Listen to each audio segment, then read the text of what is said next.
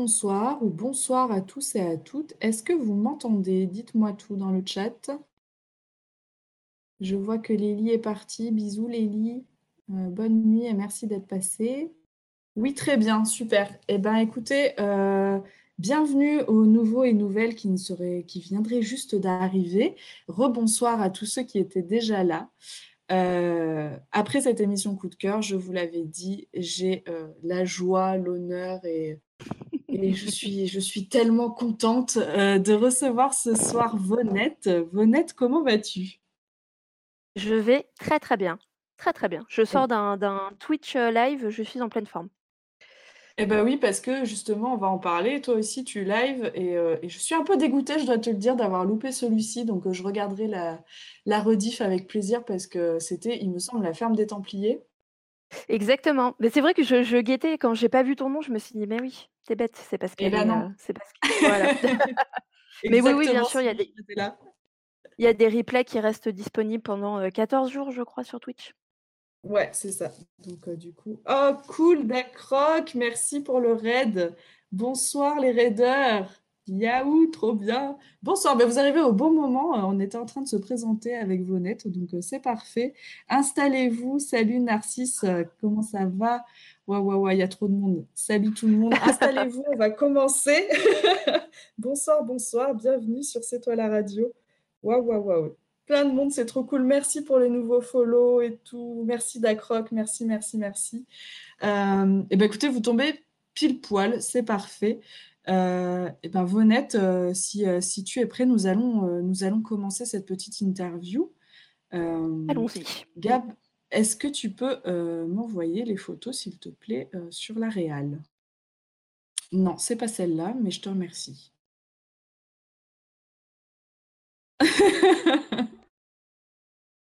Voilà, parce qu'on parlera paranormal après, mais pour l'instant, j'ai envie de parler avec toi, Honnête, de ton travail de tatouage. Euh, D'accord. je me, po- je me posais la question déjà, euh, comment est-ce que tu es venu au tatouage? Est-ce que c'est quelque chose que tu fais depuis longtemps? Est-ce que c'est quelque chose qui t'a toujours passionné? Est-ce que comment tu en es venu à faire du tatouage? Hem, ça m'a pas toujours passionnée. Alors avant, heu, avant de commencer à tatouer, j'étais déjà dans le milieu puisque j'ai été, perceuse pendant 8 ans. Je faisais du piercing, pendant 8 ans avant, de commencer le tatouage. Et puis, je regardais beaucoup le travail, des tatoueurs et des tatoueuses de loin comme ça. J'avais une vision hyper sacralisée, du tatou que j'ai toujours, hein, mais qui, en tout cas à l'époque pour moi était complètement, inatteignable. Et puis, voilà, donc je me contentais de me faire beaucoup tatouer, mais je tatouais pas, je dessinais dans mon coin. Et puis, heu, arrivée à mes 30 ans, c'est ouf, il y a déjà 10 ans de ça donc, je ouais, ça me rajeunit Ça pas. ne nous rajeunit pas. Heu, ah ouais, non, mais c'est chaud là, hein. Les 40 ans, c'est dans dans 2 mois et je j'ai un peu peur. Bon, heu et en fait, arrivée 30 ans, je me suis dit: «Heu, Vonette, si tu le fais pas maintenant, tu le feras jamais en fait, donc lance-toi» et vu que je suis, de toute façon quelqu'un d'hyper, ambitieux et j'aime beaucoup me poser des challenges et me secouer, je me suis dit: «Donne-toi 1 an et puis tu verras» et du coup, j'ai fait un apprentissage, enfin, j'ai fait vraiment le le chemin classique, et très, respectueux de comment est-ce qu'on devient, tatoueur, tatoueuse. Je me suis pas acheté une machine et je me suis pas mis à tatouer dans mon salon. J'ai vraiment trouvé un apprentissage, donc heu, bah, auprès d'un professionnel qui m'a pris sous son aile et puis, heu, voilà, en fait, dès les premiers coups d'aiguille, bon, c'était, clairement fait pour moi et puis voilà, j'ai jamais lâché. J'ai fait 8 mois d'apprentissage et au bout de 8 mois, j'ai dit: «C'est ça y est, je vole de mes de mes propres ailes» et j'ai ouvert, bah, ma première, mon premier shop Enfant Terrible, sur Paris. Alors, il y a Lila déjà qui pose des questions et c'est trop cool. Si vous avez des questions pour Vonette, n'hésitez pas hein, dans le chat. Euh, Lila qui demande si tu fais encore du piercing. Alors, j'en fais encore, heu, sur, heu, mes potes. J'en fais pas dans la boutique parce que ça demande un un investissement en termes de matériel et d'espace en fait, de parce que maintenant il y a des lois qui sont passées, il nous faut vraiment un espace tatouage, un espace piercing, enfin c'est très, heu, c'est très légalisé tout ça et c'est bien c'est bien normal, très légiféré pardon et du coup j'en fais pas, je le fais sur mes potes quand vraiment quelqu'un veut un piercing ou sur moi-même, ça m'arrive de me percer, mais je le fais plus en tout cas sur des clients, clientes. D'accord, OK. Tu arrives à te percer toi-même, je trouve ça assez fou. Ouais, je l'ai fait, heu, plein de fois. Je l'ai fait plein de fois, mais me tatouer aussi, mais en fait, à chaque fois, les gens me disent: «Ah mon Dieu, mais tu dois avoir hyper mal». Mais en fait, non, parce que quand tu te quand tu te perces toi-même ou quand tu te tatoues toi-même, tu es pas concentré sur la douleur, en fait. Tu es occupé à voilà, à faire autre chose et du coup, ça fait finalement beaucoup moins mal que quand tu le fais faire par quelqu'un d'autre. Moi, je peux me tatouer moi-même pendant, heu, 1 heure et demie, alors que, par exemple, je suis devenue un très, très, très mauvais client de tatou. Je ne supporte plus qu'on me tatoue. Ah ouais, OK. Donc heu, Ah oui, non, je suis finalement, il vaut mieux que tu sois concentré sur ce que tu fais, en fait. Ouais, exactement, parce que, heu, sinon je je bouge pas, mais je j'ai très mal, quoi. Par exemple, quand je me fais tatouer par quelqu'un, que 9 fois sur 10, je pleure.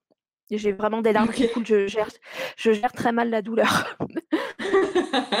Bah, du coup, c'est pratique si tu peux, heu, t'auto-tatouer, heu, pour le coup, heu, bon, il y a peut-être Bah des oui. endroits où c'est un peu plus, un peu plus complexe. Mais alors, il y a Daïs, du coup, qui est dans le chat et qui dit: «Pas de questions, mais ça fait trop plaisir de t'entendre depuis le temps. On se connaît in real life». J'ai vraiment un un accent, merveilleux. C'est donc Sally qui te dit bonjour, heu, s heu, Vonette, donc heu, voilà, il y a du monde dans le chat pour toi et ça, c'est cool. Oui, mais je me souviens, très bien de toi, Sally, hein. Je je vois tout à fait, je t'ai vu, réfé, pour le derby plein de fois. En fait, le monde est tout petit parce que finalement, on a tous fait du roller derby, on a tous fait, on a tous été dans la même communauté.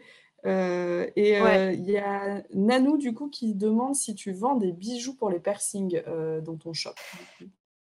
Pas du tout. Je vends plein de choses, mais pas de pas de bijoux piercing.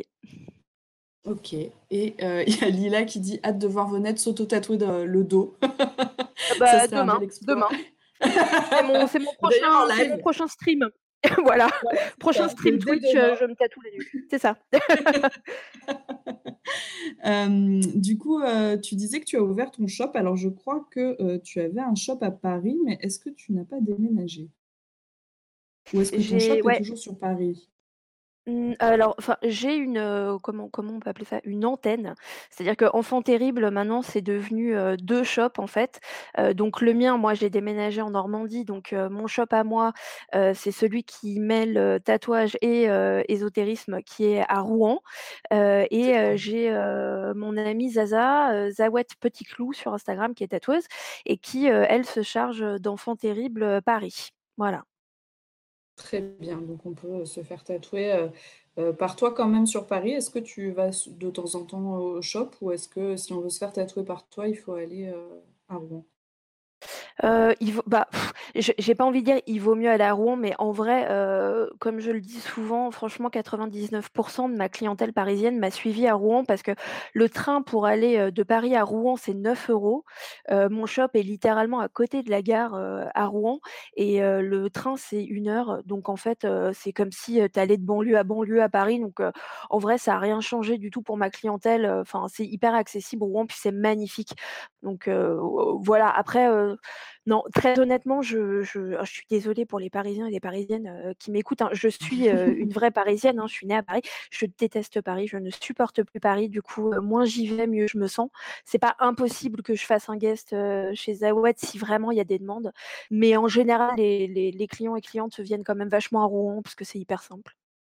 Bah, très bien, écoute, c'est noté. Heu, il y a Xen qui demande, heu: «Il n'y a pas de risque de déformer son tatou si on se le fait soi-même? Heu, on peut pas regarder sous tous les angles». Alors qu'est-ce que qu'est-ce que tu en penses? Ça dépend peut-être de l'endroit où tu tatoues aussi, finalement? Alors comme pour tous les tatouages, heu, le risque de dé de déformation ne vient pas, heu, par, heu, qui t'a tatoué, mais où tu t'es fait tatouer. Quand je dis où, c'est je parle pas du shop, je parle de l'endroit du corps. Il y a des endroits sur le corps qui vont avoir tendance à vachement se déformer. Mais bon, vous vous en doutez, quand on s'auto-tatoue, c'est des endroits, bah, voilà, c'est beaucoup les jambes, ce genre de choses et ça, c'est des endroits qui bougent pas du tout, hein. Par contre, j'irai pas, par exemple, me tatouer le ventre. C'est un endroit qui peut effectivement beaucoup se déformer, mais de toute façon, même techniquement, je crois que j'arriverai jamais à me tatouer, à m'auto-tatouer le ventre. Donc non, il y a pas plus de risque, en s'auto-tatouant à ce que ça se déforme, que, si tu te fais tatouer par quelqu'un d'autre. Mmh mh. Heu, Et Lila qui dit, et elle se tatoue que des croix et des ronds, donc ça passe. Bah, c'est ça, voilà, j'ai les jambes recouvertes de, de, ronds et de croix, c'est exactement ça. c'est un morpion. Manette de PlayStation, c'est ça. c'est très original. Euh, mm. Et justement, en parlant, en parlant de, de, dessin, j'ai vu que tu faisais euh, du coup des flashs. Qu'est-ce qui t'inspire, toi, pour créer tes propres motifs de tatouage? Honnêtement, ça peut être, littéralement, n'importe quoi. Ça peut être, une vraie inspiration de j'ai envie de faire, un dessin qui va exprimer, telle ou telle chose, mais ça peut être, un mot, je sais pas moi, quelque chose que je vois sur un t-shirt, une clé, enfin je suis inspirée par, mon cerveau va beaucoup trop vite, j'ai beaucoup de mal à suivre mon cerveau. il va encore plus vite, que ma bouche et déjà je parle très vite. Mais, honnêtement l'inspiration elle vient de de tout, tout, tout le temps en fait. Ouais, donc tu es toujours dans l'observation et finalement la moindre chose qui t'inspire, ça peut devenir un tatou en fait. Ouais, complètement. Alors, c'est vrai que plus je vieillis, plus, bah, je pense que les gens qui suivent un peu mon travail sur le long enfin, au long des années, vont voir que, effectivement, plus j'évolue, plus mon travail va être, un peu baigné par tout ce qui est, bah, voilà, occulte, ésotérisme etc. parce que c'est je baigne là-dedans, au quotidien. Comme je le dis souvent, ma vie, elle est vraiment coupée en deux entre le tatouage et le paranormal et l'ésotérisme. Euh, donc c'est vrai que maintenant, j'ai tendance à être vachement inspirée par ça, mais je peux aussi faire beaucoup de flashs de fleurs. Par exemple, j'adore euh, dessiner du végétal et ça, ça peut venir, ouais, je suis en voiture, euh, je vois un arbre joli, bah, je rentre chez moi et je le dessine, quoi. Mmh. Oui, c'est vrai que tu as quand même, euh, ça se voit de l'inspiration, euh, ésotérique, euh, occulte etc. d'ailleurs, tu disais que ton shop est, en fait, un salon de tatouage, ésotérique, si je dis pas de bêtises. est-ce que ça signifie du coup que tu vends aussi d'autres choses que du tatouage, dans ton shop? Oui, en fait, mon tatouage, il est bah, un peu comme moi, il est coupé en 2. J'ai une grande boutique à l'avant dans laquelle, je vends, plein de choses en rapport avec l'ésotérisme et le paranormal. Donc, bah, ça va être, de je vends des cristaux, des tarots, des planches de Ouija, des chaudrons, des baguettes, enfin tout ce qui est, voilà, relié à l'ésotérisme et la sorcellerie. Et derrière, j'ai ma ma salle de tatouage, donc comme ça, j'ai les 2, les 2 en un. Donc du coup, tu as réussi à relier tes deux passions, à les réunir au même endroit finalement? Ouais, en fait, ça s'est passé il y a à peu près un an où en fait, je me suis rendu compte que c'était ça devenait vital en fait, pour moi. Je pouvais plus faire ou l'un ou l'autre et je je je manquais, quasiment d'oxygène en fait en physiquement, je veux dire en allant travailler et en faisant que du tatou. J'avais absolument, absolument, besoin, d'avoir des choses, heu, ésotériques autour de moi ou voilà qui a trait, au paranormal, à l'occulte et cetera et c'était vraiment, c'était soit je faisais ça, soit j'abandonnais tout quoi. Il fallait absolument que je trouve un moyen de mêler les 2 et je Mmh suis bon, j'allais dire je suis très content. Bon, le problème, c'est que j'ai ouvert ma boutique littéralement lorsque le covid est arrivé. Ouais, c'est ce que j'allais te dire. voilà, voilà, voilà et du coup, la boutique est ouverte depuis un an, mais en un an, elle a été fermée 6 mois, quoi. Ouais, alors ça, c'est, on pourra en discuter après, mais effectivement, le travail de de tatoueur, tatoueuse en ce moment, c'est, clairement, pas évident, donc heu, on pourra en discuter ensemble après avec, heu, grand plaisir. Heu, il y a Captain Mmh Graphic qui dit: «C'est très beau, bravo», donc voilà, ça ça fait toujours plaisir. Et que les cartes de les cartes de tarot l'intéressent de ouf, donc et bien écoute Captain, je t'invite à aller à Rouen, tu pourras, bah, quand le shop sera rouvert du coup, moins que Ouais, tu aies un shop, est-ce que tu as un shop en ligne pour la partie ésotérique peut-être? Pas du tout, on me le demande souvent, mais alors il faut savoir que je suis quelqu'un de très peu organisé et et avoir un shop en ligne, heu, c'est mort. Je pour vous donner un petit moment, backstage, là, j'ai dû aller demander sur Instagram à Candy comment on faisait pour se connecter sur Discord. Voilà, je ne sais pas faire ces choses-là, donc non, je vends pas du tout sur internet. Bah, écoute, heu, on n'est pas obligé de tout savoir, tout faire, donc heu, c'est c'est pas un problème, Ouais, c'est mais clair. cas où. On sait jamais, peut-être qu'un jour tu y viendras, heu, la la boutique 2.0, on sait jamais, des fois, Mmh. voilà. Heu, enfin, tu dis que tu te t'en sors pas trop avec la technologie, heu, si on en reparlera après, mais il me semble que c'est quand même toi qui fais tous les montages de La Nuit du Chasseur et cetera, donc heu, c'est quand même pas rien de faire du montage, vidéo, donc on en reparlera, mais je pense que tu te dévalorises un peu là-dessus, mais bref, on en reparle après. Du coup, je me posais la question, tu disais que tu étais, étais avant. Mais déjà, comment est-ce que tu es venue à ça, au piercing? Est-ce que, heu, il y a pas d'études pour faire du piercing, mais est-ce que tu t'es toujours dit, «Bah, quand je serai, grand, je serai perceur»? Ou est-ce que, tu avais d'autres aspirations avant de, bah, bah, toucher au piercing, en fait? Comment tu es venue à en fait, c'est de la modification corporelle quelque part. Comment tu es venue à ça?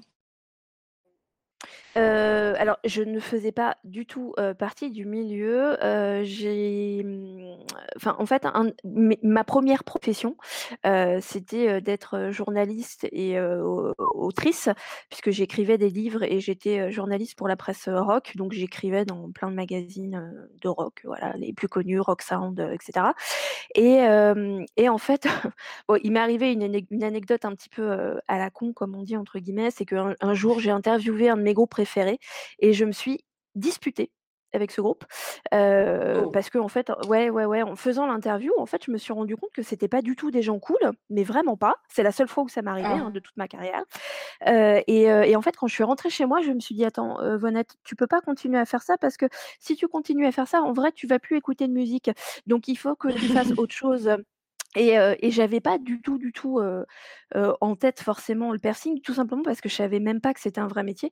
Mais par contre, je me faisais beaucoup percer, déjà à l'époque. Mmh. j'adorais ça, mais comme le tatouage, j'avais jamais imaginé qu'un jour je pourrais faire du piercing et de la même façon qu'à 30 ans, je me suis dit: «C'est maintenant ou jamais», bah, à 22 ans à l'époque, je me suis dit: «C'est maintenant ou jamais» et alors effectivement, il y a pas d'école, c'est comme le tatouage, mais il y a on va dire un petit peu la méthode d'apprentissage, traditionnelle qui selon moi est toujours la bonne, même si je suis pas quelqu'un qui est à fond dans les traditions, qui est de trouver un apprentissage, comme pour le tatouage et donc j'ai cherché un apprentissage avec un perceur et j'en ai trouvé un sur Paris, qui m'a dit: «Je te prends sous mon aile et je t'apprends à percer» donc voilà, pareil, j'ai mis un coup de pied dans la fourmilière et 6 mois après j'étais, perceuse. OK, donc du coup, tu es venue, bah, un peu par hasard finalement, parce que tu te prédestinais pas à ce métier-là, quoi? Non, du tout, mais j'ai toujours été comme ça, en fait. J'ai toujours été, heu, je je je ne peux travailler que dans la passion. Je ne sais pas faire autre chose. J'ai essayé, hein, d'être, standardiste, heu, vendeuse et cetera. C'est pas pour Mmh. moi, c'est mort. Heu, j'ai absolument besoin, heu, le matin quand je me réveille, de savoir pourquoi je vais travailler et mmh, du coup, à chaque fois que ça m'est arrivé dans ma vie de me dire: «Attends, là, ça va pas, il faut que je change complètement», heu, bah, mon premier réflexe, ça a toujours été de me dire: «Alors attends, ne pense pas en termes de métier, qu'est-ce que tu aimes dans la vie?» En fait, et Mmh. ça, c'est pareil, c'est un truc que je conseille beaucoup autour de moi quand les gens se disent: «Ah mais j'aime pas ce que je fais, je ne sais pas quoi faire». Il y a plein de gens qui disent ça: «Ouais, mais je sais pas quoi faire» et pour moi, la première question, c'est pas se demander quel métier on veut f on veut faire, pardon, c'est de se demander qu'est-ce que tu aimes dans la vie et ensuite de comprendre quel est le métier qui va te mener à ça et donc bah, moi, j'ai aimé le piercing et donc je me suis dit: «Ah mais c'est peut-être un vrai métier et je vais chercher» et voilà et j'ai toujours fonctionné comme ça. Ouais, donc heu, du coup, la passion pour toi, c'est hyper important et c'est ce que j'allais te demander. Du coup, heu, qu'est-ce qui que tu préfères dans ce métier de tatouage? Heu, qu'est-ce qui te qu'est-ce qui te fait vibrer dans ce métier-là? Hem, il y a 2 choses. La première, c'est que j'ai un besoin, heu, qui est quasi physique, heu, de tatouer. Heu, je le ressens parce que quand je passe, bah, là, par exemple, comme je te disais, heu, j'ai j'ai j'ai tatoué 6 mois de l'année, en fait, heu, j'ai tatoué 6 Ouais. mois en 12 mois.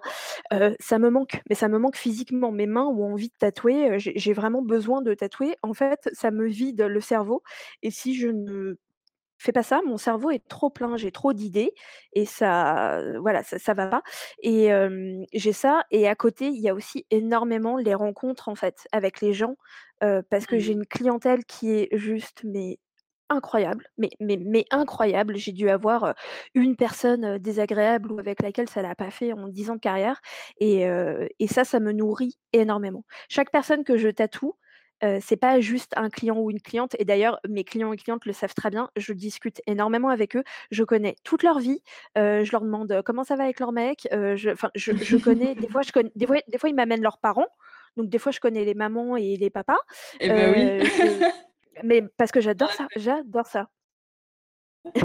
Mais mais oui, d'ailleurs, je vois qu'il y a il y a Chou qui est dans le chat, oui, Elliot, si je dis pas de bêtises, c'est toi, c'est Elliot. Heu et heu, qui disait que, bah, c'est comme ça que que vous êtes connus et que, heu, elle a intégré la Nuit du Chasseur, en fait, par le tatouage. Oui, tout à fait. Alors c'est Elliot, hein, qu'il faut dire maintenant. Pardon, Heu, ouais, Elliot bah non, pardon. il y a pas a de problème. Heu, Elliot est rentré dans la boutique, Alors attends, il saura mieux le dire que moi, mais je enfin enfin, en fait, je suis c'est pareil, je suis nulle avec les dates, donc j'ai absolument aucune idée de si c'était il y a 6 ans ou 3, tu vois? Je sais pas du tout. En plus, j'ai l'impression qu'il a toujours été dans ma vie, donc voilà. Et en fait, c'est ma c'est marrant parce que quand on en parle, je lui dis tout le temps et après elle, elle est pas, enfin, elle elle me dit pas forcément comme moi, mais moi je j'ai j'ai vraiment ce souvenir très vivace, heu, d'Eliott qui rentre dans la boutique pour se renseigner pour un tatouage et en fait, moi, enfin, je sais pas comment le dire, mes yeux se sont connectés aux siens et il y a un espèce de lien en fait, bah, voilà, Elliot dit, «Ça fait 4 ans». Donc ça fait 4 ans et moi j'ai un souvenir mais enfin les gens qui me connaissent pourront le dire, j'ai des très gros problèmes de mémoire mais qui sont, maladifs et pourtant ce moment, je m'en souviens. Je je et je ne vois qu'une paire de yeux en fait. Je ne vois que les yeux d'Elliot qui sont connectés aux miens et en fait, bah, ouais, il venait juste se renseigner pour un tatou et et puis ouais, il y a une, une relation qui s'est installée, comme ça, de de de grande sœur, grand frère, petite sœur, petit frère, quoi. C'est vraiment ça que je Mmh. ressens, avec Elliot. OK, mais c'est ça qui est fou, c'est que j'ai l'impression que quand tu parles de tes clients et clientes, parce que je t'ai déjà entendu en parler à à d'autres, occasions et j'ai l'impression qu'effectivement, heu, ce ce lien social, finalement, que tu as avec le tatou, c'est un truc qui est hyper important pour toi, quoi. Je je les aime, profondément. Mais mais vraiment, comme, heu, comme comme tu dirais, heu, je t'aime à un ami, heu, à quelqu'un que tu connais depuis très longtemps. Je je je enfin vraiment, c'est un j'ai un plaisir à à les retrouver, à ouais, à les écouter et puis j enfin voilà, j'essaye de prendre soin d'eux et d'elles, heu, à pas leur faire trop mal, à correspondre à ce qu'ils veulent, à voilà, à faire attention. Il y a ouais, il je je je pense que les gens qui m'écoutent doivent se dire: «C'est quoi ce bisounours?» mais réellement, je les aime, vraiment. Mais donc du coup, pour un 1er tatou, c'est bien d'aller chez toi, quoi, finalement? Quand on est un peu, J'ai heu, un peu stressé, un peu peureux, un peu, heu, pas bien à l'idée de se faire tatouer, heu, c'est chez toi qu'il faut aller. j'ai une énorme clientèle, de 1ers tatous. Énorme et j'adore ça. Bah, oui, beh, si en plus tu les traites bien, j'imagine que du coup, non mais c'est rassurant parce qu'un un tatoueur, ben, déjà tu passes un peu de temps a avec, avec lui, quand il te tatoue, et puis, heu, puis c'est physique quoi, hein, enfin il y a un contact donc heu, j'imagine qu'il faut quand même, parce que je je dis «j'imagine» parce que je n'ai aucun tatouage, mais heu, j'imagine qu'il faut, quand Quoi? même, oui, mais je vais être obligée de venir te voir, Vonette, bah, pas du tout. Bah, je crois bien, hein, je crois Bah, bien. que là, pour pour mon 1er, je je vais pas avoir le choix. Je pense que là, heu, tout est tout est dit. Mais mais j'imagine, oui, que tu as quand même cette, proximité physique aussi avec la personne et puis, j'imagine aussi que, lorsque quelqu'un te confie un projet, parfois c'est un peu plus que, bah, je veux juste un papillon là, c'est qu'il y a un vrai, un vrai truc derrière et que c'est important que toi, tu l'entendes et que tu le comprennes, j'imagine? Bah, oui, complètement. Il y a un il y a une connexion physique, qui se fait parce que, bah, déjà je suis littéralement sur leur corps, hein, donc ça, ça se Mmh. ça se chérit. Il faut faire attention à ça et il y a aussi une connexion, bien sûr, spirituelle, qui se met en place et c'est hyper important, surtout pour un 1er tatou. Le nombre de fois où les gens m'ont raconté leur 1re expérience, face à un tatoueur ou une tatoueuse et qui s'est hyper mal passé et ça, ça mène à des gens qui soit se font plus tatouer, soit enfin ouais, n'ont n'ont plus confiance et ça, moi, ça me ça me débecte. Ouais, bah, ouais, j'imagine. Alors je je reviens un petit peu en arrière parce qu'il y a Gab, heu, qui faisait une blague et je pense que ça va peut-être te faire rire, parce que, heu, on t'appelle souvent Hermione, de de toi-même d'ailleurs, tu t'appelles comme ça. Ouais. et lorsque tu as dit ce que tu vendais dans la boutique, Gab a dit: «Mais est-ce que vraiment la c'est la baguette qui choisit son sorcier?» donc voilà, je je voulais te te poser la question pour la réf qui, je pensais bien, allait te faire rire. Heu, donc voilà. Heu et il y a Oui, Lila oui, qui dit Hermione, c'est moi. c'est ça. Il y a Lila qui dit: «J'arrêtais j'arrêtais pas de me faire percer, mais tu en as combien? Ça sonne gruyère un peu». Donc que Ouais, ça les. Les questions, heu: «Mais heu, tu as l'eau qui ressort, heu, pour les piercings au labo autour de la» enfin bon, Ah ouais, ça c'est ouais, bon, ouais, la ça mmh. Et là, on a une question de Xen qui dit: «Sans trop te dévoiler, est-ce indiscret de demander, pourquoi ce be ce besoin d'ésotérique? Est-ce que cela te permet d'aborder le tatouage différemment, entre parenthèses, plus spirituel?» est-ce qu'effectivement, heu, ça ça ça te parle? Alors, j'espère que je vais pas être décevant, mais pour moi, il y a quand même, il y a quand même un côté un petit peu, attends, j'essaie de choisir mes mots pour pas, pas brusquer qui que ce soit.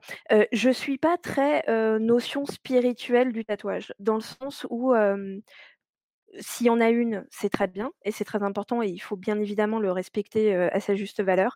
Mais je suis aussi, complètement partisan du un tatou, ça peut être une envie le matin, «Oh tiens, j'ai envie de me faire tatouer», j'en sais rien, un truc, un peu à la con.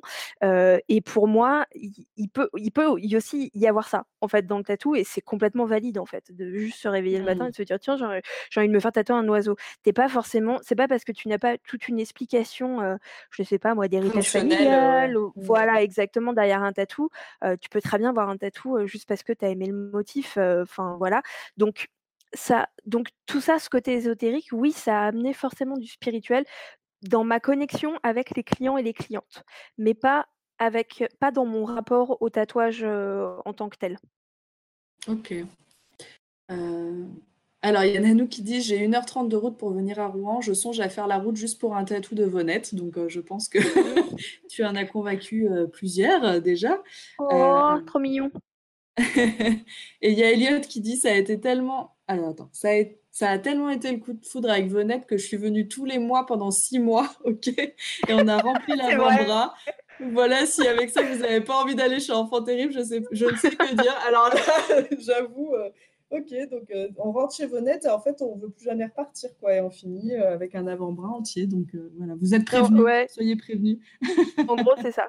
En gros c'est ça. Mais en plus, Elliot, c'est-à-dire qu'effectivement, heu, je me souv parce que c'est c'est pas une image, je lui ai littéralement fait tout le tour, de l'avant-bras et une fois que c'était fini, je lui ai dit: «Eh, tu veux pas venir chasser des fantômes avec moi?» donc en fait, c'était genre: «Bon, maintenant qu'on a plus de tatouages à faire, heu, viens, je t'intègre dans une autre partie de ma vie». En fait, tu l'as appâté avec les tatous et tu t'es dit: «Clac, maintenant que je l'ai ferré, je l'envoie dans la nuit du chasseur», l'air de rien. C'est exactement ça. C'est comme ça que je recrute pour la nuit du chasseur. Ah! Bien joué, belle, belle idée. Heu, il y a Dacroc dans le chat qui est, hem, qui est un artiste qu'on a déjà reçu nous, sur, C'est toi la radio, qui fait de l'illustration et qui s'est, lancé dans le tatouage, Dacroc, je veux pas dire de bêtises, mais il y a pas très longtemps, je crois que tu t'es lancé et tu dis, heu: «Je pense que c'est sincèrement les rencontres qui ont motivé ma reconversion, le fait d'accompagner les gens dans leur démarche, heu, qui est loin d'être anodine, de se tatouer». Heu, est-ce que, est-ce que Vonette, ça te ça te Ouais, ça te complètement. ouais. Complètement, puis en plus les mots sont très bien choisis, heu, Dacroc, parce que quand tu dis dans leur démarche qui est loin d'être anodine de se faire tatouer, ça peut englober en fait, ça englobe les 2 aspects, heu, dont je parlais. C'est-à-dire qu'effectivement, il peut y avoir une portée spirituelle, heu, pour, heu, eux et elles qui va être, hyper, hyper importante, mais se lever le matin et se dire: «Tiens, je vais aller me faire tatouer une casserole», il y a quand même quelque part, heu, un engagement à vie qui n'est pas anodin et ça, il faut aussi, heu, le respecter et moi, je je j'ai un rapport aussi fort avec les gens qui me prennent un flash comme ça sur un coup de tête, qu'avec des gens qui ont réfléchi leur tatou pendant 10 ans, heu, avant, de venir me voir parce que, c'est un truc hyper familial, enfin voilà, un truc un peu plus «noble» entre guillemets, hein, qu'un flash. Mmh. Mais, mais mais je suis complètement d'accord, c'est jamais anodin de se faire tatouer et c'est, mmh, important pour moi quand les gens me font suffisamment confiance pour, me dire: «V hem, tiens, marque-moi la peau à vie», ça a de la valeur, ça a énormément de valeur cette confiance et c'est quelque chose qui nourrit. Je sais pas si Dacroc, ça te fait ça toi aussi, quand tu tatoues, mais moi ça ça me nourrit réellement, physiquement, mentalement, spirituellement, tout.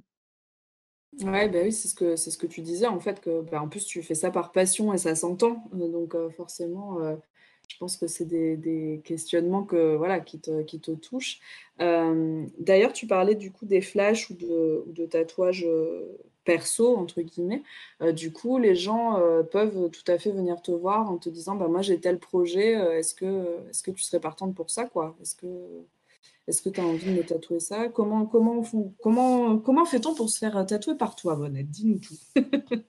Alors, c'est c'est une très bonne question parce que c'est une question qu'on me pose souvent, où on me dit: «Ah mais tu fais pas que tes flashs?» et heu, non, non, je fais pas que mes flashs. Alors effectivement, par contre, je vais essayer de rester, heu, dans mon pas dans mon domaine de prédilection, mais dans mon domaine de compétence, en tout cas. C'est-à-dire que quand on va me demander quelque chose qui n'est pas du tout dans mes cordes, heu, par exemple, du réalisme, heu, ou heu, voilà, Mmh. des choses un peu comme ça, je vais avoir aucun problème à aiguiller, heu, la clientèle vers d'autres personnes qui seront beaucoup plus à même que moi de de de leur répondre.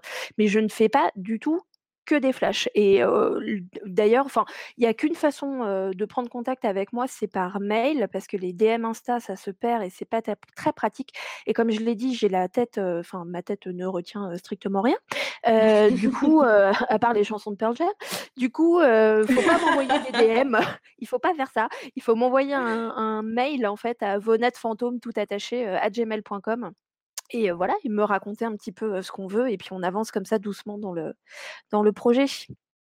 Yes. Alors, il y a Dacroc qui répond du coup, qui dit Ah bah totalement, je pense qu'on prend la mesure de l'échange émotionnel. Je suis un peu comme toi, un cerveau qui va à mille à l'heure et les projets me permettent de me canaliser. Ah, c'est intéressant, du coup, ça permet aussi de bah, ce que tu disais finalement, de te concentrer en fait sur quelque chose et, Complètement, ça ça me parle, complètement, ce qu'il ou elle dit et d'ailleurs, moi, il y a un truc qui est, très flagrant dans ma vie, c'est que je suis quelqu'un qui est plutôt, nerveux. J'ai tendance à trembler beaucoup des mains, je fais tomber tout ce que je suis super maladroit, je fais toujours tout tomber, je renverse un verre, 1 fois par jour et ma femme en a marre. Par contre, le moment où j'allume, mais vraiment, le moment où j'allume ma machine pour tatouer les gens, je ne tremble plus. C'est le seul moment, je pense, dans ma vie où mes mains savent exactement ce qu'elles doivent faire et elles le font avec assurance. Bah, c'est rassurant que tu nous dises ça du coup quand même. Oui, hein, vaut mieux dire ça que l'inverse. Voilà. Oui, parce que tu dit, la la personne qui dit: «Alors moi je suis pas du tout, voilà». Je fais jamais Moi, rien dans ma tomber, vie, alors le heu moment où je prends une aiguille, elle va toujours de travers. Bon, bah, là, c'est un peu plus inquiétant quand même. Voilà, c'est ça, je je trouve que c'est bien que ce soit dans ce sens, tu vois? Je trouve ça très rassurant. Hem, il y a Gab qui dit: «J'aurais jamais pensé me faire un flash un jour, mais depuis quelque temps, j'en vois plein qui me plaisent et ça fait du bien d'entendre que l'engagement reste le même parce que j'avais tendance à me dire à tort que c'était peut-être pas assez réfléchi. Heu, rien que pour ça, merci». Et bah, Heu, avec plaisir, voilà. Voilà. Effectivement, heu, c'est vrai que cette histoire de flash, heu, ben, c'est bien aussi de dire que, bah, il y a pas que les flashs, mais, heu, en même temps, quel est l'intérêt pour toi du flash? C'est le fait de dessiner, quelque chose qui te plaît à toi et de te dire, «Bah, j'ai envie de tatouer ça, donc si ça plaît à quelqu'un, bah, go quoi, banco». Est-ce que c'est comme ça que tu le vois, le flash? Oui, complètement, heu, un flash, heu, bah, comme je te disais tout à l'heure, c'est vraiment, heu, j'ai pas des je sais qu'il y a des artistes qui se disent: «Bon, bah, dimanche, je tatoue, je dessine». Alors moi, je fais pas ça, moi, je faut que j'ai toujours mes trucs, heu, à portée de main parce qu'il faut que je dessine quand mon cerveau me m'a dit: «Dessine». Donc je dessine ce que mon cerveau, heu, me dit de dessiner. Par contre, ce qui se met en place après et c'est là aussi où se faire tatouer un flash, c'est pas du tout anodin, c'est que ça veut dire que derrière son écran, il y a quelqu'un qui a vu mon dessin et ça lui a parlé et ça, Mmh. Je alors il est hors de question de dire ça compte plus pour moi que quelqu'un qui vient me voir avec ce qu'on appelle un projet perso, c'est pas le cas, hein. Les 2 comptent, toujours autant pour moi. Mais vraiment quand on me prend un flash, à chaque fois, j'apprécie vraiment énormément, je savoure la confiance, que m'ont que m'ont accordé les gens parce que enfin moi moi ça me paraît toujours dingue en fait. Quand je fais un dessin et qu'il y a quelqu'un qui me fait: «Ah bah ça me parle» et le mieux c'est quand quelqu'un s'approprie complètement ton flash. C'est-à-dire que tu as dessiné quelque chose complètement, voilà, parce que tu avais envie de dessiner, j'en sais rien moi, une, une bûche, de bois et la personne en face va te dire: «Bah, en fait, moi, ça m'a tout de suite parlé parce que tu comprends, quand j'étais petit, les bûches de bois, nin Voilà, alors ça, Mmh. c'est ça, c'est génial. Ouais, ça, ça doit être des moments assez, heu, assez forts où tu te dis: «OK, bah, en fait, mon travail, il résonne, heu, pour quelqu'un» et du coup, ça ça donne du sens finalement peut-être à ton dessin. Heu, il y a Dace qui dit: «J'ai commencé à me faire des tatouages qui avaient du sens pour moi et plus ça va, plus je mixe les choses qui me parlent beaucoup et les flashs sur lesquels je flash, lol, de mots, sans réelle signification à part esthétique». Ouais, j'ai l'impression, alors moi qui suis pas tatouée, je pense que mon premier, je pense enfin j'ai l'impression, hein, pour avoir discuté avec des gens qui sont tatoués, heu, que bon c'est peut-être pas, heu, je vais peut-être pas faire une généralité parce qu'en fait c'est peut-être pas comme ça pour tout le monde, mais je me dis le premier, tu as peut-être envie quand même que, heu, bah, peut-être que c'est celui dont tu te souviendras le le plus, j'en sais rien, mais ça te marque, je pense. Et tu te dis: «Bon, bah, celui-là, il faut qu'il ait du sens» et j'ai des amis qui ont beaucoup de tatouages et qui me disaient: «Mais au fur et à mesure, en fait, tu te fais tatouer parce que tu aimes ce que fait l'artiste et finalement, tu as envie d'avoir une œuvre de cet artiste-là plus que, heu, il t'ait fait un petit lapin parce que quand tu étais petit, tu avais un lapin» et cetera et du coup, finalement, c'est l'œuvre de de du tatoueur ou de la tatoueuse qui te plaît, quoi, c'est son style. Oui, oui, oui, les les tu as raison, le le schéma, il est très c'est très souvent celui-là. C'est-à-dire la personne qui vient te voir pour un projet perso qui, du coup, va être d'ailleurs généralement plutôt petit entre guillemets et ça, c'est pareil, souvent les gens, m'envoient des mails en me disant: «Oh, je suis désolée, ça va pas trop t'intéresser ce que je veux parce que c'est un petit tatouage». Bah non, en fait, au contraire enfin, c'est pas au contraire, mais que ce soit que ça me prenne, heu, 1/4 d'heure ou que ça me prenne, une heure, heu, c'est ça compte, toujours, autant pour moi et mais par contre, oui, il y a vraiment, ce schéma-là qui se met très souvent en place. C'est-à-dire que les gens viennent te voir pour quelque chose qui va leur parler et puis en discutant, ils vont aimer, bah, l'art, slash l'artiste parce qu'il y a ça aussi, hein. Il y a des il y a des coups de foudre en fait, qui se font, et qui vont du coup, bah, se mettre à regarder tes flashs et après vont te prendre un flash. Ça, c'est encore plus génial. Ouais, ouais, mais là, du coup, alors voilà, il y a Lila qui te pose une question et en fait, je voulais te la poser, donc ça tombe très bien. Merci Lila, tu me lances la perche. C'est quoi le projet de tatouage qui t'a le plus marqué par sa difficulté, sa symbolique, l'impact émotionnel ou autre? Est-ce que tu as un tatouage en tête? Heu, j'en ai je peux dire 2, j'en ai 2. Oui, bien sûr que tu peux dire 2. Heu, bah, 2 et qui sont, heu, sur, heu, les 2 personnes, heu, que j'aime, heu, le plus au monde. Donc, heu, ma sœur déjà qui est, bah, un des tatous, heu, que j'ai vu passer là dans les photos, heu, que tu as choisies qui est le fantôme. C'est un grand Ah, fantôme, il est heu, trop sur beau. un bras. Ouais. Voilà, avec plein de rayons autour. Heu, c'est, sur ma sœur et ma sœur est quelqu'un alors moi déjà je suis chiant, mais ma sœur c'est enfin moi c'est rien à côté de ma sœur. C'est extrêmement compliqué de la satisfaire et quand j'ai fait ce tatouage déjà forcément ça me parlait puisque c'est un fantôme, mais aussi parce que, je sais que c'est un tatouage qu'elle adore et elle me dit constamment qu'elle l'adore et ça c'est pour moi c'est quand ma sœur me dit: «J'adore ce tatouage», ça vaut, heu, 10 000, heu, tatous bien faits. Donc il y a Mmh. déjà celui-là et il y a l'autre qui est peut-être le tatouage que j'ai le plus hésité à faire quand on me l'a demandé, mais je l'ai fait et je le crois alors je je sais même pas si j'ai déjà partagé la photo parce que j'avais, heu, j'avais pas honte, mais j'étais là: «Bon, c'est quand même un peu spécial». Tu l'assumais C'est pas sur ma trop? Femme. Ouais, voilà, c'est sur ma femme à qui j'ai fait un cœur sacré, à sa demande, donc sur le sur le sur le chest en fait, sur la poitrine, enfin en dessous de la poitrine Mmh et sur ce sur ce cœur sacré, il y a une banderole qui passe avec marqué Vonette et bon, quand elle m'a demandé ça, j'étais là: «Heu, je je sais pas, c'est bi c'est bizarre, c'est bizarre quand même». Mais en même temps, moi j'ai plein de tatous pour elle sur moi donc donc je l'ai fait, mais c'est vrai, voilà, c'est peut-être ces 2 tatous là, qui, à chaque fois que je les vois me font quelque chose. Ouais, c'est, heu, c'est chouette d'avoir ces retours-là et tu vois, c'est rigolo puisque j'ai j'ai sélectionné celui avec le fantôme, alors parce que, bah, ça faisait partie, heu heu, des choses dont on va parler, mais aussi parce que, heu, je le trouvais vraiment, heu, hyper bien placé, hyper chouette donc heu, bah, je suis contente du coup que tu nous en dises un peu plus, heu, sur ce sur ce tatou-là. Heu, il y a Xen qui demande, heu: «Est-ce que cela vous arrive d'avoir des clients qui viennent avec quelques idées et vous demandent une création unique? Ou est-ce que, heu, ou est-ce toujours, sur base d'un catalogue d'illustrations? Donc c'est un peu ce qu'on disait. Est-ce qu'on peut dire, heu, avec quelques idées, toi tu crées quelque chose ou alors est-ce que, tu as quand même, aimes bien avoir une base, heu, déjà un peu prête, quoi?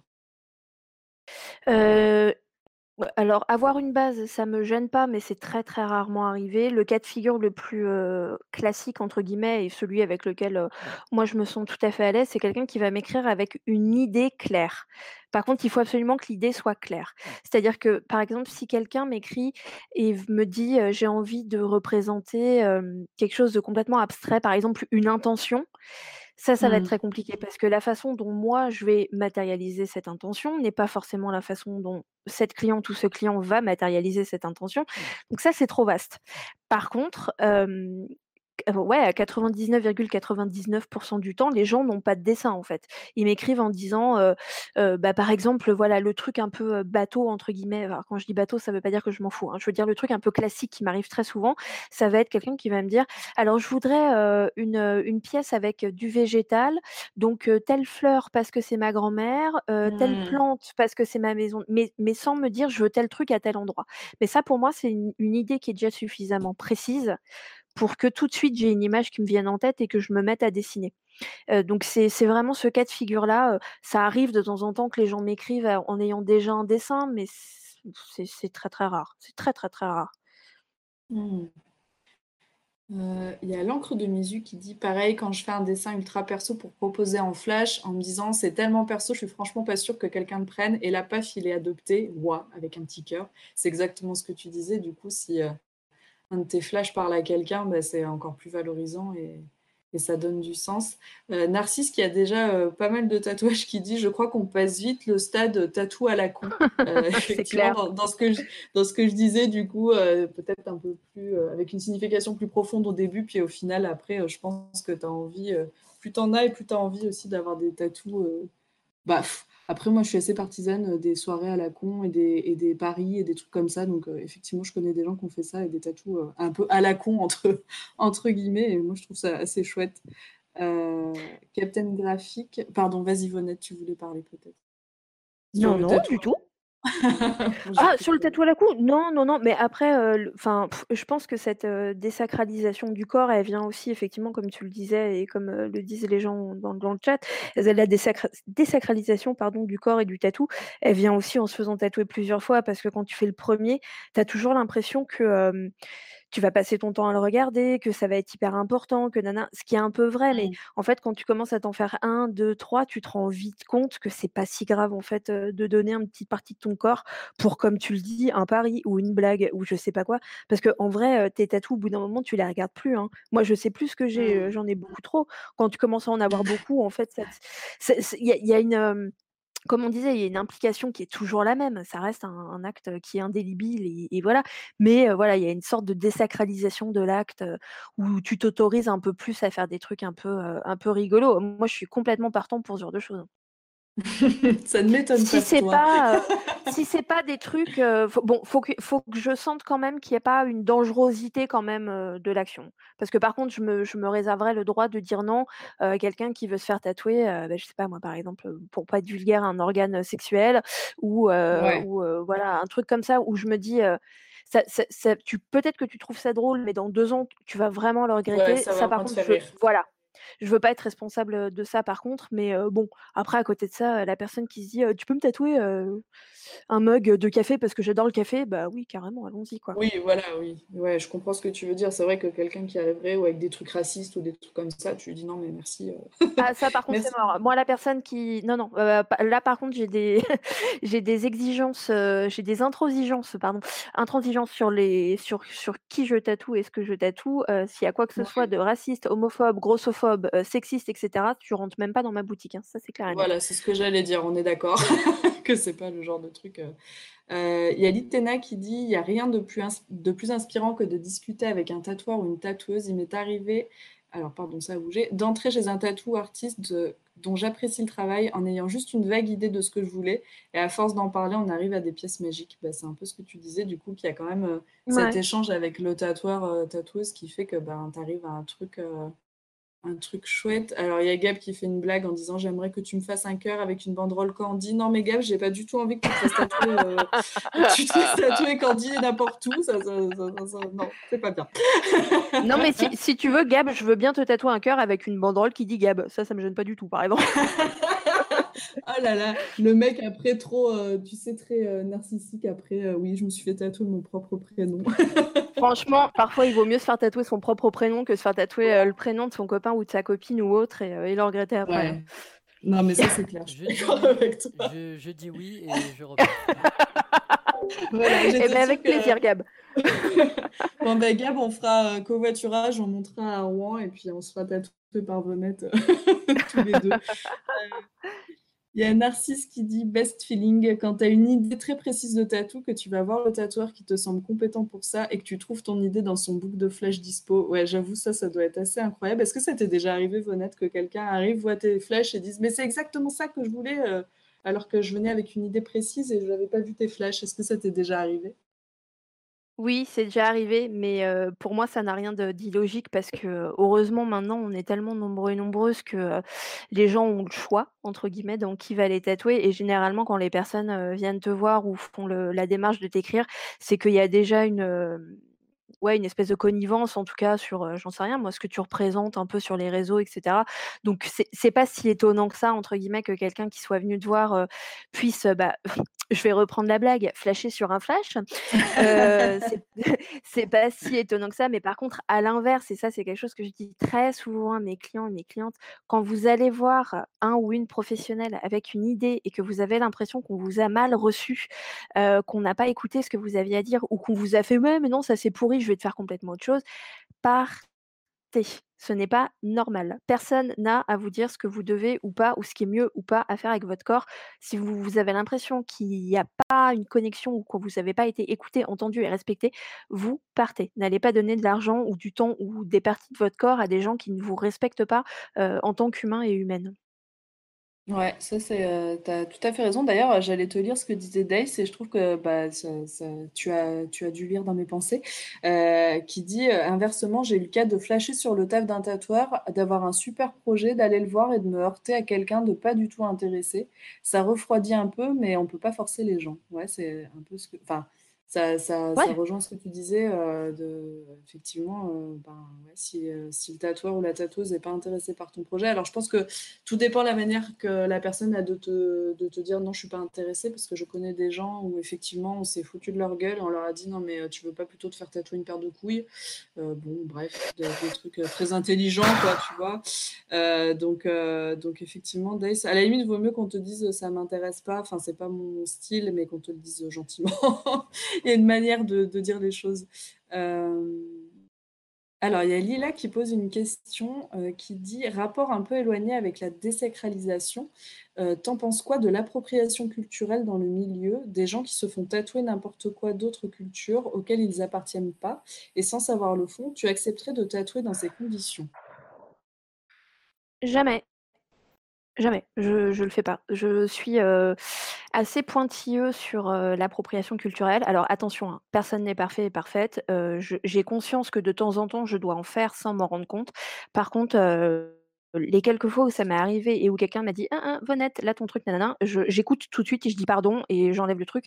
Je je fais très, très attention à ça et de la même façon, quelqu'un qui, va venir me voir et qui veut, je sais pas moi, se faire tatouer quelque chose, enfin qui est vraiment, très clairement qui appartient à une culture qui ne lui qui ne lui appartient pas, je je le fais pas. Si je suis pas à l'aise avec ça, je le fais pas. Si c'est contraire à mes valeurs, je le fais pas du tout. C'est on fait un métier où on peut se permettre, ce genre de choses et l'appropriation culturelle, enfin franchement, on est en 2021, heu, les la la la génération de tatoueurs et de tatoueuses qui venaient avant nous, bon, je veux bien qu'ils aient tatoué, plein de choses, et cetera. Nous, c'est plus le cas. Normalement, on est, suffisamment déconstruits et déconstruites pour, reconnaître quand on nous propose quelque chose qu'on ne devrait pas faire et ça, vraiment, heu, enfin, il il faut il faut pas le faire, hein, il faut pas le faire. Moi, je le fais pas en tout cas, je le ferai jamais. Je pourrais pas, je me sentirais mal. Je rentrerais chez moi et je me dirais: «Mais Vonette, mais qu'est-ce que tu as fait, quoi?» Oui, et puis surtout que ton travail, c'est quelque chose d'indélébile, comme tu le disais. Alors après, on peut faire des covers, mais euh, effectivement, tu te sentirais peut-être mal en te disant, merde, j'ai tatoué ça sur quelqu'un, ça avait rien à voir. Et, et voilà, ouais, c'est, c'est... Après, euh, est-ce que... Parce qu'il y a des choses sur l'appropriation culturelle, tu vois tout de suite que la personne n'est pas de cette ethnie ou de, cette culture-là, mais parfois, euh, est-ce que... Enfin, comment dire? Euh, Est-ce que tu prends le temps d'en discuter avec la personne? Parce que des fois, euh, c'est un peu plus subtil que juste à ton visage, on voit que tu es de telle culture ou des choses comme ça. Est-ce que tu as le temps en fait de discuter avec tes clients, clientes euh, quand il s'agit de ce genre de sujet? Ah bah oui, complètement, parce que de toute façon, je ne sais pas, quelqu'un qui viendrait me voir, alors je vais utiliser un mot que j'aime pas trop, mais par exemple quelqu'un qui vient me voir et qui a l'air, entre guillemets, entre grosses guillemets, de type caucasien, ce qu'on appelle caucasien, j'ai horreur de Hmm. ce mot, mais c'est juste pour vous donner une image un peu claire, et qui va, me demander un truc, dont je vois très bien que c'est japonais ou, je ne sais pas quoi, si d'emblée, dans ma tête, je me dis: «Ah mais toi, tu es pas japonais, tu sors», bah, en fait, je tombe dans l'inverse. Donc oui, bien Oui, évidemment, oui. il faut bah, voilà, il faut prendre le temps, d'écouter les gens de savoir qui ils sont. De toute façon, c'est il suffit de discuter un petit peu avec, avec les gens et ça, enfin, pour moi, tu tatoues pas sans avoir discuté un petit peu, hein, sinon tu fais ça à la chaîne et dans ces cas-là, tu vas travailler, heu, je sais pas, à Châtelet, à Paris. Heu, moi, c'est pas ce que je fais, dans ma boutique, en tout cas. Donc quand il y a quelque chose qui cloche au niveau de l'appropriation culturelle, tu le vois très rapidement. Mais effectivement, il faut il faut quand même discuter un peu avec les gens. Tu sais jamais quel est le quel est le background de l'histoire et puis, il faut pas se fier à sinon, c'est ce que je dis, en fait, tu tombes dans le préjugé et tu tombes dans l'inverse. Hmm. C'est-à-dire qu'à quel moment, parce que tu penses que quelqu'un est raciste, tu vas toi-même devenir raciste, en fait. Donc heu, faut faut faire gaffe à ça aussi, hein, bien sûr. Ouais, ouais, tout à fait. Euh, des questions un peu plus euh, logistiques, j'ai envie de te dire. Il y a Xen qui demande, je suis curieux du côté plus terre à terre d'être tatoueur. Ça ressemble à quoi une journée? Combien de tatouages? Comment se concentrer sur toutes ces idées différentes au cours d'une journée pour donner le meilleur de soi? Alors, dis-nous tout, Vonette, comment ça se passe les journées où tu peux ouvrir le shop, du coup, parce que pour l'instant, je sais pas plus. je me souviens plus comment on fait. alors, je parle, du coup, je parle vraiment pour moi la journée de Vonette parce que je, pense qu'on est, on est tous et toutes différentes. Mais en tout cas, moi, déjà, il faut savoir que je suis quelqu'un qui se lève très tard. Je ne sais pas, car je travaille la nuit hein, dans ma tête. Donc, je ne sais pas fonctionner le matin. Donc, généralement, ça veut dire que j'ouvre tard ma boutique. Ma boutique ouvre à midi et demi, à 12h30. je ne peux pas tatouer avant.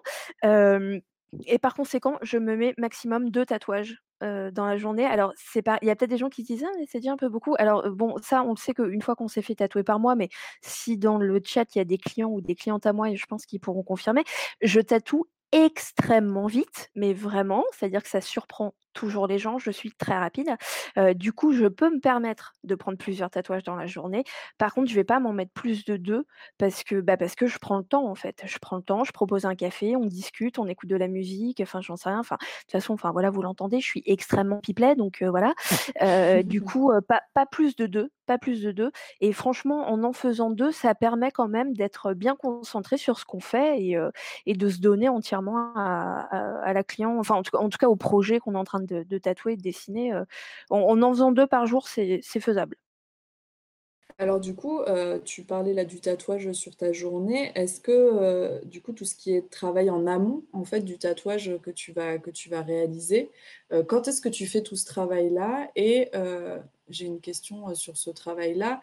Est-ce que tu ritualises un peu, alors dans le sens euh, est-ce que tu as besoin d'être dans un certain mood, à un certain endroit? Euh, Est-ce que tu disais que tu travailles la nuit, par exemple?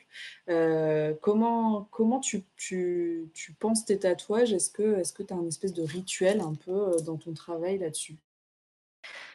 J'ai pas. Enfin, après, tout est rituel. Donc, oui, on peut dire que c'est un rituel, mais effectivement, j'ai besoin d'une ambiance et j'ai besoin de calme. Donc mes dessins, c'est toujours la nuit. j'ai la chance, d'être, mariée à une femme qui s'endort vers 20:30, 21:00. Donc ça, c'est ça me va, ça colle. Donc à 21:00 généralement, je la réveille puisqu'elle s'est endormie sur le canapé, hein, bien évidemment et je lui dis, «Minou, va te coucher» va te coucher et là «Va te coucher Minou, ça suffit, tu m'enroules dans les oreilles». et là, j'ai ma deuxième journée, ce que j'appelle ma deuxième journée qui commence et qui va durer généralement jusqu'à 2:00 du matin. Je suis rarement au lit avant 2:00 du matin. et là, effectivement, c'est ma journée, de dessin. Donc effectivement, je suis sur mon canapé, j'ai ma tablette, je vais me mettre, du para à la télé ou je vais écouter de la musique etc. Donc bon, quelque part, on peut dire que c'est un peu rituel. Après, ça m'empêche pas effectivement des fois de dessiner dans l'urgence, mais c'est c'est pas c'est pas ce que je préfère. Je préfère prendre le temps de dessiner chez moi et effectivement, j'ai besoin de de calme dans ces cas-là. Ok, et du coup, tu disais avec ta tablette, donc est-ce que tu, dessines directement euh, en digital ou est-ce que tu passes par, euh, euh, le tradi, entre guillemets, donc stylo, crayon, etc. Ou est-ce que tu travailles direct en digital? Comment, comment tu fonctionnes? Alors je fais partie de ces gens qui ont vu, l'arrivée de la tablette, hein, parce que moi quand j'ai commencé à tatouer, c'était, tu faisais 14 photocopies pour avoir la bonne taille de la feuille que tu voulais, enfin bon bref, c'était un peu le bordel. J'avais, 14 trousses, 3 cahiers, quand tu te déplaçais, il fallait prendre une valise, et quand la tablette est arrivée, j'ai eu un, réflexe de vieille conne, de non mais attends, c'est pas du vrai dessin, excuse-moi, mais comment tu fais si ta tablette tombe en panne, etc. Et à l'époque, je travaillais avec ce que moi j'appellerais deux petites jeunes, parce qu'elles avaient 20 ans et que moi j'en avais déjà 35. et en l'occurrence, avec une tatoueuse qui a ouvert son shop d'ailleurs maintenant à Paris, qui s'appelle Eva, Eva Hagen. Et en fait, c'est Eva qui un jour m'a dit, mais tu sais, genre, au lieu de, râler là, de faire ta vieille ronchon, tu peux pas genre essayer? Et j'ai fait genre, ouais, je vais essayer, mais c'est de la merde ton truc, blablabla. Et en fait, au bout de cinq minutes, j'ai fait OK, bah, j'avais tort, je vais me taire et puis je vais aller marquer une tablette. voilà. Mais, mais parce que déjà, il y, a un gain de temps qui est, qui, qui, bien évidemment est fou parce que quand tu dessines sur, sur papier, si tu fais un trait qui va pas, bah, faut tout recommencer. Et puis il y a un gain d'argent aussi qui est pas négligeable et mmh, d'écologie aussi parce que bah, forcément tu gâches plus de papier, etc. Après, le jour où ma tablette est cassée, je peux reprendre du dessin papier. Hein. Mais en vrai, maintenant tatou, honnêtement, je le fais que sur ma tablette. Je vais moi faire des dessins sur papier pour moi à côté pour me faire plaisir, mais en tout cas. bah voilà, je vois Dacroc qui parle d'Eva Hagen dans le chat, donc c'est ça, c'est bien elle. Et, en tout cas, oui, non, pour moi, le tatou, je le, je le fais que sur tablette maintenant. Ok, donc finalement, tu es revenu sur tes a priori sur la tablette et tu t'es dit, bon, allez, j'arrête de déconner et je m'y mets quoi. C'est l'histoire de ma vie, hein, de revenir sur mes a priori. ah, mais c'est bien, tu te remets en question, c'est vachement bien. Oui, mais je mets un peu de temps à le faire quand même, tu vois. Je, suis une tête butée. Pendant trois mois, je vais faire aller, mais tu racontes n'importe quoi, mais moi j'ai 40 ans, moi je suis mieux que toi. Puis après, j'essaye et je fais ok, c'est bon, je ne sais rien, je me tais. Euh, dans le chat, Litena, je vois que tu dis que tu as l'impression qu'il y a un dernier long message qui n'est pas passé. Effectivement, j'allais te poser la question de pourquoi tu nous parlais d'un tatoueur d'une ville de province? Donc, je pense que ton message n'est pas passé. Si tu veux euh, le, retaper, euh, ce sera avec plaisir qu'on le lira. Vonette, je me posais la question. je sais que là, d'ailleurs, j'ai mis une photo. Tu, dessines un peu aussi sur des boîtes en bois, là, en ce moment. Est-ce que ça ça te est-ce que tu aurais envie de changer de support euh, et du coup de faire autre chose que bah, sur la peau euh, et, du tatouage en dessin? Est-ce que, je ne sais pas, tu as déjà pensé à faire de l'illustration euh, pour, je ne sais pas, faire une BD, un, livre, quelque chose? Est-ce que l'illustration, par exemple, c'est un truc qui te qui t'a déjà traversé l'esprit ou est-ce que vraiment le tatou, c'est ton support, ton support favori? Euh, non, alors, très honnêtement, je pense que j'ai pris, une habitude, qui est bonne ou mauvaise, je sais pas, mais qui est là en tout cas. C'est que j'ai vachement la tendance à dessiner pour du tatouage et c'est du dessin qui va être, vraiment fait en ayant en tête, les, mmh, les nécessités physiques et pratiques et matérielles du tatou, donc en termes de taille, de détails etc. donc non, je fais pas du tout d'illustration et je suis pas sûre que je serais très, très bon là-dedans.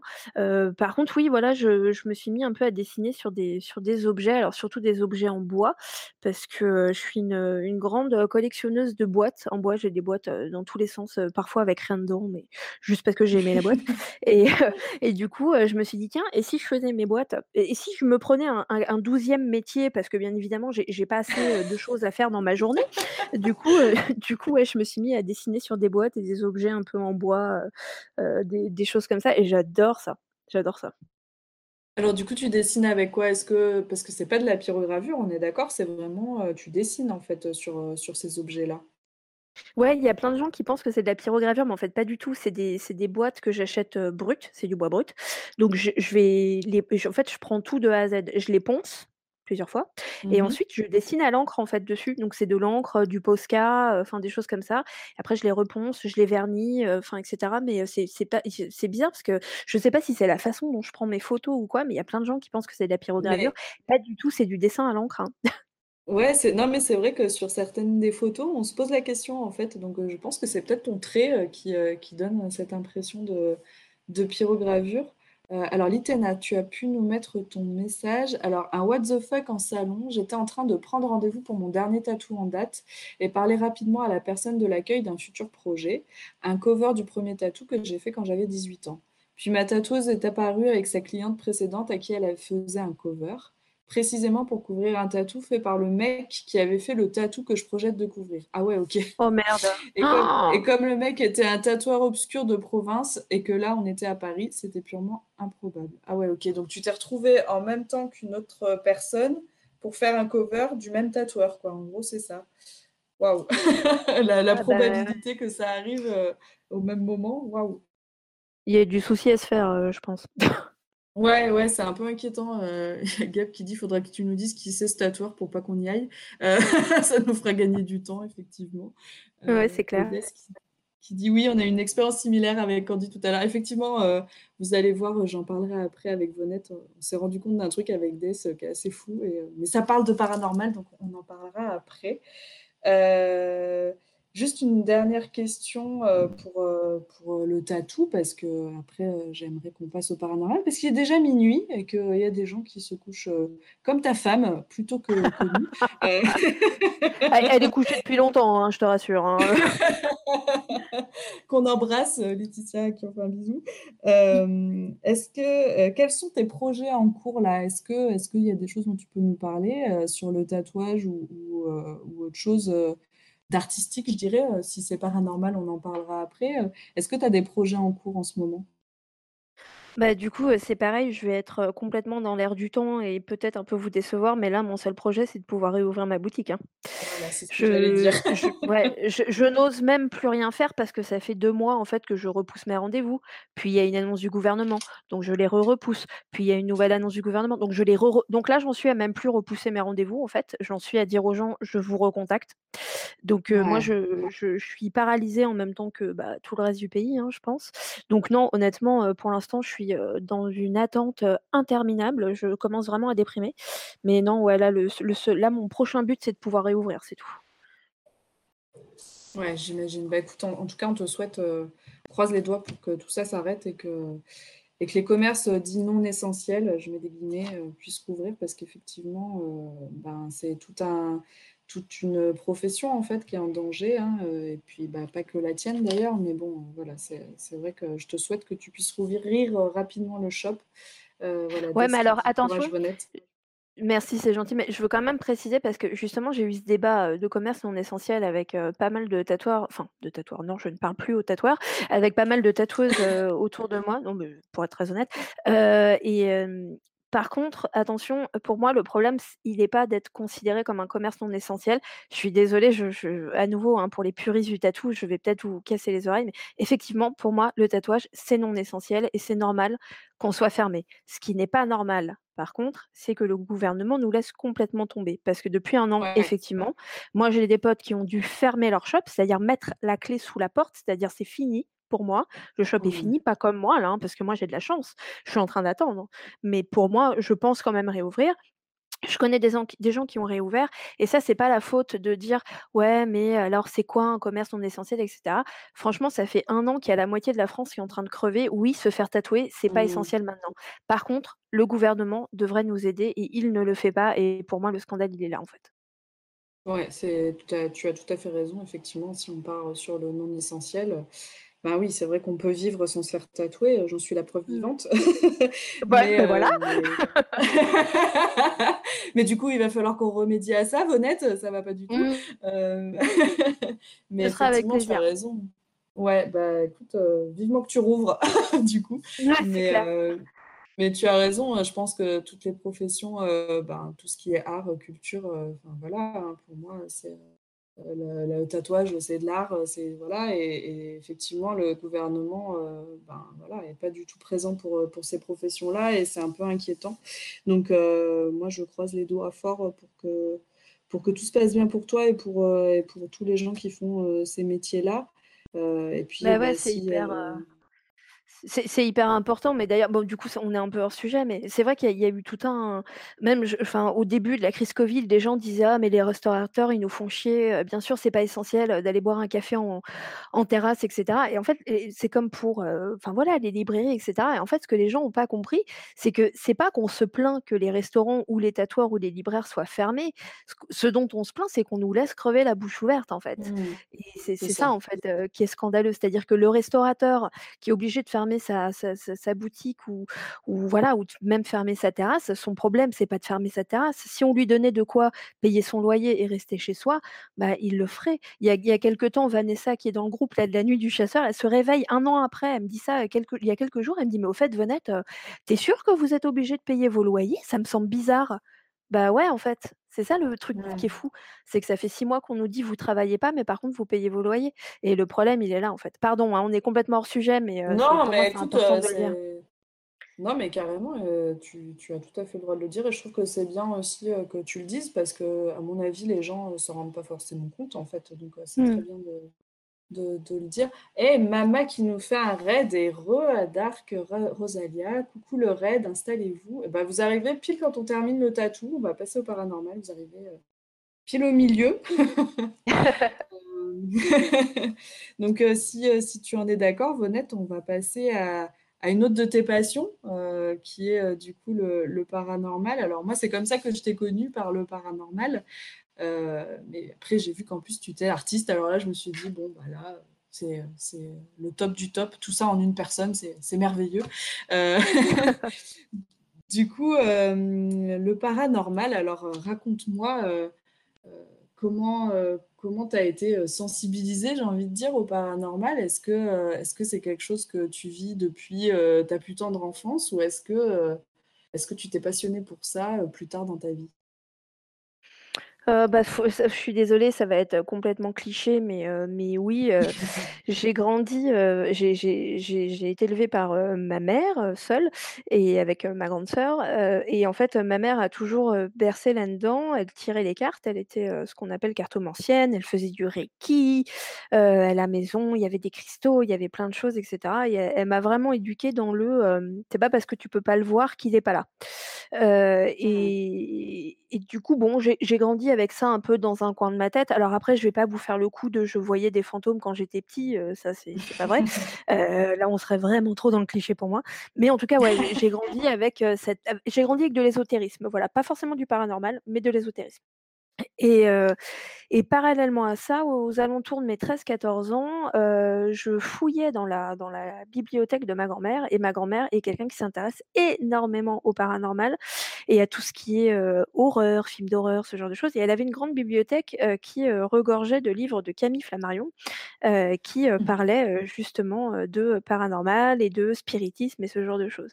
Donc c'est vrai que j'ai lu ces livres quand j'avais, heu, 13-15 ans, mais c'est pareil, c'était un coin dans de ma tête c'était dans un coin de ma tête, pardon, mais ça faisait pas non plus partie de ma vie, et puis ça s'est, imposé à moi il y a, bah, en même temps que j'ai créé le groupe en fait, hein, La Nuit du Chasseur, donc je l'ai créé il y a 6 ans maintenant, parce que j'avais été, à un événement public qu'on appelle un ghost hunt, public. Donc c'est un c'est un événement, où les gens, payent un ticket, un peu comme si on allait au spectacle, et en fait, c'est des gens qui vont qu'on va inviter toute la nuit à, travailler dans un endroit qui est réputé hanté. Donc voilà, on t'amène, dans un château, dans un moi, c'était dans un hôtel qui est du coup pas loin de là où j'habite maintenant, et en fait, là, gros coup de foudre. Et en fait, quand je suis ressortie de ce ghost hunt, bon, de la même façon que tout avec moi, ça me suffisait pas de faire des ghost hunt, il fallait que j'aille au fond du truc.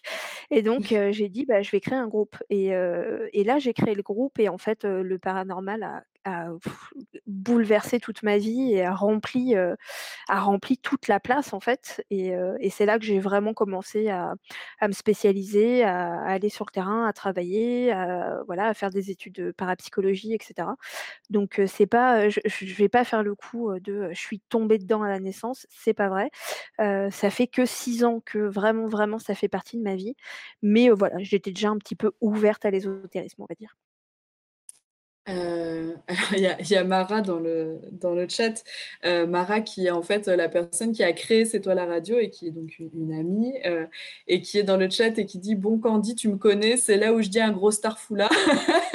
Mais la chaîne est ouf. En vrai, j'ai tout regardé. Alors Mara, c'est quelqu'un qui a très peur, heu, de tout ce qui est, heu heu, esprit, elle a une trouille bleue, mais je vais pas le dire parce que la pauvre, si je dis sa pire phobie, je vais pas le dire en en voilà, mais elle a très peur de tout ça et quand je lui ai parlé, de La Nuit du Chasseur, parce que je lui en ai parlé, très rapidement quand je vous ai découverte, elle a été regarder et elle m'a dit: «En vrai, j'ai peur, mais c'est trop bien» et elle, elle aime beaucoup le côté historique. Donc heu, ça, je voulais en en venir là. Heu, c'est vrai que, bah, tu disais, heu: «Je suis un peu Hermione», mais en fait, tu, vous avez enfin, pas que toi du coup, mais c'est souvent toi qui en parles, vous faites beaucoup de recherches en fait, sur les lieux dans lesquels vous allez enquêter et je trouve que, bah, c'est pas toujours le cas, des équipes d'enquêteurs et du coup, bah, je trouve que c'est ça qui est intéressant dans votre démarche aussi, c'est que vous vous pointez pas dans un lieu en disant, «Venez, on va chasser des fantômes». Bah, tu t'intéresses aussi à l'histoire du lieu et tu fais beaucoup de recherches en fait. Oui, je dis tout le temps qu'il y a parce que sur YouTube, il y a une grosse, communauté, para paranormale. Je dis tout le temps qu'en fait, tu as ce qu'on appelle vraiment les youtubeurs paranormales, donc ça va être, les gens qui vont, plutôt dans des endroits abandonnés, avec, une cam, face cam et une cam, sur, voilà, sur ce qu'ils voient devant eux et qui vont juste, voilà, aller voir, si, se passe des choses, là où ils vont. Nous, on n'a pas du tout, du tout cette approche. Comme je dis tout le temps, on n'a pas le même «métier» entre guillemets, eux et et nous, même si c'est pas du tout péjoratif, hein, ils font ce qu'ils veulent et c'est valide. Nous, on ne va jamais dans des endroits abandonnés juste parce que c'est des endroits abandonnés. Je fais de l'urbex à côté, mais je le mêle pas, heu, au paranormal.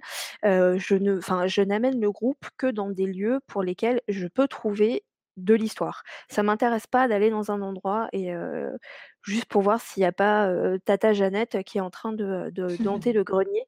Ça, ça m'intéresse pas. Et effectivement, donc c'est comme ça qu'a débuté le, surnom Hermione Granger. quand on va enquêter quelque part, on fait toujours un brief avant. et là, moi, je sors toutes les recherches que j'ai fait sur le lieu. Donc, ça va être sur l'histoire. je vais sortir des dates, des noms, des objets. Enfin, je vais vraiment essayer d'aller à fond dans l'histoire pour se servir de cette histoire afin de voir s'il peut y avoir une mémoire des lieux, des fantômes, etc. C'est hyper important. Alors, ça, me fait toujours rire parce qu'à chaque fois qu'on fait des briefs, plus ça va, plus nos briefs sont longs dans nos épisodes. Du coup, on a des briefs qui font. ah, mais c'est clair, ça nous arrivait d'avoir des briefs qui faisaient 40 minutes. Et du coup, moi, à chaque fois, je me sens obligée de dire aux gens Je suis désolée, le brief, il était hyper long. Et je suis toujours hyper surpris quand les gens me font Non, mais c'est génial Ah bon, mais tu m'as écouté pendant 45 minutes te raconter l'histoire de Louis XIV. Ouais, mais c'est trop bien Ah bon, bah écoute, bah super. c'est. Parce que pour moi, c'est primordial. Aller dans un endroit et dire, est-ce que s'il y a quelqu'un tapé dans un mur, mais si tu sais pas à qui tu t'as et puis tu sais, la politesse en fait. Enfin, tu vois, genre tu vas dans un endroit, tu n'arrives pas avec tes gros sabots. Enfin, moi, je veux arriver avec un minimum de bienveillance et de respect en fait pour les entités, qui pour moi sont des gens. Donc j'amène, ma politesse, envers les fantômes, comme, je l'amène dans la rue avec les gens. Donc pour moi, le premier pas de cette politesse, c'est de savoir où tu vas, pourquoi et à qui tu t'adresses, quoi. Bah, c'est vrai qu'il y a des gens qui disent, je sais pas si c'était pas Vanessa qui avait dit ça, euh, du coup, qui est, qui est aussi dans le, dans le groupe et qui fait aussi des choses de son côté, dont les ghost hunt dont tu parlais, mais je pense qu'on en reparlera. Euh, c'est genre, bah, t'arrives pas chez les gens euh, sans frapper, tu rentres, tu te poses sur le canapé et tu dis qu'est-ce qu'on mange, quoi. Et effectivement, bah, c'est ce que tu dis, être un peu poli. Et moi, c'est ce qui m'avait beaucoup surprise au départ quand j'ai quand j'ai regardé vos vidéos, parce que j'avais vu d'autres groupes avant. Euh, et, je les trouvais vachement agressifs en fait. Euh, et je trouve que dans, dans l'équipe de la nuit du chasseur, vous n'avez pas du tout cette démarche-là et cette approche-là. Et moi, je trouve que c'est ce qui est hyper intéressant, c'est que bah, déjà, vous êtes euh, hyper respectueux et respectueuse des lieux.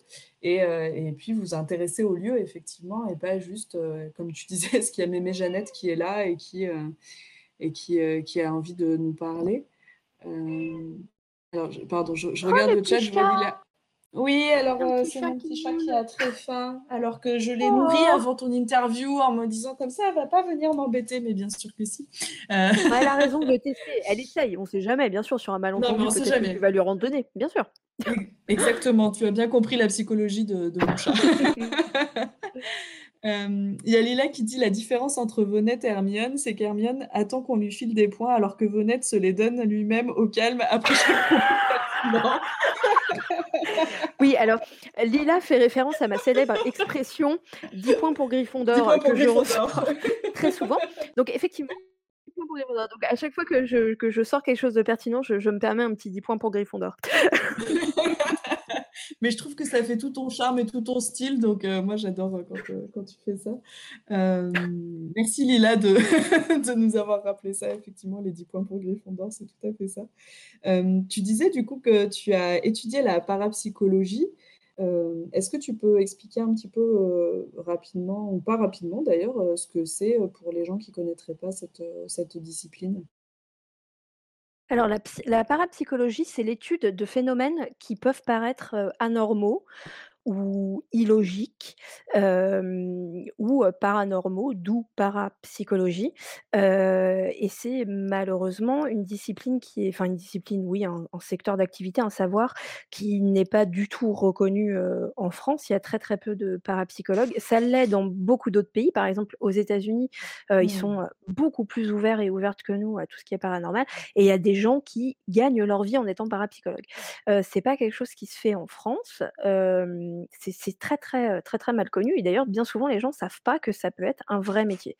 et c'est c'est pas venu tout de suite, cette envie, d'être, parapsychologue quand j'ai commencé le paranormal. C'est venu parce que il s'est passé des choses, on a fait face à des phénomènes que j'ai pas su, que j'ai pas pu expliquer. et du coup, à ce moment-là, bah, pour moi, ce qui est intéressant, c'est bah, d'approfondir mes connaissances euh, pour euh, bah, voilà, avoir des références, euh, pouvoir dire et eh bah, tel phénomène, ça va se, rapprocher pardon, par exemple de ce qu'on peut appeler bah, la télékinésie ou la psychokinésie, ce genre de choses, qui sont donc la faculté de déplacer les objets ou d'interagir avec un objet par la pensée. et donc ça se, tout ça, ça se rapporte, ça se rapproche du paranormal. Alors c'est pareil, il n'y a pas de il n'y a pas vraiment d'école de parapsychologie, il n'y a pas de cursus de parapsychologie en France, mais il y a des organismes complètement privés qui, s'en occupent. et donc, moi, je fais mes, mes années en parapsychologie avec un institut qui s'appelle l'Institut Métapsychique International, qui est un des plus grands instituts au monde, et on a la chance qu'il soit français dans ce domaine. Et donc, c'est des études en deux ans. Et donc, là, j'ai validé ma première année, bah, pas cette année-là qui vient de passer, mais celle d'avant. Il faut que je valide ma seconde année, mais que j'ai choisi de ne pas faire là parce qu'avec le Covid, c'était trop compliqué pour moi. Donc là, là, cette année-là, je ne fais pas mon cursus et je reprends ma deuxième année l'année prochaine. Et donc à la fin de cette deuxième année, je serai officiellement parapsychologue. Mais, mais en gros, c'est ça, c'est l'étude des phénomènes qui ne s'expliquent pas par la science basique, naturelle, connue de, de tous et de toutes. Alors j'ai presque envie de dire qu'il ne s'explique pas encore, euh, parce qu'on euh, n'est pas à l'abri, euh, enfin je ne sais pas ce que tu en penses, mais qu'un jour, on ait une explication scientifique à tel ou tel phénomène, parce que, ben, il y a des choses qu'on ne s'expliquait pas, il y a, des centaines d'années et qui maintenant ont une explication. je ne sais pas je sais pas comment quelle est ta position là-dessus, bah, si, complètement, je suis complètement d'accord avec toi. comme n'importe quel, n'importe quel, domaine de la science, en tout cas, ou mais en fait, je dis de la science, mais de la technologie ou d'autres choses, le savoir, vient en étudiant et malheureusement, l'étude vient avec l'argent comme partout. Or, effectivement, comme, voilà, comme en France, on ne s'intéresse pas ou peu à la parapsychologie, c'est sale, les fantômes, on ne veut pas savoir qu'ils existent. Du coup, il y a très peu de mmh. fonds, en fait. C'est ça le problème. C'est que s'il y avait des fonds qui étaient réservés à l'étude de la parapsychologie, je pense qu'on serait beaucoup plus loin dans l'analyse de ces phénomènes. Et effectivement, moi, je ne doute absolument pas que, et j'espère que je serai encore en vie pour voir ça, que dans quelques années, il y a énormément de choses que, par exemple, bah, nous, on vit avec le groupe, qu'on saura expliquer. J'en doute absolument pas, mais pour ça, il faut, il faut qu'il y ait du temps, il faut qu'il y ait des gens et surtout, il faut qu'il y ait de l'argent. Ouais, c'est, tu as raison de le dire, effectivement, bah, on voit bien que là où il y a de l'argent, les choses se développent et quand il n'y en a pas, ça met un peu plus de temps. Il y a Lila qui dit, ça consiste en quoi comme métier concrètement Il ou elle va faire quoi sur le terrain? Est-ce que tu peux nous expliquer un petit peu plus, effectivement, concrètement, en quoi consiste ce métier?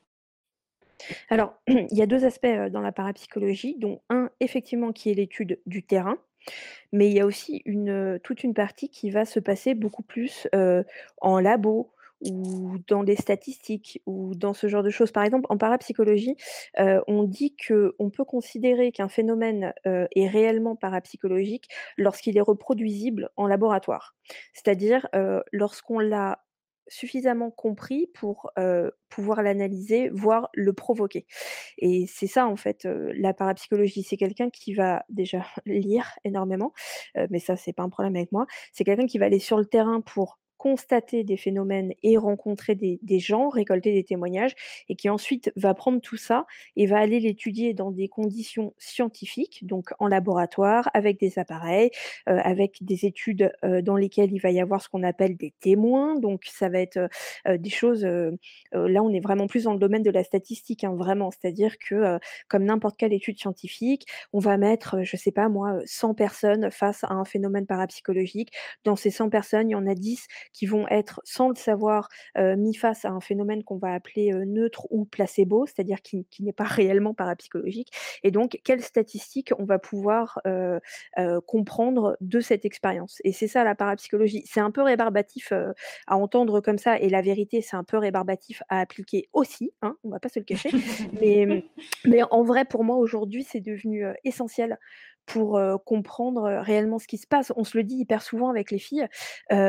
Par exemple, un des phénomènes qu'on va rencontrer le plus quand on enquête, c'est ce qu'on appelle des phénomènes de PVE, c'est-à-dire des phénomènes mmh de voix électroniques. C'est donc des voix qui vont être enregistrées par nos appareils, qu'on va appeler la voix des morts, mais qui ne vont pas être entendues par nos oreilles. Alors, capter ce phénomène en enquête, c'est génial. Se dire: «Attends, c'est hyper bizarre, j'étais dans la pièce, j'ai posé une question, je ne sais pas moi, à une entité: "Comment vous vous appelez?" et en fait, en rentrant chez moi, je me rends compte que sur mon dictaphone, il y a quelqu'un qui a dit Hervé et je l'ai pas entendu, heu, sur place. Ça, c'est super de le constater, mais la parapsychologie derrière, elle va se demander: «OK, heu, quelle fréquence a émis cette voix pour être, heu, enregistrée par l'appareil? Comment ces fréquences, heu, hertziennes ont été provoquées? À quel moment, heu, des fréquences hertziennes vont être provoquées sans, heu, l'interaction avec un objet?» avec, et quand je dis objet, je pense corde vocale et souffle, et c'est tout ça la parapsychologie. Donc en fait, la parapsychologie, ça permet de ne pas se contenter de de de d'observer les phénomènes, ça va vraiment, aller au à fond pour comprendre, pour les analyser. Comment est-ce qu'ils se passent Mmh. et comment je peux les reproduire?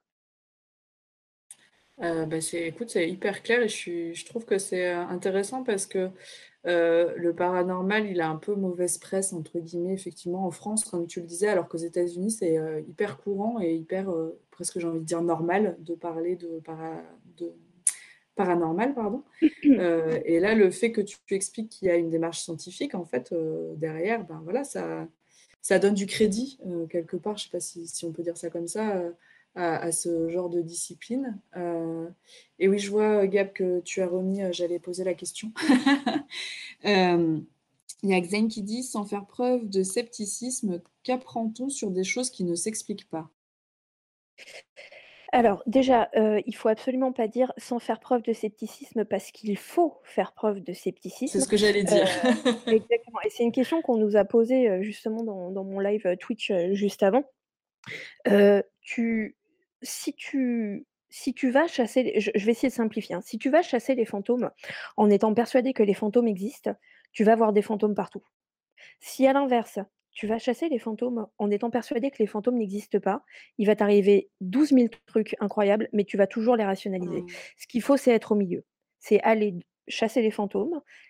Comme je disais, avoir ton rôle de chasseuse de fantômes ou de chasseur de fantômes, c'est-à-dire aller sur le terrain, provoquer, provoquer une entité entre guillemets. Quand je dis provoquer, c'est pas péjoratif, c'est vraiment amener une action, demander une action à une entité ou un mot ou et cetera et ensuite rentrer chez toi, l'analyser, le regarder d'un œil sceptique, c'est très important, pour pouvoir aller, à fond là-dessus et justement par rapport à ce que tu dis, hem, Xain Xain, pardon, si je le prononce mal, pour du coup l'expliquer.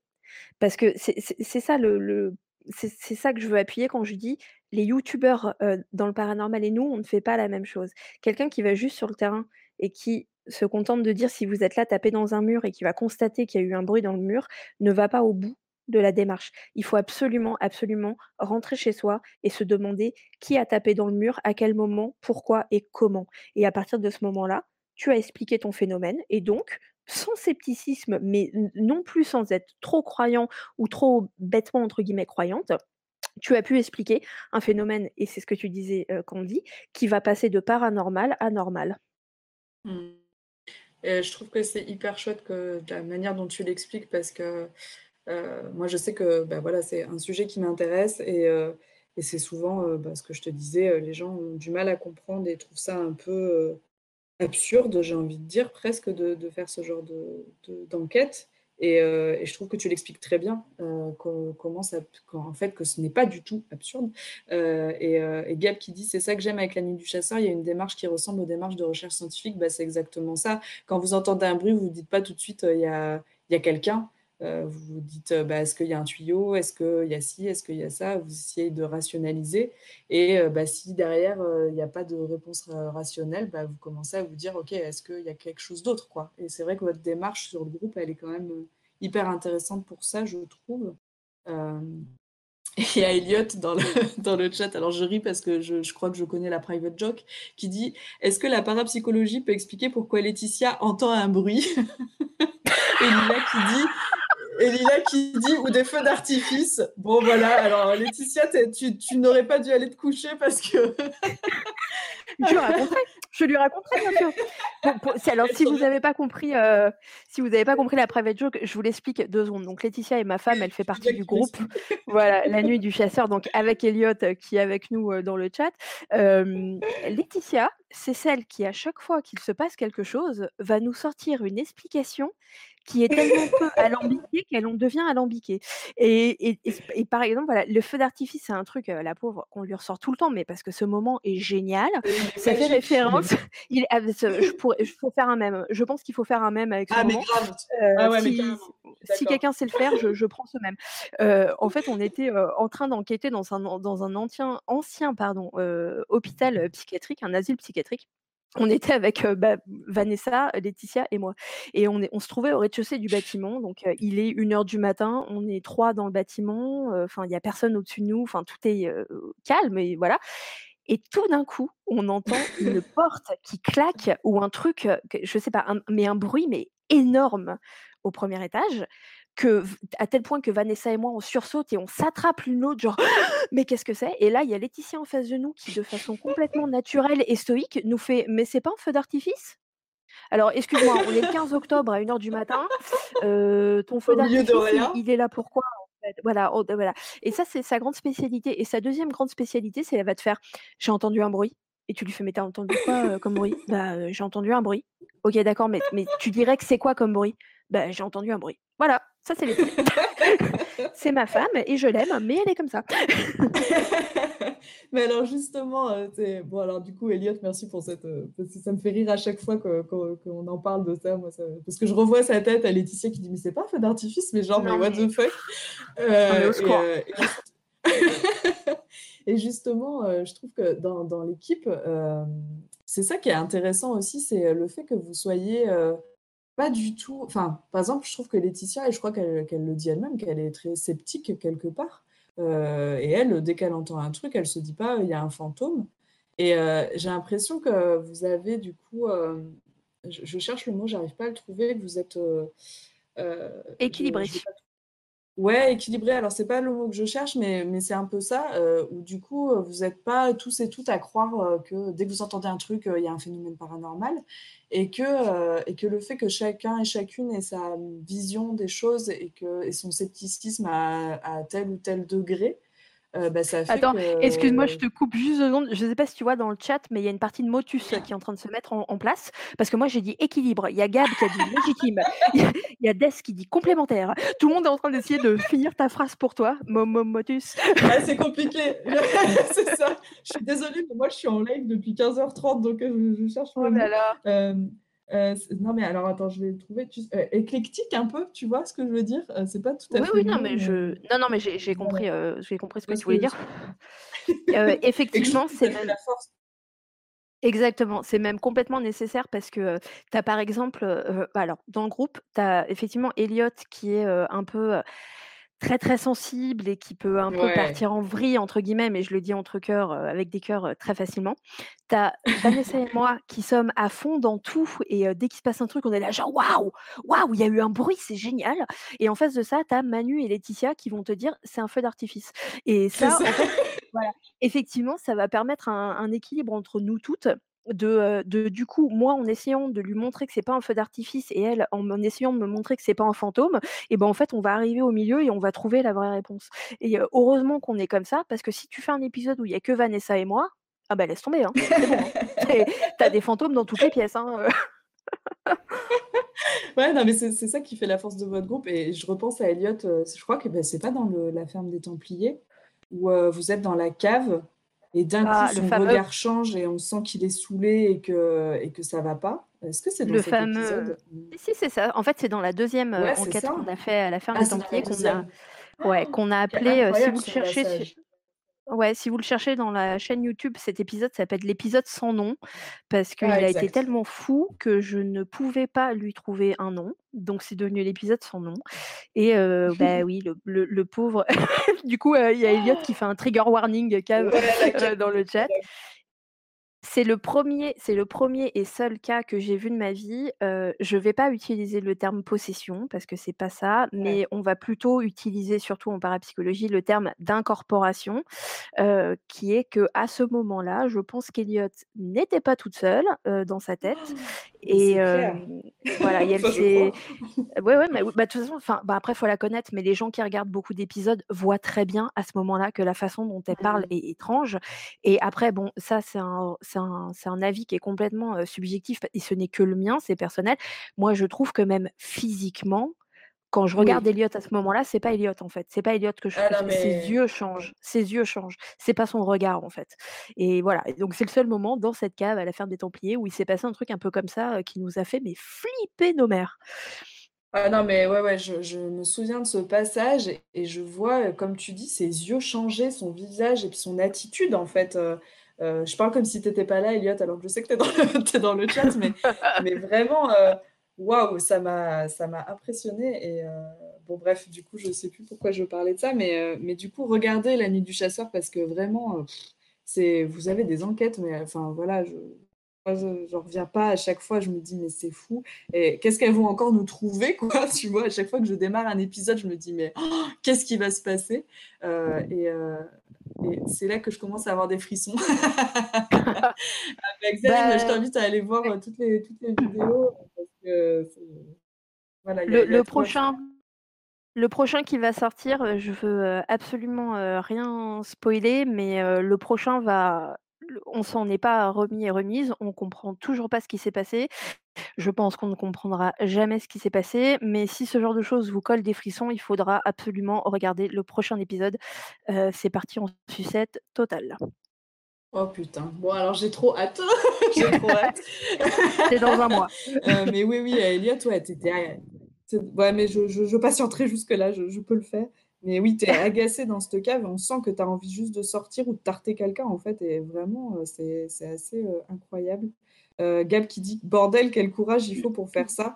Mais c'est ça qui est assez fou, c'est que quand on vous voit, on se dit mais waouh, euh, quel, ouais, quel courage, c'est vraiment le mot. Euh, tu te dis mais moi qu'est-ce que je ferais dans ces cas-là bah, je serais, je serais, je ferais pas, je ferais pas la fière quoi. Je serais pas, serais pas très, très serein très sereine. Et c'est vrai que bah ouais, il en faut quoi pour, euh, pour faire ce, ce genre d'enquête. Euh, moi, j'irai pas et puis il y a, voilà. Il y a plein de gens qui nous disent ça, hein, qui nous disent ah là là, mais vous avez trop de courage, mais comment vous faites pour faire, etc. Et on a toujours la même réponse, c'est que en vrai, nous-mêmes, quand on se regarde, on se dit mais qu'est-ce qu'on fout là hein? Vraiment, Mmh. hein, mais tous les épisodes, moi, du coup, comme tu le disais, c'est moi qui fais tout le montage, Oui. l'analyse, etc. À chaque fois que je, que je nous regarde, je suis là, mais on est taré ou quoi? On peut pas faire du foot comme tout le monde ou aller en boîte de nuit? Tu sais, pour, pourquoi, pourquoi est-ce qu'on, pourquoi, pourquoi faire pourquoi ça? Pourquoi aller la ça nuit? Mais oui, pourquoi? Est-ce que je m'en veux? Est-ce que j'ai un compte à régler avec moi-même? Pourquoi je demande à des, à des fantômes de venir me parler ou de venir me toucher? Les gens ils me disent ah comment vous faites pour pas avoir peur? Mais attends mon gars, on est morte de peur à chaque fois. Ouais. c'est juste que ça se voit pas. mais non, si, mais parce peur, hein. que. Mais c'est vrai qu'en plus, au, au fur et à mesure des enquêtes, on voit que vous prenez confiance quand même et que. euh, Enfin, vous êtes. euh, comment dire Vous réagissez euh, moins. Moins euh, je sais pas comment le dire. Tu vois, je perds mes mots. Je suis désolée, c'est un peu, un peu compliqué. Mais euh, vous réagissez un peu plus calmement, j'ai envie de dire, au phénomène que vous entendez ou que vous voyez. Et j'ai l'impression qu'en fait, bah, c'est le métier qui rentre quelque part, comme on dit, que plus vous faites d'enquête et plus, euh, bah, plus vous êtes calme et posé et, et plus rationnel aussi dans, dans, dans, vos réactions. Je sais pas ce que tu en penses. L'expression va paraître un peu forte, mais euh, moi, je, je, je, pense qu'elle est juste. Il y a aussi un instinct de survie hein, qui se met en place. Hein. Ouais. Parce que quand tu es euh, quelque part dans un endroit où tu dis, on est quand même en train de parler à des gens qui sont morts. Quand tu dis à quelqu'un qui est mort, si vous êtes là, faites un bruit et que tout d'un coup ça se met à taper à, mmh. juste à côté de toi alors qu'il n'y a aucune raison naturelle, euh, voilà, rationnelle à ce que ça tape, t'as pas beaucoup de choix en fait. C'est-à-dire que soit tu restes calme et ça va, soit tu te dis attends, il euh, y a un fantôme qui vient taper à côté de moi là et tu pars en courant en fait. Donc euh, mmh. on, on, est obligé en fait pour aller là où on veut aller de de rester un petit peu calme. Bien souvent, la peur arrive après, en fait. C'est-à-dire sur le coup, on, est, on essaye Oui. d'être pro et puis voilà, on, on est là pour travailler aussi. On n'est pas là juste pour partir en courant et gueuler. Et ça sert à rien. Sinon, sinon effectivement, bah, on prend une cam et on va dans des endroits abandonnés. C'est pas ce qu'on veut faire. Donc, on est un petit peu obligé. Mais à nouveau, euh, je te rassure et je vous rassure, à chaque fois qu'on regarde les épisodes, euh, on se dit mais comment on a fait quoi. Mais cela étant dit, euh, à nouveau, hein, je suis désolée, hein, c'est pas du tout pour faire monter le- la pression ou le spoil. En termes de vous arriver à être stoïque et à rester calme, etc. Je vous invite à regarder le prochain épisode. Oh là là, tu me teases de fou. J'ai trop hâte. Bah, et- Elliot qui nous écoute sait de quoi je parle et c'est, il, il va être corsé celui-là. Bon, Elliot, je vais venir te voir en MP pour que tu me dises tout. ah non, ah non, non, non, il va, il va tenir le secret. Non, non, bah, jamais. Non, ça gâcherait. Je rigole ou quoi. euh, mais justement, en parlant de choses que vous n'entendez pas sur le coup et où vous êtes calme, moi je repense à, je vais pas dire la phrase, mais à ce PVE. Apparemment, elles sont seules. Ah mon Dieu, mais mon Dieu, enfin mon Dieu, j'en sais rien qui d'ailleurs, mais regardez cet épisode à l'ancien hôtel où, euh, où l'équipe euh, enregistre un PVE, mais enfin, moi j'en je, j'en ai regardé hein, des vidéos de paranormal, c'est le plus beau PVE que j'ai jamais entendu, le plus clair, le plus fou. Enfin, moi, je, je sais pas, à chaque fois que je l'entends, en plus, euh, il me fout les frissons, quoi. Et je me dis finalement, c'est ce que je te disais quand tu as parce que du coup, je ne l'ai pas dit, mais Vonette a une chaîne Twitch sur laquelle euh, euh, diffuse des enquêtes, je vais y arriver, de la nuit du chasseur, et du coup, on peut avoir euh, les commentaires en direct, et ça, c'est trop cool. Donc, je vous invite à aller follow euh, Vonette sur Twitch. mais quand on disait, heureusement que vous ne l'avez pas entendu sur le coup, finalement, je crois que c'est Vanessa et Pam qu'on voit sur le lit. Parce qu'en fait, on est là pour garder son sang-froid. Je pense que c'est d'un compliqué incroyable. Ah le le le cette phrase, le «apparemment elles sont seules», heu, si on l'avait enfin, j'ai souvent raconté, hein, le la façon dont j'ai trouvé ce PVE et ce qui s'est passé pour moi quand je l'ai trouvé. Heu, si l'état émotionnel dans lequel je me suis retrouvée lorsque j'ai entendu à l'analyse le «apparemment elles sont seules», si je l'avais vécu en live, j'aurais jamais, Enfin, je ne sais pas comment j'aurais fait. Alors après, euh, bon, l'ancien hôtel, je peux le dire maintenant parce que maintenant j'ai dit la vérité, mais pendant de nombreuses années, j'ai pas voulu le dire. Ce qu'on appelle l'ancien hôtel, c'est la maison de campagne de ma famille. Sauf que je voulais pas dire que c'était de ma famille, donc on l'a appelé l'ancien hôtel. C'est réellement un ancien hôtel euh, qui se trouve, qui est paumé au milieu de la forêt et qu'on peut un peu comparer, je pense, à The Shining en termes de d'isolement hein, du lieu. Euh, c'est un lieu dans lequel je retourne quand même. Tu vois, je, sais qu'il s'est passé ça. Je voilà, j'ai cette voix en tête qui est horrible, ah horrible. le, ton, apparemment, elles sont seules. Enfin, horrible. Ah euh, Puis le grognement derrière, oh mon dieu. ça m'a pas gâché mon, lieu de, mon lieu de campagne, tu vois? Cet été, je vais quand même y aller avec mes copines. Euh, enfin, on a déjà prévu une enquête, mais euh, on va quand même y aller. On va, on va squatter la piscine la journée et enquêter la nuit. Ça, ça empêche pas non plus de, voilà, de garder les pieds sur terre, mais la première fois qu'on est retourné, à l'ancien hôtel, après ça, quand je suis retournée genre en week-end quoi avec Laetitia, mmh. on a on est on est sorti de la voiture, on a été ouvrir la porte, on a posé nos affaires dans l'entrée de la maison, on a été au milieu du salon et on a dit à voix haute: «Voilà, on est venu passer des, vacances, là, on est en week-end, on ne veut pas vous voir. Ah oui, oui, mais on l'a dit clairement à voix haute, on leur a dit on ne veut pas vous voir, on ne veut pas vous entendre.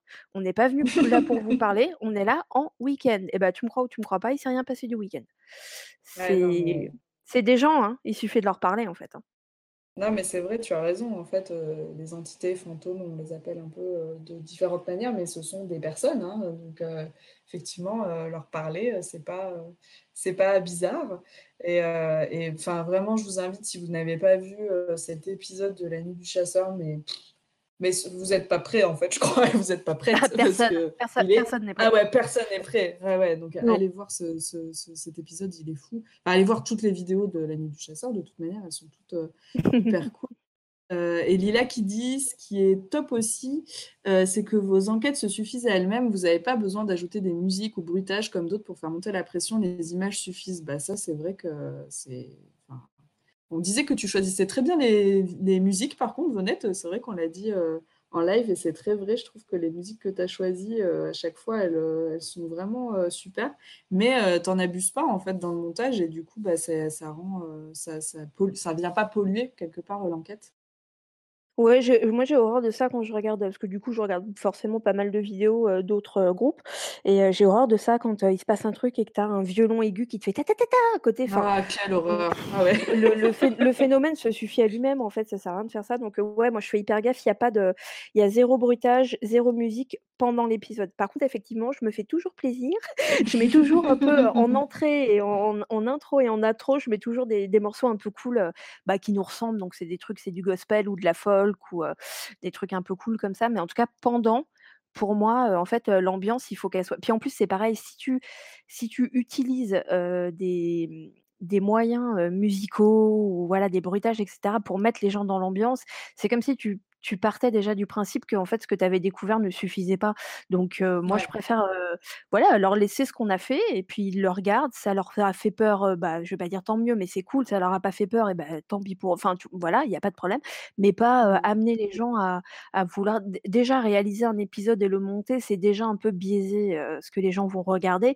Donc si en plus on rajoute des bruitages, des trucs et cetera, heu, bon, c'est c'est pas c'est pas trop notre truc, quoi.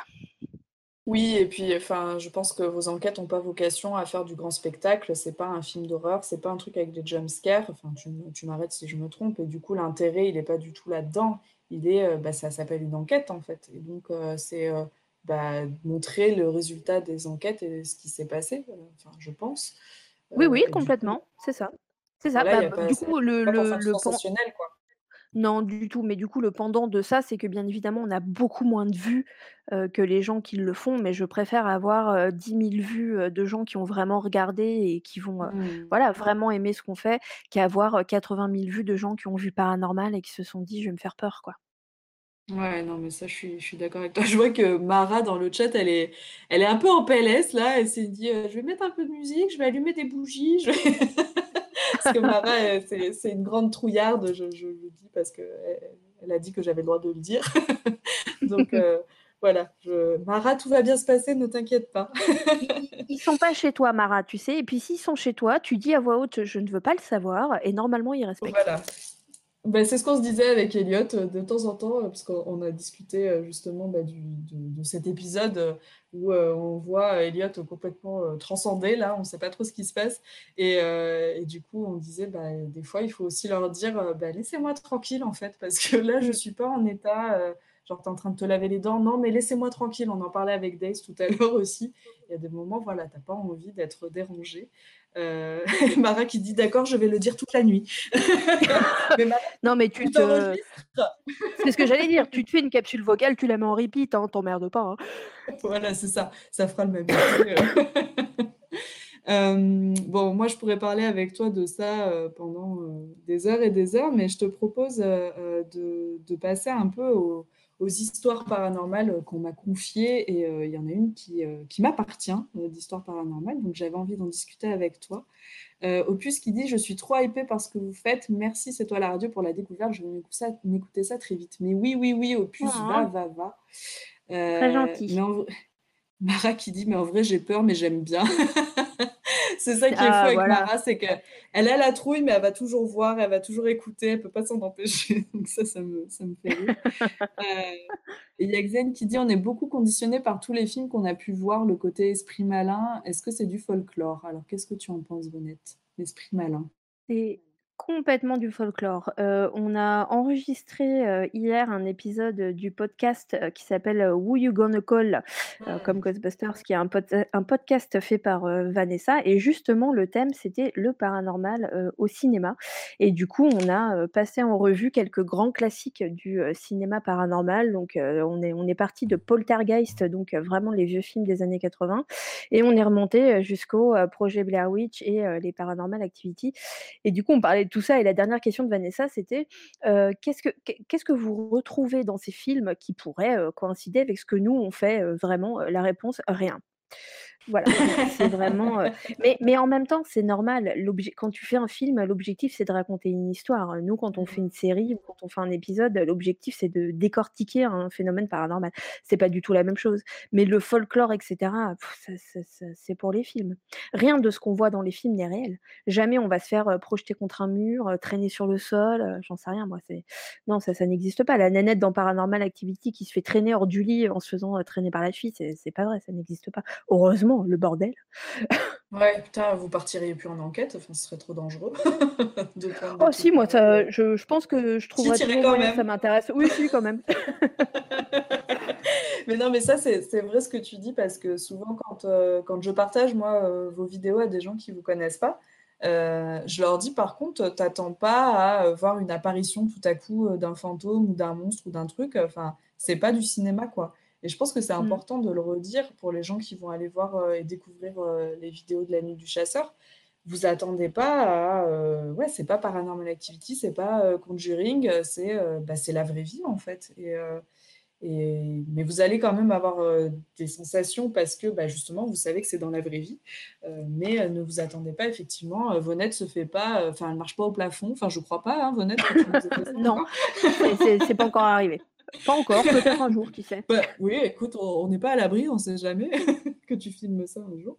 Mais, euh, mais oui, ne vous attendez pas à un truc sensationnel, c'est pas Hollywood, quoi. Donc, euh, enfin, je dis pas que c'est pas sensationnel, mais c'est pas un film. Donc, euh, vraiment, il faut y aller aussi, je pense, regarder ces vidéos dans le bon esprit, dans le bon état d'esprit, et pas se dire, bah, je vais voir Conjuring ou, comme tu disais, Paranormal Activity. c'est pas du tout l'esprit, quoi, de c'est l'esprit waouh. En plus, je fais des jeux de mots. Je suis vraiment fatiguée. Euh, euh... Gab, ouais, Spider Cochon. Spider Cochon peut marcher au plafond. C'est ça Je pense que Spider Cochon peut posséder. Euh, eh bien oui, là, je te propose du coup euh, de te raconter euh, l'histoire de Death qui est dans le chat, que tu as déjà tatoué du coup et que tu connais, qui m'a confié une histoire, deux histoires d'ailleurs, qu'elle a déjà racontées sur la chaîne de Volta. Alors si vous étiez là le soir où Volta a fait sa soirée au coin du feu, vous avez déjà entendu ces histoires, mais j'avais envie d'avoir l'avis de Vonette là-dessus, donc je suis très contente que Death soit venue nous raconter tout ça. Alors, eh ben, vu que Gab a mis cette image, on va commencer par ça. Euh, ce que tu vois à l'écran, Vonette, euh, c'est le mur de la maison de la maman de Dess, euh, qui se trouve mmh. dans le vieux Montferrand, à Clermont-Ferrand, dans le centre de la France. et cette, ce mur, en fait, est dans le, dans le jardin de la maison. Et c'est un mur qui a été reconstruit, en fait, qui est euh, la délimitation, si tu veux, c'était des vieux remparts avant, euh, avant que, ce soit euh, voilà, une, maison à côté. Et ce mur a été donc détruit puis reconstruit. avec des pierres d'anciens, d'anciens remparts. Et donc la pierre que tu vois au centre la plus grosse, c'est une pierre de pouzzolane, donc c'est une pierre volcanique, je ne sais pas si tu connais. et elle se trouve à peu près à un mètre de hauteur, en fait, par rapport au sol. Et euh, cette pierre, comme tu le vois, elle coule. Euh, il y a de l'eau qui en sort, été comme hiver. Euh, et cette, cette, pierre était avant dans le garage de, la maison et elle a, elle a jamais en fait coulé. Elle était, c'était une pierre tout à fait normale. Des dit à 1m70, pardon, ouais, plutôt, plutôt haut en fait, hein, 1m70. et Des m'a confié que son grand-père était, euh, euh, tu sais, euh, sourcier, je ne sais pas si on dit comme ça, mhm. avec une baguette de sourcier. il sourcier, voilà, tout à fait. Voilà. et entre autres, hein, d'ailleurs, Edes a aussi ce don-là pour l'eau. Et donc, ils sont allés tous les deux voir cette pierre en se disant, bah, est-ce qu'il y a une source en fait qui coule dans ce, qui coule en dessous? Enfin, est-ce qu'il y a quelque chose? Et en fait, tous les deux ont ressenti une pulsation et des fourmis, en fait, en, s'approchant de cette pierre. Euh, ce mur, ça fait euh, au moins 15 ans qu'il a été, qu'il a été créé, enfin qu'il a été construit. et derrière, en fait, donc c'est un mur qui fait à peu près 1 mètre, 1 mètre 50 de large. Et donc de l'autre côté, il y a une étendue d'herbe et une rue. Mais de l'autre côté, il n'y a pas d'eau. En fait, si tu veux, la pierre, elle ne elle fait pas un mètre de large. Quoi, hein. donc, euh, de l'autre côté, euh, le mur est sain, il n'y a pas d'eau qui coule. Et euh, qu'est-ce que je voulais te dire d'autre? Oui, du coup, est-ce que Gab, on peut écouter Donc, on a un vocal en fait de Des qui parle avec sa maman et sa maman qui explique un peu l'histoire de cette pierre. Donc, je t'invite, Vonette, à mettre le son de, de, Twitch pour écouter le vocal que, que Des nous a envoyé. Ouf Mais du coup, oui, non, cette pierre, elle a toujours été là, quoi. Ah oui, elle a toujours été, elle a toujours appartenu au rempart, depuis, depuis que le rempart existe. Hein. Et ils, vont, ils, vous ont jamais expliqué pourquoi elle, elle coulait euh, comme ça Et pourtant, avant, euh, moi, je, me rappelle de l'avoir vu dans le garage. C'était le garage avant. Hein. Ouais, ouais. Il y était cette pierre sur le rempart, elle ressortait un petit peu vers l'intérieur du, du, garage, elle a toujours été là.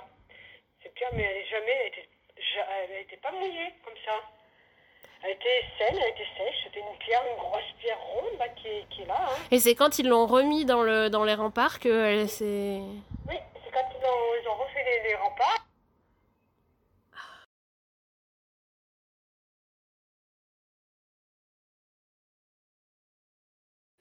Alors voilà, ça, ça coupe un peu, euh, c'est un peu brut, c'est ce que disait euh, Death. Euh, du coup, euh, en fait, c'est ce qu'explique sa maman. Donc cette pierre, avant d'être dans le, dans le mur, elle elle coulait pas. Et depuis qu'elle est dans ce mur, elle coule. Alors comme tu le vois, en plus, elle, euh, bah, coule vraiment puisque les autres pierres en dessous sont, mouillées. Euh, Il n'y a pas de tuyau à l'intérieur, il n'y a pas de source, il n'y a rien. Euh, et donc, euh, Dess appelle ça son caillou magique, effectivement. Et euh, il n'y a aucune explication qui a été trouvée. Et, euh, et cette, euh, cette pierre, elle coule tout le temps. Donc, euh, Vonette, euh, est-ce que tu as déjà vu un phénomène comme ça? Est-ce que ça te fait penser à autre chose? Est-ce que, euh, tu vas débunker euh, cette pierre qui, pleure? Est-ce que, ça te dit quelque chose, ce, genre de, situation? Alors, je bon, j'e j'espère ne pas bêtement le débunker et alors, je veux juste dire, donc à, bah, du coup, à heu, si ce que je vais dire ne te si tu si tu veux considérer cette pierre comme ton caillou magique, ce que je dis n'a aucune importance. Si pour toi, c'est ton caillou magique, il faut que ça reste ton caillou magique. On me demande mon avis, donc je vais essayer c'est très difficile sur une photo comme ça, Oui. mais je vais quand même essayer de donner mon avis. Alors, j'ai une question déjà, heu, peut-être que Dess va répondre ou peut-être qu'on l'a déjà donnée et que j'ai pas fait gaffe.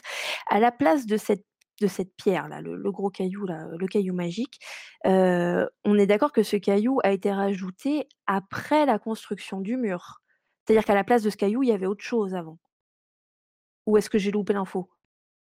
Alors, je, je- je pense que Def est en train d'écrire, mais moi, ce que j'ai compris, c'est que ce caillou a été ajouté euh, pendant la construction du mur, en fait. Euh, D'accord, donc mis.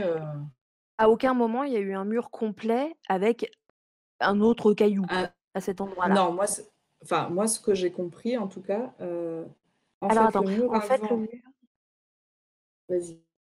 alors en en fait le mur avant était les remparts, donc cette pièce faisait cette pierre pardon, faisait partie du mur, mais elle était un peu plus loin dans un garage. D'accord, OK, donc en fait, c'est vraiment un tronçon du rempart qui a été, heu, bougé, enfin c'est l'ancien rempart qui a permis, de construire, ce mur. Alors du coup, moi ce que ça m'inspire, déjà, c'est que par rapport aux détails, là qu'on nous donne, j'aurais tendance à croire que ça n'a rien à voir avec le caillou. J'aurais tendance à croire que ça a rapport avec autre chose, enfin ou en tout cas, bon, c'est quelque chose qui est complètement infaisable, mais un parapsychologue, heu, Dess te dirait: «Là, la première vérification à faire, c'est d'enlever ce caillou, en mettre un autre et voir ce qui se passe». C'est pas faisable, je l'entends. Heu, l'autre question que je je je l'entends complètement. L'autre question que je me pose, c'est est-ce qu'on a affaire à un caillou qui ruisselle et qui donc va aller mouiller les pierres? On voit, hein, que le mur est mouillé en dessous. Ou est-ce qu'on a affaire à cette pierre qui peut-être a une porosité qui serait décuplée? Je ne suis pas je suis absolument pas, spécialisée en Oui, minéralogie, donc je si. me permettrai pas, Si, mais qui parce que la, la c'est c'est très poreux. Pardon, je te coupe, mais juste pour alors non, non, bah, voilà, euh, bah, c'est ouais. intéressant. Est-ce que c'est est-ce que ce matériau-là ne se servirait pas enfin, ne servirait pas finalement de robinet en quelque sorte? Et en fait, la tache qu'on voit dans le bas du mur, ce n'est pas l'eau qui ruisselle de la pierre, mais l'eau qui est appelée entre guillemets «absorbée» par la pierre et donc là, en fait, ce qu'on voit, c'est pas de l'eau qui ruisselle, mais de l'eau qui monte à la pierre. Ah, Donc ça toi, tu penses que ça viendrait du dessous et pas de la pierre? alors at attention, je suis pas en train de dire «je Enfin, pense», penses. voilà, c'est selon moi une dis. des questions voilà, c'est une des questions qu'il faut se poser. C'est-à-dire, est-ce qu'on a est-ce qu'on est face à de l'eau qui ruisselle de la pierre d'en haut et qui donc va ruisseler en bas? Ou est-ce qu'on est face à de l'eau qui éventuellement est absorbée, qui appelle une absorbance, de dans la terre et qui du coup fait remonter l'eau? Et je te dis pourquoi je pose cette question. Quand on voit l'humidité sur le mur qui est en dessous, on constate, je pense qu'on le voit tous et toutes, que l'humidité qui est sur le mur est bien plus large et n'est même pas finalement sous la pierre en question. Si tu regardes la photo qui est un peu plus Mhm. qui est prise un peu large, on a l'impression que cette tache d'humidité est un petit peu décalée par rapport à la pierre et en tout cas, elle est beaucoup plus large. Ce qui, moi, me pose la question de si tu mets de l'eau qui ruisselle uniquement de cette pierre et que tu la fais ruisseler sur le mur, elle ne va pas aller s'étaler à ce point-là sur les côtés. Je à nouveau, hein, je ne suis pas, spécialiste, en minéralogie, mais en tout cas, rien qu'à voir la forme et l'amplitude de la tache, heu, c'est ce que ça m'appelle. Ah bah, tu vois, regarde, Dess, il nous dit: «Cette photo, on ne voit pas, mais souvent l'humidité remonte jusqu'à la Mmh. pierre» et moi je bah, alors bon, en gros, Dess, c'est soit cette pierre est magique et elle est magique et elle pleure, soit effectivement, c'est peut-être la pierre qui appelle l'humidité de la terre. La tache que l'on voit se former est en fait l'humidité qui remonte du sol, qui va aller se stocker dans la pierre. Quand il y a trop d'humidité stockée dans la pierre, la pierre ruisselle. Je je je si je dois rationaliser le truc, c'est ce que je me dirais. Si je dois déra dérationaliser le truc, effectivement, tu es face à une pierre magique qui fabrique de l'eau, puisque là, en fait, si c'est magique, c'est ça que ça fait, hein. C'est c'est-à-dire que ça ça Mmh. fabrique, quelque chose de physique, de l'eau, un un liquide, ce qui me paraîtrait absolument incroyable parce que, bah, on sait bien que rien ne se crée, rien ne se perd, tout se transforme, donc cette eau doit venir de quelque part. Mais admettons que ce soit magique. Cela étant dit, pour répondre à une de tes questions, Candy, ça me fait penser effectivement à un autre cas qui va ressembler énormément à celui-là, qui est un cas qui a rapport aussi avec les minéraux et qui était, qui était en fait l'histoire d'un pilier, dans une, dans une ancienne abbaye en Italie qui pleure.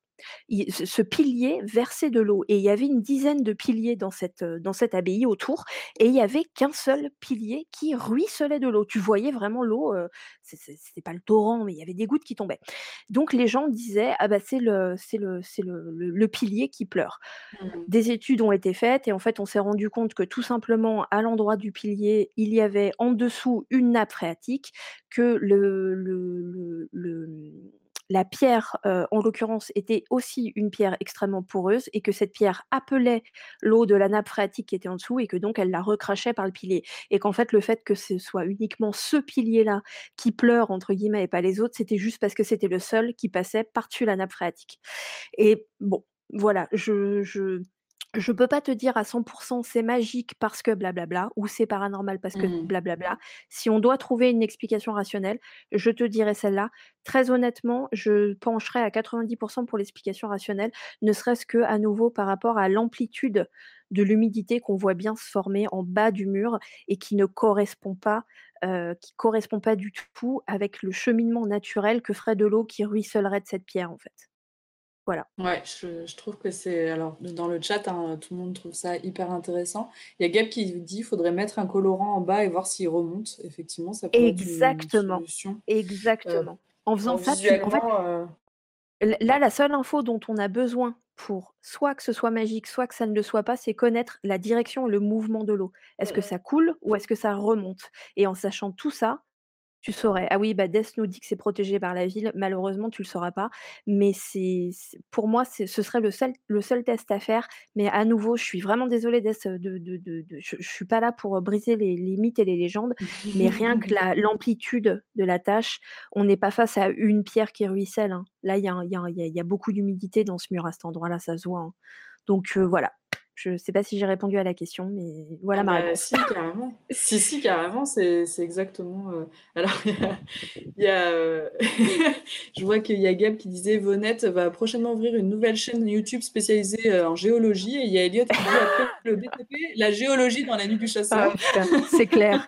Oui, alors moi, j'ai remarqué que la ta pierre, au niveau de l'humidité, bon, bah, tu as une densité au niveau de la terre qui se compte en 2.4 et donc, bah, par conséquent, ta pierre ruisselle, voilà. Voilà, c'est tout, heu, d'autres questions? Allez, next. Allez hop, c'est bon, ça s'envoie. Heu, du coup, heu, je vois que tout le monde trouve ça, heu, bah, trouve ton raisonnement hyper intéressant. Effectivement, on on est toujours parti du postulat que ça que l'eau descendait, mais effectivement, peut-être qu'elle remonte. Je vois Volta qui dit: «La l'analyse est très intéressante». Effectivement, on avait eu cette histoire chez Volta et donc bah, j'avais envie moi de débunker ça avec toi, enfin débunker, pas forcément débunker d'ailleurs, mais avoir ton avis Oui, oui. là-dessus. Mmh. Hem, il y a Nevars Noru qui dit: «Sinon, c'est un géant qui viendra pisser sur le mur chaque soir». Ah bah, peut-être. Voilà, c'est On est peut-être en Belgique peut-être. et puis c'est peut-être ça, hein, c'est ça. Sait-on jamais? Heu et il y a ouais, il y a Mara qui dit: «Volta, faut que tu invites Vonette pour tes soirées au coin du feu». Alors parce que, Vonette pour, heu, pour pour t'expliquer, Volta, donc c'est, quelqu'un qu'on a déjà interviewé qui est artiste, et il a fait une soirée au coin du feu. Je crois que tu n'en as fait qu'une, Volta, je veux pas dire de bêtises, où justement, il invitait en fait, les viewers à venir raconter leurs histoires paranormales mais du coup, tout le monde a, expliqué tout ça, mais je pense qu'un un, un, œil avisé et de quelqu'un qui s'y connaît en parapsychologie et tout, ça peut être intéressant. Moi, je suis toujours partant pour les soirées au coin du feu. Vas-y, Volta. Hein, ben voilà. bon ben voilà, Volta, si tu veux euh, un spécialiste euh, du paranormal, euh, l'invitation est lancée. Donc du coup, ben voilà, je suis contente que, que Dess ait bien voulu nous, nous, repartager cette, cette expérience parce que ben, effectivement, sur le live de Volta, on était parti du principe que l'eau descendait, mais effectivement, maintenant que tu le dis, Bonnette, peut-être que l'eau remonte. Donc donc c'est hyper intéressant. Merci à toi pour, euh, pour cette conclusion. Euh, du coup, on ne saura jamais finalement parce que, euh, comme disait Dess, vu que ce sont des remparts, c'est des... C'est protégé, hein, du coup, puis c'est dans le vieux Montferrand, donc c'est les architectes des bâtiments de France qui s'occupent de ce genre de, de, remparts, et donc bah, effectivement, on ne peut pas faire n'importe quoi. Donc, mais en tout cas, le, mystère reste entier, mais voilà, on ne sait pas. 90%, tu as dit, Vonette, de, Exactement. voilà. voilà. Merci à toi pour. Euh, euh, merci Dess, merci pour, euh, pour confier des photos et une histoire familiale. C'est toujours délicat, surtout demander à quelqu'un qu'on ne connaît pas de, de, donner son avis. Donc merci en tout cas pour la mmh. confiance. C'est vrai, merci Dess. Et d'ailleurs, eh ben, j'ai une deuxième histoire qui nous vient de Dess aussi.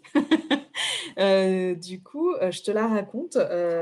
Donc, euh, Dess, là, c'est la maison de son papa euh, dans, le, dans, lequel, euh, dans laquelle elle se trouvait.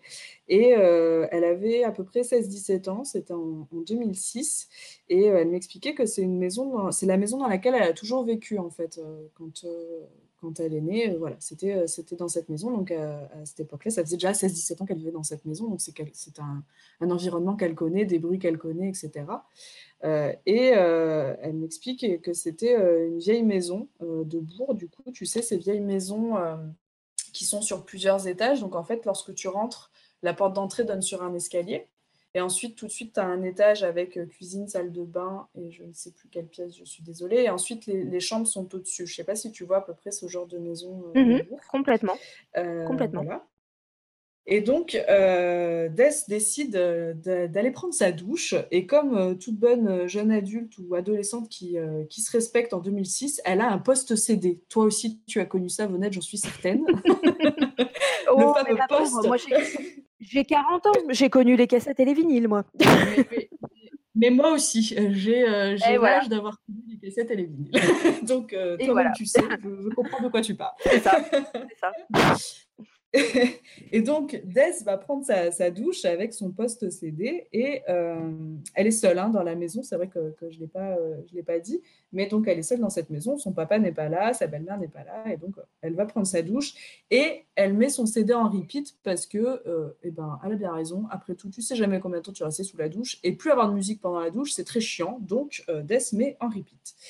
Et tout à coup, la musique s'arrête sans, raison apparente. Donc là, elle se dit, bah, peut-être que j'ai appuyé deux fois sur repeat, que j'ai fait une mauvaise manip et que bah, le CD a tourné deux fois puis s'arrête. Enfin voilà, qu'il y a une explication à ça.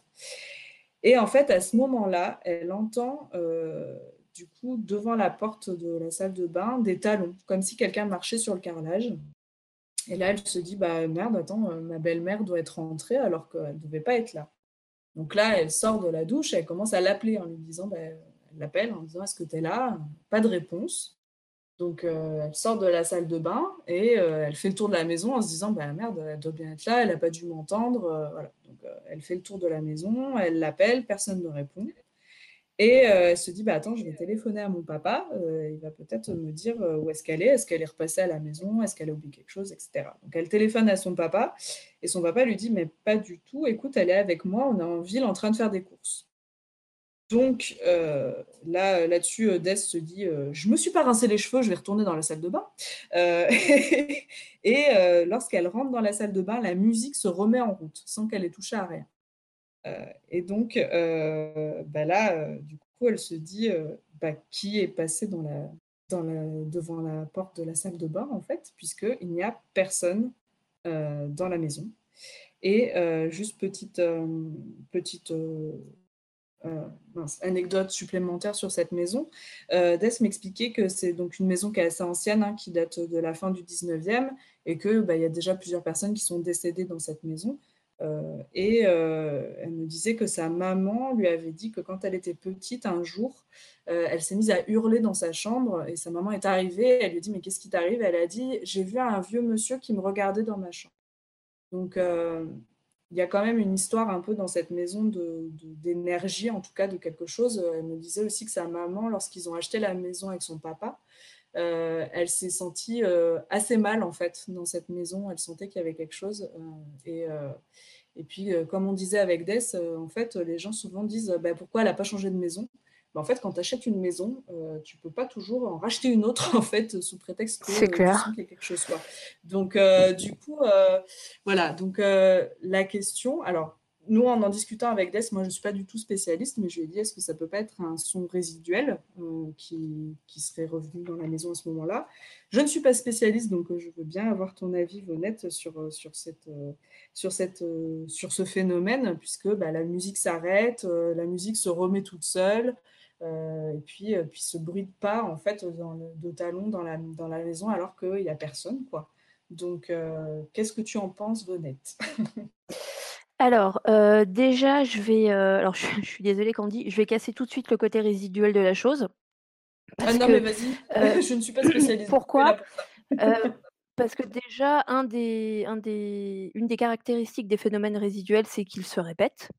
par conséquent, ces ces bruits de talons n'auraient pas été entendus une fois, mais probablement plusieurs et de deux, si on prend en considération la musique qui s'arrête pile avant qu'il y ait ce bruit de talon qui se mette en mmh. marche, il y a quand même une espèce d'intention de je t'enlève ta musique pour que tu entendes mes talons. Donc on n'est pas dans le résiduel puisque une mmh. entité, ce qu'on appelle une entité résiduelle, c'est même pas un fantôme en fait. C'est une énergie qui va être un peu en boucle, en repeat, comme la musique de, de Death sous la douche. J'espère d'ailleurs que c'était Pearl Jam. Euh, J'étais sûre que tu allais dire ça. Bah, bah, c'est la base, c'est la base. Si tu écoutes bah, pas Pearl Jam dans ta douche, à quel moment tu les écoutes Bah bien sûr. Voilà, comptez sur moi, bien sûr. donc voilà. s'il n'y avait pas, y avait pas ce côté, effectivement, ça a coupé la musique, etc. Oui, ça pourrait être résiduel. Si on, part du principe, alors attention, si on part du principe qu'il n'y a pas eu tout simplement un problème technologique avec le lecteur de mmh. CD, voilà. effectivement, cette musique ne s'arrête pas pour rien puisqu'elle arrive pile au moment où on entend les talons. Donc déjà, c'est pas résiduel. deuxième chose, alors ça va paraître complètement teubé comme question d'ess. Ah bah non, je vois que tu as répondu, c'était probablement du Silverchair. Ok, donc ça répond à ma question.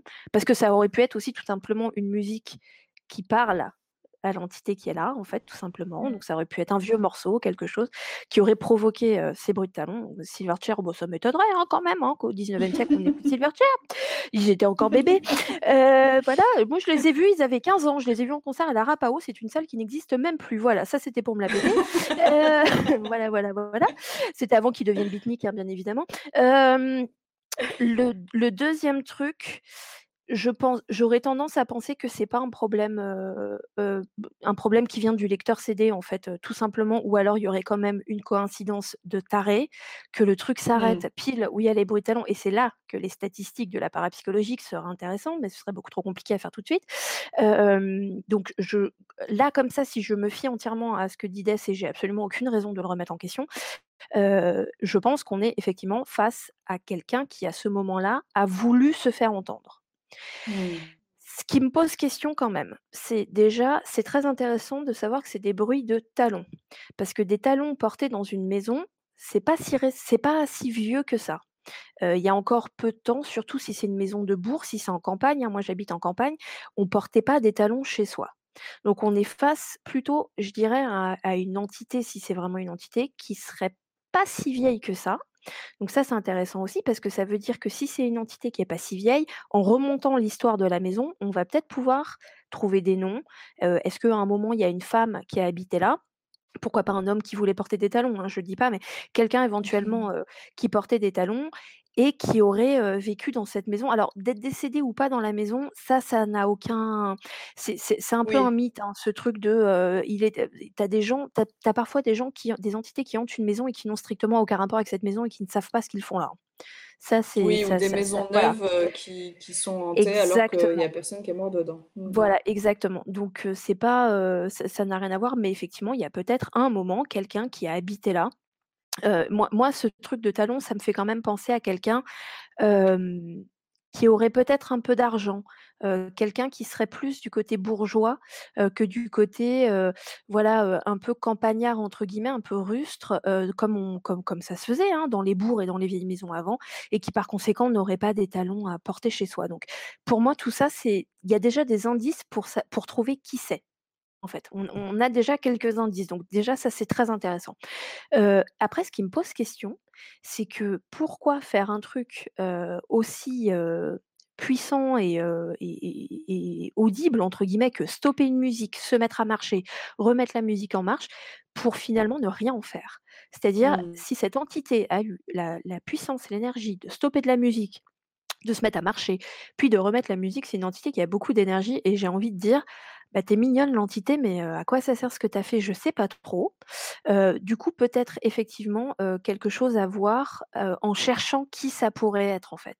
Qui ça pourrait être? Après, s'il y a pas plus de tentatives de «contact» entre guillemets que ça de l'entité, il y a probablement très peu de chances que si Dess essaye de lui parler, elle lui réponde. Parce que c'est peut-être juste quelqu'un qui, à ce moment-là, a eu envie de se faire entendre. C'est peut-être quelqu'un qui a pas apprécié la musique. Ça ça peut faire rire, hein, ça peut Mmh. faire sourire, mais c'est possible.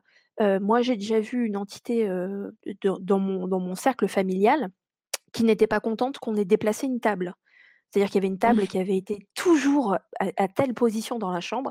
La table a été bougée et tout d'un coup, cette entité s'est mise à se manifester en regardant la table. C'est-à-dire que les gens voyaient l'entité en train de regarder la table, l'air de dire: «Qu'est-ce qu'elle fout là cette table?» donc ça ça peut être complètement quelqu'un qui n'a pas apprécié à ce moment-là la musique ou le volume de la musique ou ce genre de choses. Je pense qu'on est plus là-dessus que sur vraiment une entité qui a cherché à communiquer parce que sinon, ce serait quand même particulièrement inefficace comme, moyen de communication et à nouveau, on peut quand même, penser que c'est quelqu'un qui avait de l'énergie. Donc je pense qu'il y avait peut-être plus quelque chose de très bête et très terre à terre comme ça. En plus, alors celles et ceux qui regardent La Nuit du Chasseur ou qui me suivent moi, savent que c'est quelque chose que je très souvent. On croit toujours que les entités qui se manifestent, il y a un espèce d'objectif hyper noble derrière.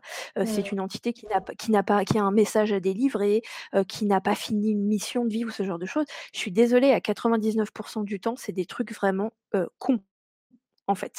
Donc ça va être ce genre de choses. J'ai vu beaucoup plus ce genre de choses. L'entité n'aime pas où est la table, l'entité n'aime pas la musique que, oui, j'ai un message à délivrer et j'attire ton attention. Donc moi, je je je serais plus, là-dessus. Après malheureusement, Dess, j'ai envie de te dire qu'il faudrait faire une vraie enquête. J'ai envie de te dire qu'il y a un petit groupe qui s'appelle La Nuit du Chasseur et que tu peux inviter à venir faire une enquête dans cette maison avant que Laissez les père la vende. Voilà, exactement. Exactement. Mais heu, moi je co comme ça là, hein, sans avoir vécu le truc sur ce simple témoignage, je pense plus du côté paranormal, heu, que du côté, heu, il y a eu une une avarie, avec, ce truc CD. Parce que j'ai vu quelqu'un qui disait: «Est-ce que c'est pas l'humidité, qui a arrêté la machine?» voilà. Ouais. C'est non mais c'est c'est une théorie qui qui est hyper intéressante. Je pense pas qu'elle marche avec un CD. Si on avait, par exemple, affaire à un vinyle, on rigolait tout à l'heure, mais à un vinyle, pourquoi pas? Parce que les vinyles, du coup, ils sont pas fermés en fait, ils sont en contact avec l'air, donc pourquoi pas? Là, on est face à un CD, une boîte de enfin un lecteur CD, c'est fermé. Je pense pas que l'humidité, puisse, rentrer, là-dedans. Mais, je pense qu'on est vraiment sur un truc, paranormal, qui à mon avis n'a aucun but en soi, si ce n'est dire: «Baisse la musique» ou «Arrête de mettre Silverchair, j'aime pas les Australiens», par exemple. Et c'est une entité raciste dans ces cas-là. Heu, que voilà, que que qu'un truc, heu, hyper, heu, noble et cetera. Mais en tout cas, si ça intéresse heu, dans ces cas-là, tu sais que c'est quelqu'un qui portait des talons. Donc c'est quelqu'un qui était, à mon avis, comme je l'ai dit, vivant ou vivante il y a pas si longtemps que ça. Donc c'est quelqu'un qui peut être, retrouvable. Ça ça peut être intéressant à creuser. Voilà, voilà mon avis. Ben voilà. Voilà Dess, heu, tu sais ce qu'il te reste à faire, quelques recherches ou alors, heu, Who Who You Gonna Call?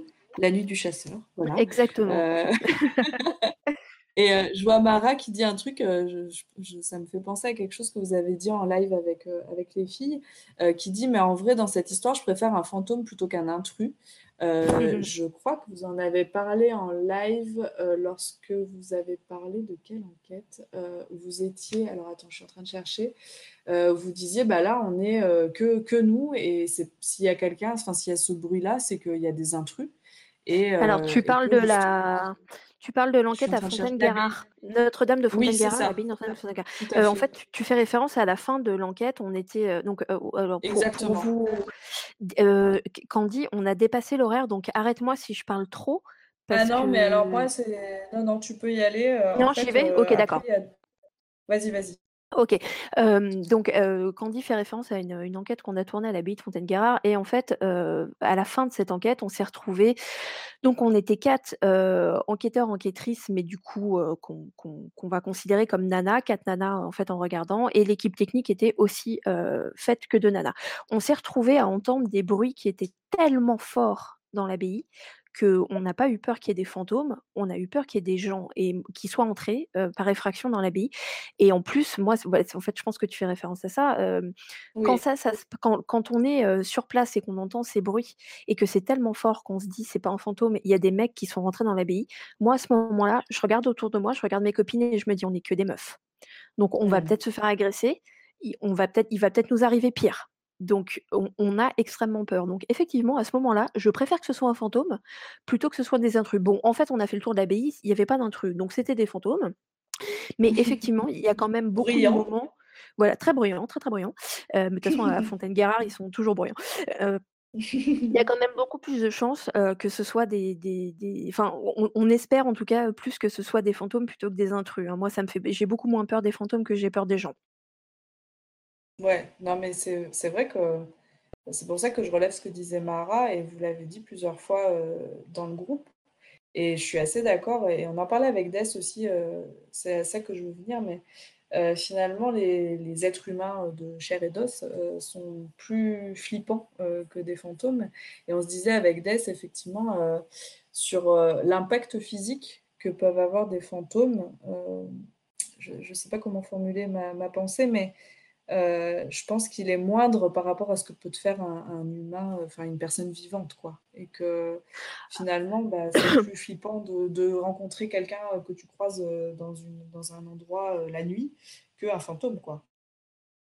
Bah, c'est quelque chose qu'on évoque, qu'on évoque souvent, bah, surtout quand on fait, donc des des des ghost hunts publics parce que du coup, je suis passée de, client il y a six ans à, à intervenant, voilà. non, organisateur, c'est oh là, mon ah l'événement serait complètement foutu.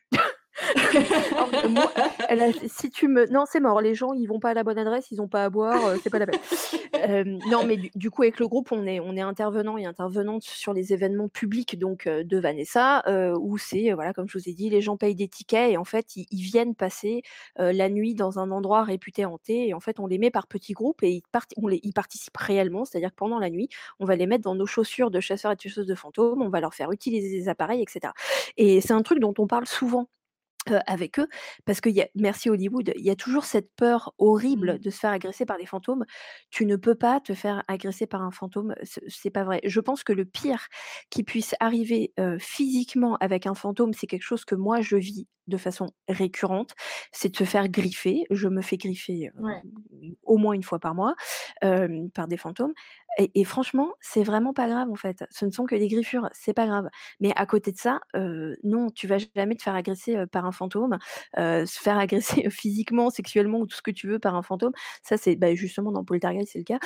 c'est à Hollywood. Mais en vrai, un fantôme, voilà, au pire du pire. Enfin, ouais, et encore, j'allais dire au pire du pire, tu te fais griffer, mais non, ça c'est que pour moi.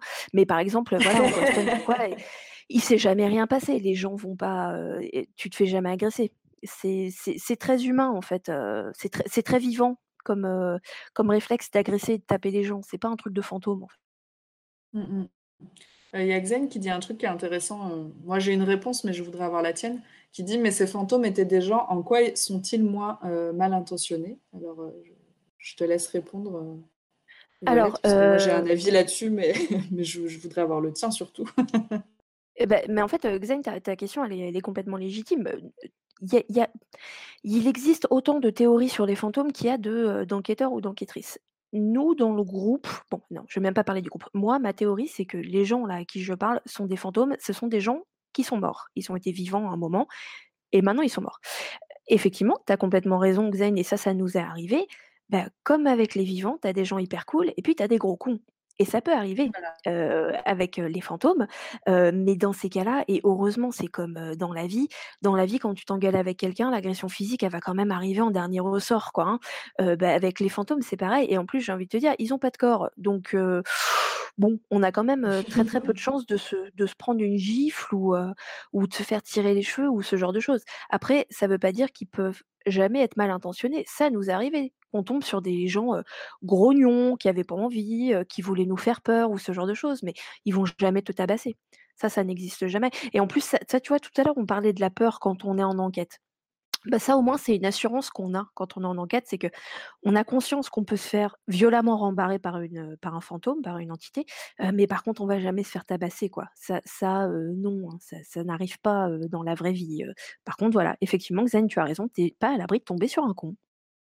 Voilà, c'est ça. C'est exactement ce que j'allais dire. Finalement, c'est des êtres humains, donc bah, c'est les mêmes mécanismes en fait. Et euh, effectivement, tu, je trouve que c'est bien cette question, euh, Xain, justement, pour, euh, pour avoir la réponse de Vonette là-dessus.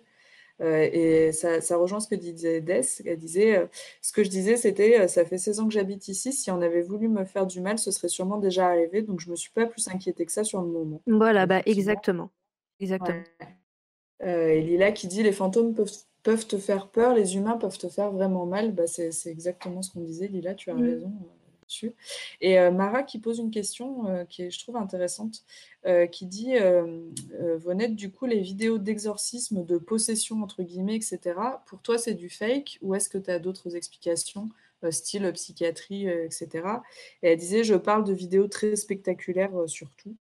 Euh, et après, il y a une autre question, mais que je te poserai après. Du coup, je veux bien euh, ton avis sur ces vidéos Mhm. d'exorcisme, effectivement, euh, qu'on voit de temps en temps, euh, et effectivement, qui sont très, très impressionnantes pour la plupart.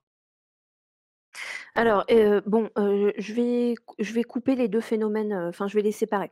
Déjà, tout ce qui est exorcisme, je, je, je me sentirais pas à l'aise de dire c'est du fake, mais en tout cas, ce n'est pas mon secteur puisque euh, l'ex, enfin, ce qu'on appelle exorcisme, c'est quelque chose qui touche quand même énormément à la religion. Euh, Mhm. or, nous, quand on enquête, euh, on met nos, nos croyances de côté. Dans le groupe, quasiment tout le monde a des croyances euh, spéciales ou, enfin voilà, différentes. Moi je, moi, je crois en Dieu, je suis juive, hein, je suis pratiquant. Bon, les exorcismes, c'est vraiment, c'est religieux en fait. hein, c'est quelque chose qui appartient au corps religieux, qui en plus d'ailleurs est très chrétien.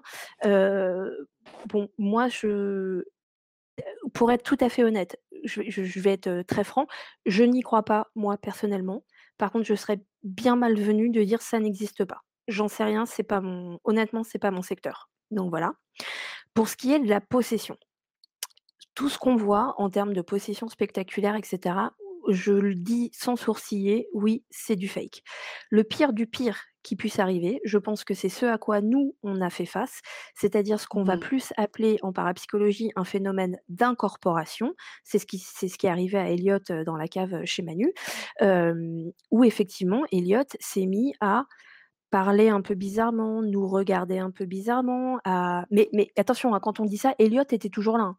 Elliot n'était pas parti. hein. C'est-à-dire qu'en fait, c'est comme si Heu, mais après, bon, c'est elle-même, elle pourrait le l'expliquer beaucoup mieux que moi, mais elle ressentait des émotions qui étaient bizarres, qu'elle était capable de dire que ça ne lui appartenait pas, que c'était pas les siennes, mais elle, elle était toujours là, hein, quand même, hein. C'est pas bon, voilà. Mhm. Le le pire quand on parle de possession qui puisse se passer, c'est ça.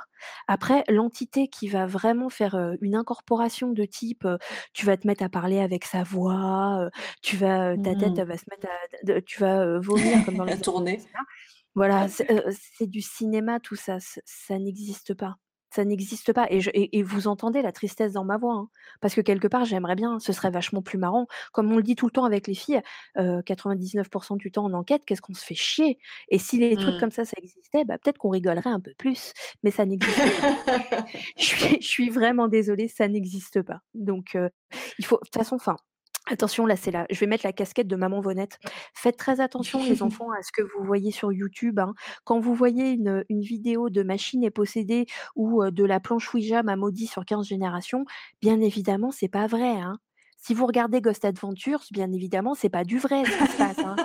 Zach Bagans, il est pas vraiment possédé, hein, c'est du cinéma, tout ça. Ah, il est magique, lui. Hein. Ouais, ouais. Ah, moi, je- L'acting, euh, Il est, il, est, il est toxique as fuck, donc je le déteste, mais euh, je veux dire humainement, hein, c'est quelqu'un d'extrêmement toxique dans sa vie personnelle, donc je le déteste. Mais outre ça, moi je peux regarder un épisode de Ghost Adventures et ça peut me divertir, mais c'est du divertissement, on n'a pas Oui, le même ça. métier. hein. Tout est faux dans Ghost Adventures, ouais. bien évidemment. Et ben, c'est là aussi où, euh, c'est ce qu'on disait par rapport aux États-Unis, euh, puisque Ghost Adventures, pour ceux qui ne le savent pas, c'est euh, une émission américaine. Et ben, là-bas, en fait, aux États-Unis, alors tu me coupes si je dis des bêtises, hein, Vonette, mais c'est, le paranormal et la, la chasse aux fantômes, c'est quelque chose qui est dans les mœurs, en fait, et on en parle très facilement. Et, euh, et ces émissions-là, en fait, elles sont spectaculaires parce que euh, ben, il y a un public pour ça. Euh, je pense que, enfin, je- moi je l'explique comme ça, mais peut-être que c'est pas du tout le cas. Oui, non, non, mais complètement. C'est-à-dire qu'aux États-Unis, ça va même plus loin que ça. C'est-à-dire que le paranormal, c'est un marché. Et qui Mm. dit marché dit concurrence, et qui dit concurrence dit surenchère. Donc bien évidemment, aujourd'hui, par exemple, pour- pourquoi est-ce que par exemple la nuit du chasseur ne passera jamais à la télé? Parce qu'on ne fait pas tous ces trucs-là. Quand vous voyez tous ces trucs-là, bien évidemment, tout est faux, mais en même temps, je dis ça, c'est pas péjoratif et je leur en veux pas. C'est à nous aussi d'avoir un, un, un, un œil un peu critique et de se rendre compte que c'est pas parce que Ghost Adventure ça dure putain les mecs ils durent depuis je sais pas euh, 20 saisons enfin c'est incroyable j'ai grandi euh, avec Zach Bagans ce mec ça s'arrête jamais. Euh, quand on regarde Ghost Adventures on cherche pas la même chose que quand on regarde La Nuit du Chasseur. Et vraiment ils ont eu aussi ce, ce problème qui est un inconvénient qui est venu avec la démocratisation du paranormal c'est que c'est devenu un marché. Et, et voilà et je vais pas refaire le schéma marché concurrence etc mais voilà, c'est c'est le problème qu'ils ont. Probablement que si en France, tout d'un coup, le paranormal devenait un marché, ce serait pareil. C'est aussi parce que, bah, typiquement, avec la nuit du chasseur, on n'est pas du tout à la recherche du gain ou de la célébrité, qu'on se permet d'être complètement naturel et de pas faire des épisodes avec 500 effets dedans, et, euh, et etc. Donc euh, pour moi, ça, Mm. c'est plutôt une bonne chose. Mais tout ça aux États-Unis, malheureusement, c'est venu avec ça, c'est l'argent. hein. Mais encore une fois, je tiens à le dire, hein, c'est pas, je suis pas en train de critiquer, c'est pourquoi pas? Et si ça plaît à un public, voilà, à nouveau, comme je l'ai dit, moi, ça peut me faire marrer, hein, de regarder Ghost Adventures, donc pourquoi pas? Oui, Mais mais après, c'est ce qu'on disait, c'est aller regarder ça comme un divertissement. Et, euh, et ce qu'on disait pour La Nuit du Chasseur, c'est vous attendez pas à. euh, bah ouais, c'est pas comme The Conjuring, quoi. Donc, c'est, tu y vas pas pour la même chose, je pense. Tu vois, regarder Mmh. Ghost Adventure, tu sais qu'il va se passer des trucs de ouf et tu vas. euh, bah, c'est divertissant, comme tu disais. Mais Ouais, coup, exactement. je- ça, dépend vraiment dans quel état d'esprit tu es, toi, quand tu regardes ce genre d'émission, en fait. Est-ce que tu en attends? Mmh, Donc, complètement. euh, Mais de toute façon, enfin, je je l'ai dit et je le redis, il faut absolument, absolument, mais dans le para comme pour tout, hein, il faut apprendre à avoir un œil critique sur ce qu'on regarde. Ne pas accepter tout Mm. comme ça, heu, pour argent comptant. Mais à nouveau et je dis ça, ça vaut pour nous aussi, hein. Moi, je je je j'encourage les gens à se questionner sur ce qu'on trouve. Enfin, c'est, et il faut il il faut pas croire que tout ce qu'on voit sur YouTube ou ou à la télé est vrai, bien enfin, bon, déjà, si ça passe à la télé, c'est que c'est faux, hein, ça, je vous le dis tout de suite. Après sur malheureusement, ce qui se passe sur YouTube, si vous voyez que c'est vraiment, hyper sensationnel, qu'il y a, heu, 2 000 000 de vues et qu'on vous cale, une musique angoissante toutes les 2 secondes, bon, faut quand même savoir, reconnaître un peu les signes, quoi. Mm, mm, mm. Ouais, c'est vrai, tu as raison de le dire parce que ben voilà, il faut être critique et ça vaut pour tout dans la vie, mais, mais surtout pour ce genre de, d'émission, enfin d'enquête, effectivement, il faut, il faut toujours garder ben voilà, l'œil ouvert, presque, j'ai envie de dire, être complètement. Mmh. Euh, Mara posait une autre question, du coup, euh, que, que je pense qu'il qu'il vous est posée euh, assez souvent et je trouve ça intéressant. Elle dit, et comment vous faites pour vous protéger? Dans ma culture, on croit au mauvais œil et le fait qu'un fantôme, un djinn peuvent te suivre. Alors, heu, bah, Mara, du coup, dans dans ma culture à moi personnelle aussi, hein, heu, les les démons et le mauvais œil et cetera, c'est quelque chose qui existe dans le judaïsme. Heu, 1re, heu, 1 étape, comme je le disais, c'est tout simplement de se détacher de ça quand on va en enquête. Quand on va en enquête, heu, heu, c'est pas la Vonette qui fait le Shabbat avec son grand-père, hein. C'est la Vonette, heu, qui qui veut, heu, enquêter et cetera. Donc la religion, elle passe derrière. Les croyances passent derrière. Ce que j'ai lu dans les livres, ça passe derrière. Tout ça, ça passe derrière. La première protection que tu peux appliquer, c'est toi-même. Tout simplement. Ne pas, te laisser avoir par tout, ne pas avoir peur de tout, te questionner sur pourquoi tu es là. Si tu es là, c'est pour savoir. Si tu es là, c'est pour observer un phénomène. Alors, une fois que le phénomène est là, il faut pas s'enfuir puisque tu es venu pour qu'il soit là, le phénomène. Donc ça, c'est vraiment c'est il faut se conditionner soi-même, à être neutre et prêt à recevoir ce qu'on est venu chercher. Deuxièmement, ensuite, pour être pour baigner un peu plus dans mon autre secteur qui est l'ésotérisme, et ça, c'est moi personnel parce que les filles, dans le groupe, enfin les les filles, et Elliot dans le groupe sont pas non plus forcément, très basées là-dessus. Il y a des petites choses qui existent dans l'ésotérisme qui permettent éventuellement de se protéger. Alors moi, je conseille toujours, de la tourmaline noire, aux gens. C'est une pierre, hein, tout à fait, c'est un Mmh. c'est un cristal, j'en vends, vous pouvez en en trouver sur internet. De la tourmaline noire, c'est un, un cristal dont on dit qu'il sert à se protéger non pas des entités, mais des énergies négatives. Ça peut paraître fou si on ne croit pas du tout à la lithothérapie, donc à la science, heu, des cristaux, mais c'est réellement quelque chose que nous, on a vu marcher, mais concrètement sur le terrain. Heu, c'est-à-dire, j'ai une petite anecdote, heu, par rapport à ça. Une fois, Vanessa avait organisé un ghost hunt au château de Fougeray, qui est Mmh. extrêmement connu, qui est réputé pour être le château le plus hanté de France. C'est réel, ce n'est pas qu'une réputation. Il y a un soir où il s'est rien passé. Il y a eu un ghost hunt et il s'est rien passé. Sur aucun des des ateliers. C'était la mort, tout le monde s'est fait chier, c'était horrible, il s'est strictement rien passé. Et bah, on s'est rendu compte à la fin de la soirée qu'il y avait une meuf qui était venue avec de la tourmaline noire. Ah bah voilà. bah, ça ça peut paraître rien, mais voilà et bah, moi typiquement, quand je vais en enquête, bah, jamais j'irai en enquête avec de la tourmaline noire, par exemple, parce que si c'est pour bloquer les les entités, bah, autant pas le faire. ouais. Donc il y a ça, après, toujours dans ces petites choses, ésotériques, il y a, le bois Palo Santo qui peut marcher très, très bien. C'est un petit bois qui sent très bon, qu'on fait, brûler. Tu peux en faire brûler chez toi si tu as l'impression qu'il y a un peu des énergies, qui te bouffent. Après, il faut faire très attention parce qu'il y a une culture du Palo Santo qui est, extrêmement toxique parce que du coup tout ça est dire. dev voilà, c'est devenu très, très à la mode. Donc il faut faire très attention à, où on se procure le Palo Santo. Mais il y a plein de il y a plein de Palo Santo, heu, voilà, qui sont, heu, hyper éthiques, heu, au niveau de la source, ça, il y a pas de problème. Et également la sauge, ça peut paraître tout con, mais mmh, moi, c'est un truc qui peut m'arriver, par exemple, bah, dans ma boutique, comme j'ai beaucoup d'obj d'objets et de livres et de tarots et cetera ésotériques, assez souvent, je passe toute ma boutique à la sauge.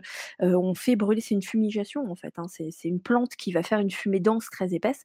Donc la sauge, en fait, tu l'allumes chez toi si tu veux nettoyer chez toi, tu fermes toutes les portes, toutes les fenêtres, tu crées un aquarium chez toi de sauge, tu la passes partout dans toutes les pièces. Une fois que tout ça est fait, tu ouvres la porte, les fenêtres, tout, tu fais tout sortir et c'est quelque chose qui sert aussi beaucoup enfin en tout cas que moi j'utilise pour un peu, heu, nettoyer. Voilà, ça c'est si on croit un petit peu à tout ça, mais moi j'y crois. Et tu moi je dirais que tu as raison parce que moi j'y crois aussi. Et bah voilà. heu, il y a Lila qui nous dit: «J'ai longtemps pensé avoir grandi dans une maison hantée, mais avec le recul, je miserais plus sur un phénomène de poltergeist, pardon.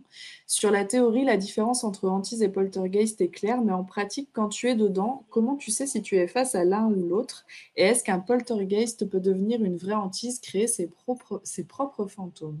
Alors là, je pense qu'il va falloir que tu définisses à poltergeist fait. et cetera, mais c'est hyper intéressant. Merci ne bougez. N ne bougez pas, je mets ma casquette de parapsychologue, clac. Hem, donc déjà, bien définir qu'est-ce qu'un poltergeist? Heu, merci Hollywood, tout le monde croit qu'un poltergeist, c'est un fantôme. Pas du tout. Ce qu'on appelle un poltergeist, c'est un phénomène de télékinésie ou de psychokinésie qui est généralement, heu, provoqué par, un, une personne source qui, sans s'en rendre compte, va provoquer les phénomènes chez soi. Donc ce n'est pas un fantôme. En quoi ce que Lila raconte est intéressant, c'est qu'on s'est rendu compte, heu, à 99% du temps que, heu, les, personnes sources, heu, de phénomènes poltergeist étaient généralement des gens jeunes et à 98% du temps, des jeunes filles qui peuvent passer par une période un peu compliquée, j'en sais rien, l'adolescence, une rupture amoureuse, ce genre de choses et qui vont emmagasiner, en elles de l'énergie, de l'agacement, de la tristesse, ce genre de choses, et en fait, toutes ces choses vont faire que cette personne va provoquer des phénomènes poltergeist chez elle, va donc croire que c'est hanté alors que pas du tout, c'est elle et ça, c'est très, très différent du fantôme. Donc, je ne sais pas si j'ai été claire sur qu'est-ce qu'un poltergeist et est-ce que c'est clair ou pas? Alors, pour, pour moi, oui, mais dans le chat, euh, dites-nous si vous avez besoin de précision de la part de Vonette. Voilà. Euh, Et ben voilà, donc Lila nous dit on était trois ados filles, ça a commencé à l'adolescence pendant le Ah. divorce de nos parents. Bim, on a un cas d'étude classique de poltergeist. on est face à trois jeunes filles qui vivent quelque chose qui est très compliqué et qui donc peuvent provoquer des phénomènes poltergeist. Mais si j'ai bien compris ce que tu expliques, Lila, vous, vous avez compris sur le coup que c'était des phénomènes poltergeist. Deuxième partie de la question, comment est-ce qu'on fait la différence? Les phénomènes qui sont rapportés au niveau des poltergeists sont extrêmement récurrents. C'est généralement les mêmes. Donc, c'est des coups dans les murs, les portes qui s'ouvrent toutes seules, les bruits de pas, des objets qui vont se déplacer, ce genre de choses. Comment est-ce qu'on se rend compte si c'est un poltergeist ou pas? Ben, tout simplement, j'ai envie de dire, en déplaçant la source du problème. Quand on est dans une maison qui nous semble hantée, mais qu'on se demande si c'est pas un poltergeist, et ben là, tout simplement, dans le cas de figure très concret de Lila, ce qu'il aurait fallu faire, c'est enlever les trois ados de la maison pendant 15 jours et de voir s'il y avait ou pas encore ces phénomènes. Si ces phénomènes s'arrêtent quand tu enlèves la source euh, poltergeist, euh, c'est que c'est du poltergeist en fait, hein, tout simplement. Comment est-ce qu'on s'en débarrasse? Je suis désolée de vous l'apprendre, on peut pas. Voilà, parce que, enfin, en tout cas, pour l'instant, pour l'instant, on ne peut pas, puisque on, on a- les, les scientifiques ont réussi, les parapsychologues ont réussi déjà à définir que ce n'était pas un phénomène fantôme, mais qu'il s'agissait bien de quelque chose qui est complètement euh, du domaine de la psychologie et euh, voilà, comme je vous disais, ce qu'on appelle la psychokinésie ou de la télékinésie, c'est-à-dire l'esprit qui va pouvoir agir sur la matière. Dites-le moi si je parle trop vite, si je vais trop loin ou si je fais trop mon Hermione. Euh, malheureusement, Gryffondor. Bah, là, il y a au moins 30 points depuis tout à l'heure. Malheureusement, on a réussi à, à observer les phénomènes, on n'a pas encore réussi à les analyser, à les comprendre et à les stopper. Par contre, bien souvent, c'est un phénomène qui s'arrête de lui-même. quand, bah voilà, quand là, par exemple, la période du divorce est passée, les adolescentes sont devenues femmes, ce genre de choses, c'est des phénomènes qui s'arrêtent en fait. Voilà. Eh ben, écoute, merci pour ces précisions du coup, mais c'est vrai que Lila, tu dis euh, j'ai compris avec 15 ans de recul. Et, euh, et c'est, bah ouais, ouais, mais en même temps, quand tu le sais pas, euh, c'est un peu, ça doit être assez impressionnant à vivre, quoi. Oui, oui, c'est clair. Bah, de toute façon, c'est normal à 15 ans, tu vois ta porte qui s'ouvre toute seule, c'est normal que tu te dises pas Hum, je vais aller consulter les parapsychologues afin de voir s'il ne s'agit pas d'un phénomène de psychokinésie. C'est bien évidemment, Tout tu, tu pleures et tu vas dormir dans le lit de tes parents, c'est normal. C'est ça, exactement. Euh, Il y a Tess qui dit c'est trop intéressant, tu expliques les choses tellement clairement, Vonette. C'est vrai, c'est vrai que c'est trop intéressant. C'est pour ça qu'on déborde trop- un peu, et puis tant pis si Vonette, tu as le temps. Et, et si Moi, je suis, je bien là, hein. euh, ça va, Bon, tout va eh ben, bien. écoute, tant mieux alors. Euh, je pense aussi que le corps réagit aux objets selon les énergies que l'on dégage par rapport à des sentiments, etc., ce qui fait réagir notre environnement, nous dit Nevar Snorri. Qu'est-ce que tu en penses? Alors, donc là, on parle, bah, en fait, on, en- on parle de ce que je viens de dire, mais à l'inverse. C'est-à-dire un, un- Alors, at- attends, je... elle est où la question? Je pense, au- je, je- je- je me permets de relire pour être sûr de répondre de Oui, façon bien sûr. efficace. Je pense aussi que le sûr. corps réagit aux objets selon les énergies que l'on dégage par rapport à des sentiments, etc., euh, ce qui fait réagir notre environnement. Oui, tout à fait. Alors, si j'ai bien compris hein, euh, ce, ce- ce que tu dis, euh, Né- Névar, j'espère que je le dis bien, de la même façon, il est possible qu'un individu provoque des phénomènes poltergeist. Il est aussi possible, effectivement, qu'un objet dans une maison dégage quelque chose, une énergie, voilà, quelque chose, qui va se transmettre à l'être humain et qui donc va, réagir. On est dans une boucle là, hein, c'est un peu la boucle qui tourne en rond, mais oui, c'est complètement possible. C'est complètement possible. Et mais de la même façon qu'avec le poltergeist, je te dirais, je pense qu'aujourd'hui la science est capable de te dire sans sourciller, oui, c'est possible, sans forcément pouvoir t'expliquer comment et que faire. Ouais, c'est je ne sais pas si, si j'ai été claire, mais voilà. Bah, n'hésitez pas hein, si vous avez besoin de précision. euh, Enfin, je, je- sous le couvert de ton accord, Vonette, évidemment. hein, mais Je suis en forme. avez- Allez-y, je suis en forme. bien. Euh, Lila qui dit, je me demandais si ça pouvait déboucher sur une vraie hantise parce que ça a monté en tension plusieurs années et à la fin j'avais vraiment l'impression d'une présence. C'était devenu irrespirable. Alors, on va passer. J'ai l'impression de vous faire un cours de parapsychologie. On va passer à un autre, un- voilà, un autre phénomène qui s'appelle un égrégore. Ah, Yes. je viens de voir un truc dans mon escalier. Alors, euh, les égrégores, euh, c'est- normal, ça arrive. Euh, les égrégores, ce sont des phénomènes de hantise qui sont provoqués par un être humain. Euh, à nouveau, on ne sait pas exactement comment ça marche, les égrégores, on a juste pu constater que c'était possible. Par conséquent, est-ce que je pense que c'est possible que vous, là, les trois adolescentes dans la famille de Lila, vous, ayez provoqué des phénomènes poltergeist qui ont créé un égrégore et qui, du coup, sont devenus limite vivants et indépendants?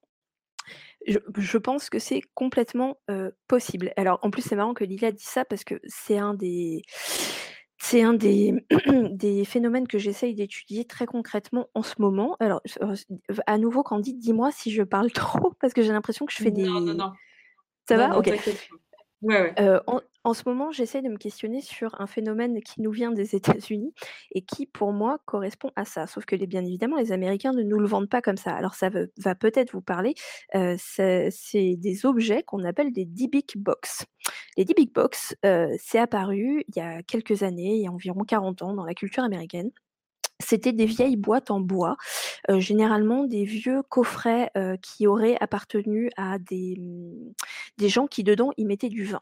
Et en fait, on a vu pulluler il y a 40 ans des gens qui disaient j'ai récupéré cette boîte dans laquelle il y a un démon qui est enfermé. Euh, on ne sait pas quel démon, on ne sait pas par qui, pourquoi, etc. Toujours est-il qu'il y a un démon qui très docilement hein, reste dans la boîte. Euh, et ces, et ces boîtes, on les appelle des Dybbuk box. Dybbuk, pourquoi? Parce que Dybbuk, c'est le nom d'un démon. Alors là, après, on va toucher plus au domaine de la démonologie, ce sera un peu long, mais en tout cas, le Dybbuk, c'est réellement un démon qui existe dans la classification euh, des démons. Euh, ah, je vois que Docteur Maboul parle, parle du démon Zouzou. J'ai énormément Ouais, de choses euh, à dire sur le démon Zouzou Oui, c'est ce que j'allais dire. Si tu lances Venette là-dessus, on y est toute la nuit. Mais c'est ok, désolée, euh, j'ai empêché tout le monde de là- dormir. Mais non, on Euh, est là pour ça. Bon, moi, je crois bien évidemment aux fantômes. Par contre, je ne crois pas du tout aux D-Big Box. Et par conséquent, je me suis demandé quelle expérience je pouvais faire pour essayer de prouver, entre guillemets, qu'en fait, ce qu'on appelle des D-Big Box, ce sont des égrégores, c'est-à-dire donc une hantise qui a été créée par euh, l'humain. Qu'est-ce que j'ai fait? Je me suis dit, je vais créer une D-Big Box de toutes pièces et je vais voir ce qui se passe. Je suis donc, euh, j'ai traîné sur le bon coin euh, pendant des jours pour trouver une vieille boîte en bois que j'ai achetée dans laquelle j'ai placé les mêmes éléments que les Américains te racontent qu'il y a dans des DB box. Donc généralement, c'est des bouts de papier, des incantations, euh, très souvent un verre, un petit verre. Donc moi, j'ai mis un petit verre dans la mienne. Euh, voilà, ce genre de choses. En fait, j'ai créé de toutes pièces ma DB box.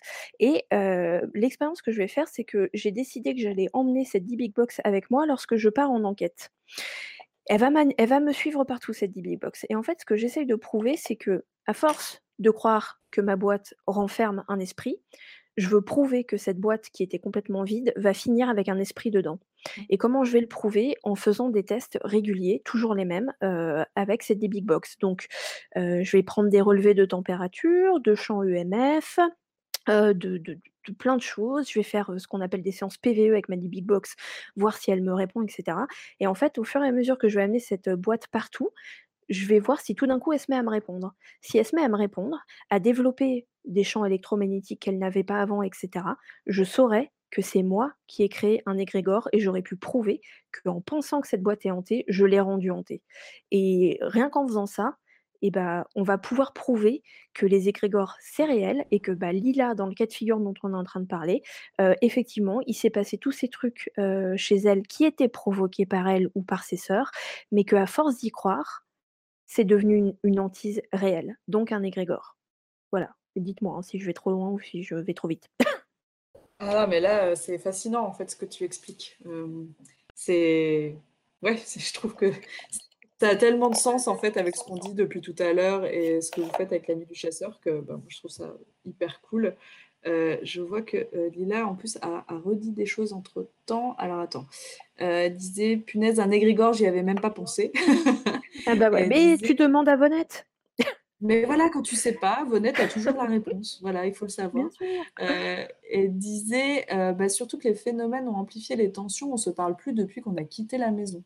Donc égrégore, pourquoi pas? Oui. Effectivement, c'est assez, Euh, oui. assez Puis là, c'est le chat qui se mord la queue. Hein. Tu as créé, t'as créé un phénomène poltergeist, y as cru, c'est devenu un égrégore. L'égrégore a créé des tensions dans la famille qui vont elles-mêmes nourrir l'égrégore et on n'en sort plus. Exactement, c'est ça. C'est le serpent qui se mord la queue, quoi. E- Exactement.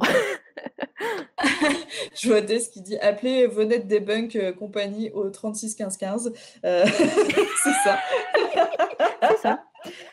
La- moi, je suis la personne qui va casser toutes tes soirées entre potes, tu sais. Genre, oh, au Ouija, j'ai eu tel truc. Et puis là, il y a Hermione Granger qui arrive derrière et qui fait, eh bien non, je vais te prouver que le Ouija, blablabla. Et Briseuse de rêve. Alors, est-ce que tu veux, euh, avant que je te raconte mon histoire à moi, nous parler du démon euh, Zouzou? Est-ce que, tu veux Ah, nous le dire démon euh, Zozo. le fameux Alors, le démon, euh, le démon Zouzou, mais qu'on peut appeler aussi Zaza ou Zozo, c'est un démon alors, qui, a été, euh, qui a été un des démons préférés de Zach Bagans, hein, dont on parlait euh, dans Adventures. fameux. Ah, il adore. Lui il aussi. adore dire que c'est le démon Zozo. D'où vient Zozo? Zozo est une entité qui, soi-disant, un, donc un démon, hein, qui apparaîtrait lorsque les gens ont une, font une séance de Ouija, donc à la planche Ouija, et tout d'un coup, la goutte, donc ce qu'on appelle la goutte, c'est le petit objet en bois sur lequel on va poser le doigt quand on fait du Ouija, va se mettre à montrer les lettres Z-O, Z-O, Z-O. Donc, on l'a appelé, c'est le démon Zozo qui a pris possession de la planche, etc. Les Américains se sont emparés de ça, ils adorent Zozo. Sauf que, bien évidemment, Hermione Granger s'est dit c'est pas possible. Donc, j'ai regardé, une, enfin, j'ai regardé une planche Ouija. C'est une de, mes spécialités et ça a été mon sujet d'étude, euh, le Ouija, pour euh, valider ma première année en parapsychologie. Euh, si vous regardez une euh, planche Ouija, vous constaterez assez facilement que les lettres Z et O se trouvent aux deux extrémités de la même ligne. Or, pour moi, quand la goutte bouge et va donc faire un mouvement de balancier en faisant Z, O, Z, O, Z, O, pour moi, si tu enlèves les lettres Z, O et que tu mets n'importe quelle lettre à la place, le mouvement sera le même. Parce que pour moi, ce mouvement est provoqué non pas par le démon Zozo, mais par un équilibre, une balance qui se fait entre les énergies des gens qui ont la main sur la goutte. Du coup, ça crée un mouvement de va-et-vient qui peut aussi être un signe de l'infini. On l'a vu aussi être un signe de l'infini, mais c'est la même chose. hein. C'est un, geste comme ça qui se répète en boucle. Et qui, bah oui, effectivement, bah, comme par hasard, c'est tombé sur Z et O et Z et O. Et du coup, on s'est tous mis, à- tous et toutes euh, mis à croire qu'il y avait un démon Zozo. Mais pour moi, pas du tout. Voilà. Voilà, débunké en deux secondes et demie par Hermione Granger. Mais euh, c'est vrai que moi, j'avais beaucoup entendu de choses là-dessus et j'ai regardé, et ben, c'est ta vidéo que tu as faite sur la Ouija, euh, Mhm. sur ta chaîne YouTube, je crois. Et euh, quand tu as expliqué ça, je me suis dit, ok, ben, en fait, euh, en deux secondes, ça peut être expliqué et explicable. Donc, c'était Venette Debunk Company, à vous les studios. Exactement, Voilà, exactement. Exactement. Je vous remercie et à la semaine prochaine pour une nouvelle rubrique. pour un prochain debunk avec Venette. Euh, voilà, du coup, moi, je trouve que ta théorie, elle est, euh, hyper intéressante et, moi, c'est celle que je que, j'ai décidé de retenir, voilà, pour, être tout à fait honnête. Euh, euh, merci. C'est pour ça que je trouvais bien que tu en parles euh, là, puisqu'on parlait de ce fameux démon. Je te propose de passer à mon histoire paranormale à moi, enfin une de mes histoires Ouais. paranormales. Euh, Gab, est-ce que tu pourras euh, mettre la photo quand je te le dirai Ou je ne sais pas si tu es encore là. Bref, ça se trouve que tu t'es endormi devant l'ordi. Non, tu es là. Euh, alors, je t'explique cette photo. Ouais, attends, je, bah, je vais expliquer d'abord. Donc, euh, ça se passe euh, dans euh, mon appartement à l'époque où je vivais à Lyon. Et je vivais dans un, dans un vieil immeuble, en fait. Et dans ma cuisine, il y avait du parquet. Mais alors, tu sais, le vieux parquet des vraies planches de bois, quoi. hein, du, du vrai bon parquet massif. Et cette cuisine, pff, moi j'y passais, enfin voilà, la cuisine c'est pas tellement mon truc, elle était minuscule en plus, je venais, je mettais un truc dans le micro-ondes et je repartais quoi, hein, donc j'y passais pas ma vie. Euh, et euh, un jour je remarque quand même qu'il y a quelque chose au sol en fait. Et euh, je me dis putain mais qu'est-ce que c'est que ce truc? Et je vois une espèce de tache, donc là Gab si tu veux bien mettre la photo. Euh, je me rends compte que euh, cette tache, en fait, euh, ben, on dirait une empreinte de main. Alors, je ne sais pas si tu le vois bien là sur, sur la photo, parce que c'était un peu difficile à Je prendre la vois. photo. En fait, ça, Je vois, je ça la rend, ça pas, ça rend pas grand-chose sur la photo, mais en vrai, c'était bien pire, enfin bien plus visible. Euh, et en fait, euh, cette trace de main, ça peut pas être moi parce que ça, c'est, comment t'expliquer? La, la texture, ça, euh, on aurait dit du gras, mais ça venait d'en dessous, en fait. Ça pouvait pas, si tu veux, j'ai passé un chiffon dessus, la serpillière, tout, ça ne partait pas, en fait. Ça faisait vraiment comme si ça venait du bois et que ça venait d'en dessous. J'allais dire comme si quelqu'un essayait de sortir du plancher, tu vois ce que je veux dire, que ça, que ça avait, que Complètement. Et donc, je sais que ce n'est pas ma main parce que euh, je me suis dit, bah, c'est peut-être moi, tu sais, je sais pas. Alors, je sais pas ce que j'aurais été foutre par terre euh, dans ma cuisine, poser ma main là, mais bref, j'ai posé ma main pour voir et c'est pas la taille de ma main. C'était pas la taille de ma main. Euh, ça ne peut pas être moi car je ne me déplace pas à quatre pattes chez moi, exactement, Lila. et donc, cette main est apparue, je sais pas, ça faisait déjà de, plus de deux ans que, que j'habitais dans cet appartement. Et j'envoie cette photo à ma cousine euh, qui euh, vit au Canada.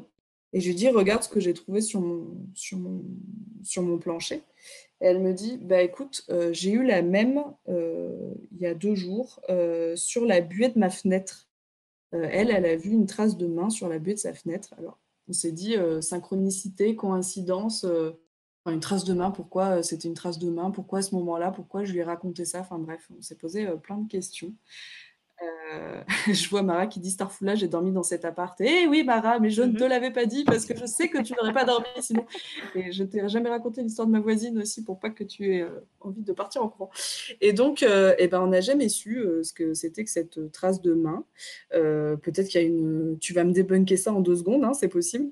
Quand je suis partie de l'appartement, ben, elle était toujours là. Du coup, c'est ce que je disais à Adès en plaisantant.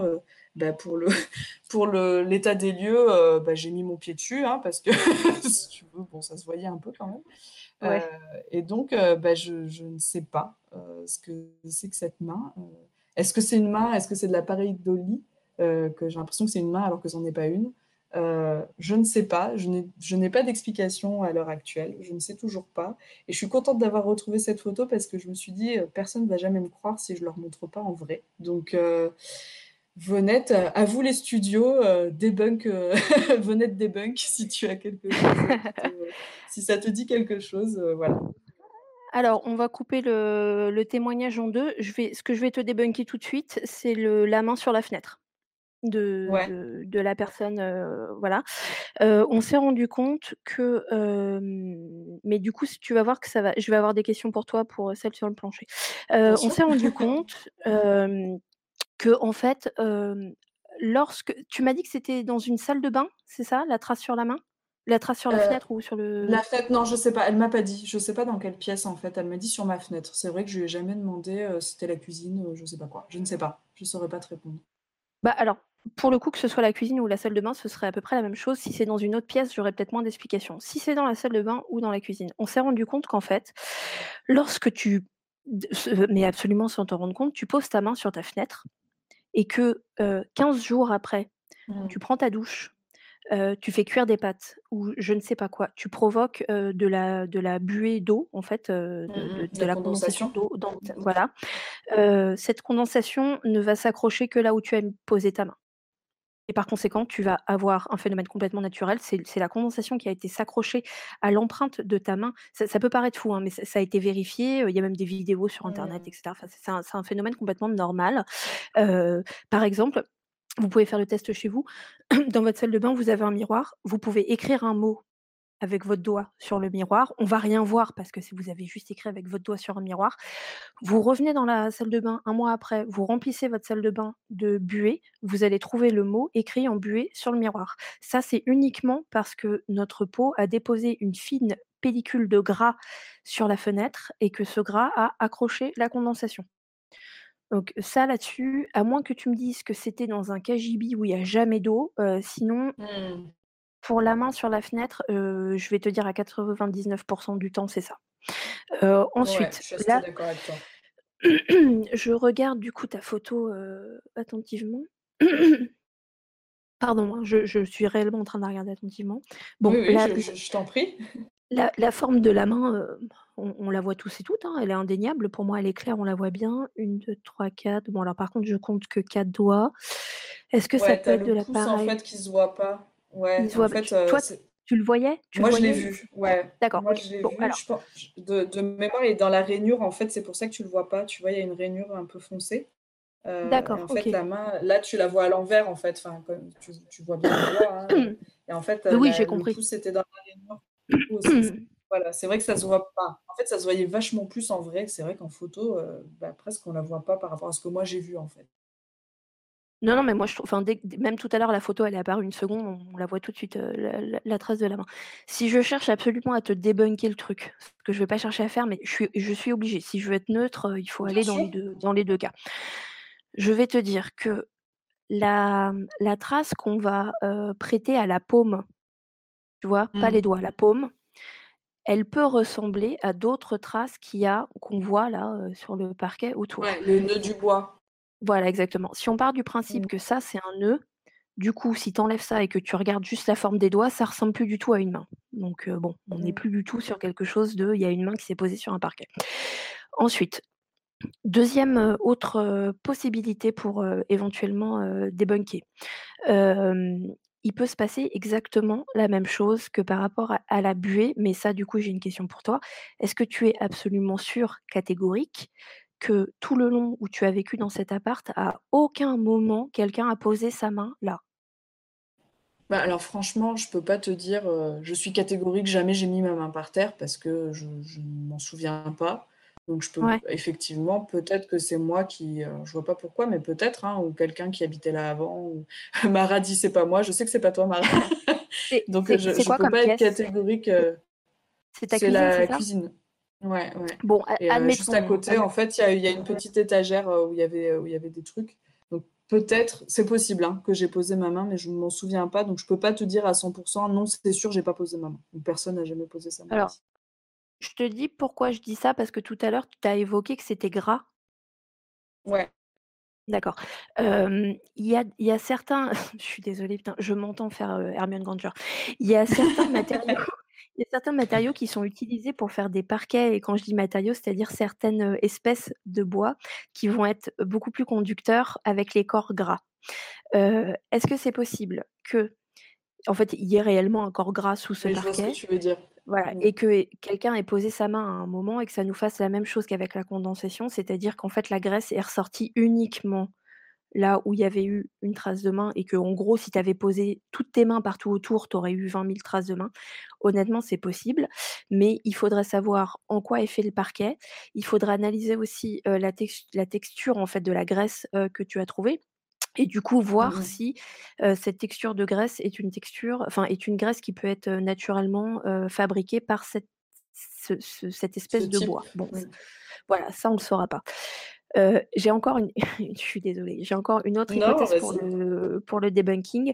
Ça me fait penser à un cas qui était arrivé aux États-Unis où c'était exactement la même chose, mais avec une trace de pas, comme si c'était une chaussure, qui avait été, posée sur du parquet et la personne disait: «C'est hyper bizarre, cette trace elle était pas là avant, elle est apparue là», enfin bref, c'est hyper bizarre et effectivement, ça avait la forme, d'une chaussure en fait, d'une trace de chaussure. La la forme de la trace de chaussure n'était qu'un hasard. En fait, les enquêteurs se sont rendus compte qu'à un certain moment, la personne qui habitait là avait installé, à côté de sa fenêtre, un espèce de pendule, un truc décoratif en fait, avec des cristaux. La trace qui était au sol était en fait, le so le soleil qui s'était, qui avait Mmh. frappé les cristaux et qui était parti brûler le parquet. Le hasard a voulu que ça ait fait une une trace de pas. Ça aurait pu être n'importe quoi. Effectivement, c'était une trace de pas, mais en fait, c'était juste les cristaux qui avaient, heu, réfléchi le soleil et qui avaient brûlé le sol. Ça, ils s'en sont rendus compte, bon, parfois quand tu enquêtes, quand tu chasses les fantômes, tu as un peu l'air d'un guignol. Ils s'en sont rendus compte en allant vraiment sniffer le parquet et ils se sont rendus compte Mmh. qu'effectivement, ça avait une odeur de brûlé. Du coup, après, vérification simple, quand est-ce que c'est apparu? Qu'est-ce qui a changé dans la pièce? Au moment où c'est apparu, la meuf avait mis avait mis ce truc de cristal, bim bam, en 2 minutes, ils avaient trouvé, c'était le soleil. J'ai envie de te dire avec ta ta trace de main là, il faudrait savoir pourquoi est-ce qu'elle est apparue à ce moment-là? Qu'est-ce qui a fait? Qu'est-ce qui a changé dans cette pièce pour qu'elle apparaisse à ce moment-là? Si tu trouves ce qui a changé dans cette pièce, il y a quand même énormément de chances que ce soit quelque chose de naturel. Si tu n'as rien changé dans cette pièce et si tu trouves que comme je te disais, l'espèce de bois n'est pas conductrice de graisse ou ne peut pas créer de la graisse, effectivement, on est face à un phénomène paranormal. Quand je dis paranormal, ça veut dire qu'il ne ne peut pas être explicable avec la science d'aujourd'hui, ça veut pas dire que c'est un fantôme. Après je Oui, suis je suis plutôt d'accord avec toi, la trace de la main bon moi la forme de la main je la vois, hein, donc moi c'est ça qui me questionne surtout, mais c'est vrai que tu vois, si avec mon pouce là, je barre la paume, parce que je me dis: «Non mais la paume ça ressemble trop à d'autres nœuds», bon bah, je vois juste des traits en fait, tu vois? Ça perd son côté un peu, mystique de «c'est une main». Après, Mmh mh. dernière explication, effectivement, c'est paranormal, cette trace de main est apparue, mais là on va retomber, excusez-moi, un petit peu dans ce que je disais avec, l'expérience de Dess, je crois, moi là du coup la chasseuse de fantômes va te dire: «Mais c'est quoi l'intérêt en fait? Pourquoi il y a une Ouais. trace?» enfin tu vois? Quel est tu vois comme les talons en fait. Pourquoi il y a une, trace de main? Quel est le tu vois? C'est pas de la communication, Quel est le on essaie message? Ouais, c'est ça. ouais voilà, tu vois? On essaye pas de te faire comprendre quelque chose, heu, on est tu vois? Genre qu'est-ce que c'est quoi? Mais du coup là, à en regardant comme ça, c'est c'est c'est vraiment très difficilement analysable parce que comme je te dis, il aurait fallu savoir quand c'est, quand c'est apparu, est-ce qu'il y a quelque chose qui a changé, en quoi est fait le parquet, analyser le la la texture un peu graisseuse. Tu as dit que tu avais essayé de la nettoyer et que c'était revenu, c'est ça? Ouais, en fait, c'est pas que c'est revenu, c'est que c'est pas parti et quand je te dis graisseux, c'est, en fait, quand tu touchais, c'était juste le bois, heu, mais c'est que ça donnait l'impression que c'était du gras en dessous, en fait. Je je sais pas si j'ai du mal à l'expliquer parce que c'est un peu, Non, non, j'entends. Non, non, j'ai compris, j'ai compris, Mais mais du mais du coup, après, j'ai essayé de nettoyer, hein, parce que je me suis dit: «Attends, quand je vais» bah, déjà, ça me faisait bizarre d'avoir cette main, enfin, ce que moi j'appelais une main, en tout cas, dans dans la cuisine. Puis je me suis dit: «Cet appartement, il m'appartient pas, donc quand je vais partir, bah, voilà». Lila, oui, voulait peut-être donner un coup de main personne n'a entendu son message exactement. Il voulait te faire sauter ta caution, ouais. C'est ça, il s'est dit: «Tiens, ta caution», tu sais, il aurait pu me faire un fuck, tu sais, avec sa main, juste le doigt levé, genre: «Tiens, ta caution». Il aurait écrit: «Ha ha ha, tu ne récupéreras pas ta caution». Voilà. C'est ça et heu, oui, du coup, c'était, heu, bah, après, c'est ce que disait Mara aussi, nettoyer un vieux parquet comme ça, heu, c'est pas c'est pas évident, heu, mais c'est vrai que j'ai essayé, moi, de de faire partir cette trace et elle est jamais partie et ça se trouve, je sais pas s'ils ont changé le parquet depuis que j'ai déménagé, mais ça se trouve, elle y est encore, en fait, mais heu, en tout cas, Bah, par rap il a vu le niveau par de ta ce que cuisine, il s'est d'intervenir. Oui. Oui, pardon, Venette. Non, non, t'inquiète. Par rapport à ce que tu dis, du coup, par rapport à ce fait que ce serait plutôt un truc un peu graisseux qui se trouverait sous le parquet, je serais quand même vachement plus dans le «c'est normal», en fait. Après, c'est vrai que c'est bizarre que ça ait la forme d'une main. Ah, je suis à 50-50, tu vois? Mais si c'est, si c'est paranormal, putain, mais ouais, vraiment, hein, je c'est c'est pas les voies du Seigneur sont impénétrables, c'est les voies des fantômes sont impénétrables. Quel est ton message? Pourquoi tu as mis une main? Bah, c'est quel ça. Ouais. bon, Qu'est-ce que tu je voulais dire à ce moment-là? Ouais. Il y aurait trop de choses à vérifier pour débunker le truc pour que je te dise réellement, heu, je peux te le débunker. Je sais pas, j'y étais pas, il y a trop d'analyses à faire. Si c'est paranormal, honnêtement, je comprends pas l'intérêt. Ouais, je suis d'accord avec toi maintenant que tu le dis, heu, quel est le message? Enfin, quel est le but? Et comme tu disais avec Dess, heu, prendre tout cette toute cette énergie pour ça, bah, du coup, heu, quel est le quel est l'intérêt, en fait, effectivement? C'est ça, voilà, tout à fait. Mmh. Et heu, je me souviens pas avoir demandé, heu: «Donnez-moi un signe, heu, tendez-moi la main», donc heu, je pense Ouais. que voilà, c'est Si c'est tu es là, fais apparaître une main sur le parquet. et là, la qui arrive, Ouais, un peu un peu étrange. Mmh. mais ouais, mais j'avais rien demandé. Bah, en tout cas, merci pour, pour, ton analyse parce que, beh, j'ai pas de réponse, en fait et j'ai jamais su, ce que c'était ce truc et je trouve intéressant d'avoir ton avis là-dessus. Merci du coup, Venette, pour, heu, pour ce cette analyse. T'en dernière petite chose, heu, qui n'est pas vraiment un phénomène paranormal, mais juste, une espèce de synchronicité, enfin un truc qu'on a trouvé assez, incroyable avec Dess. Heu, donc tout à l'heure, quand on a discuté, de de ces phénomènes, on parlait, d'expériences qu'on avait eues, chacune, personnellement, voilà, heu, de de de phénomènes et heu, Dess me dit: «Un jour, je suis rentrée dans une boutique ésotérique avec des amis et je me suis sentie hyper mal et et j'ai dit à ces gens: "Heu, je suis désolée, je dois sortir, heu, je je suis pas bien, je peux pas rester dans cette, boutique, quoi".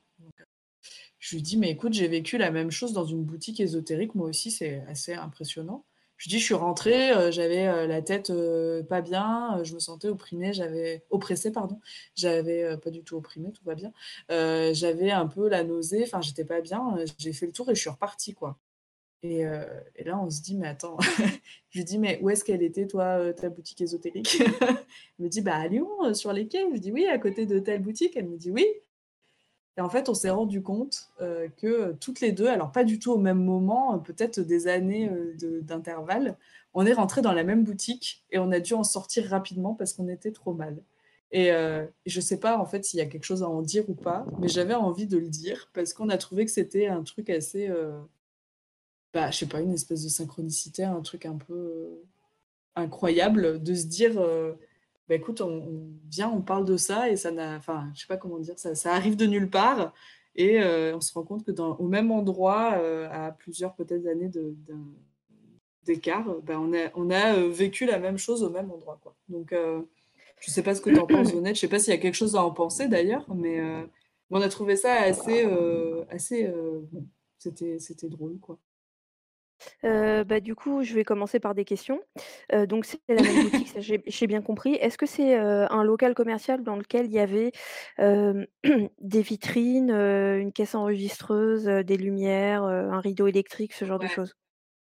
Ouais, ouais, puis Oui. alors la lumière, euh, enfin, moi, Dess, je sais pas si tu te souviens, mais moi, la lumière, elle me. Oh, je sais pas, je sais pas si c'était des néons ou un truc comme ça, mais c'était un enfer cette lumière. Moi, la lumière me mettait pas bien déjà, de base. Alors, je, je te dis pourquoi euh, je te pose, pourquoi je vous pose cette question avec Des, parce que tu as, tu as cité un des, un des symptômes, euh, un des symptômes que tu as cité, c'était la nausée. Se sentir pas Mm. bien, oppressé et avoir la nausée, euh, c'est un des symptômes prépondérants quand on est face à un chorfant, euh, un, un, chor- un- pff, ouais, je commence à être fatiguée, Un un, fort champ électromagnétique.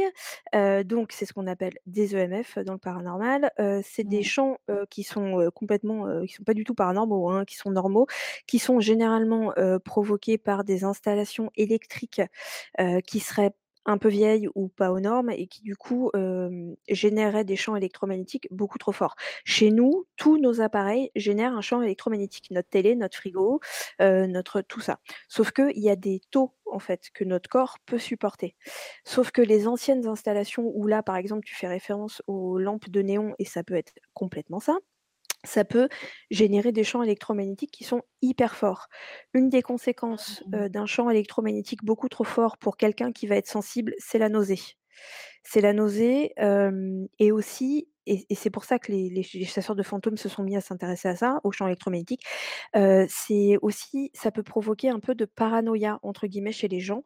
C'est-à-dire, on s'est rendu compte qu'il y a beaucoup de gens qui pensaient que leur maison était hantée, c'est-à-dire qu'ils avaient l'impression qu'on les observait, ils se sentaient oppressés, ils se sentaient pas bien, un sentiment de malaise, etc., et des nausées. Et en fait, en faisant des relevés, ils s'étaient rendu compte que c'était les champs électromagnétiques qui étaient trop forts, et ça fait vraiment partie des symptômes que les gens peuvent ressentir là-dessus. Et effectivement, si c'est une boutique qui a des néons, une caisse enregistreuse, des vitrines, un rideau électrique, etc., et ben, bah, j'ai envie de te dire, enfin j'ai envie de vous dire surtout que c'est possible tout simplement que vous ayez, vous soyez sensible aux champs électromagnétiques. euh, c'est bien possible que ce soit ça.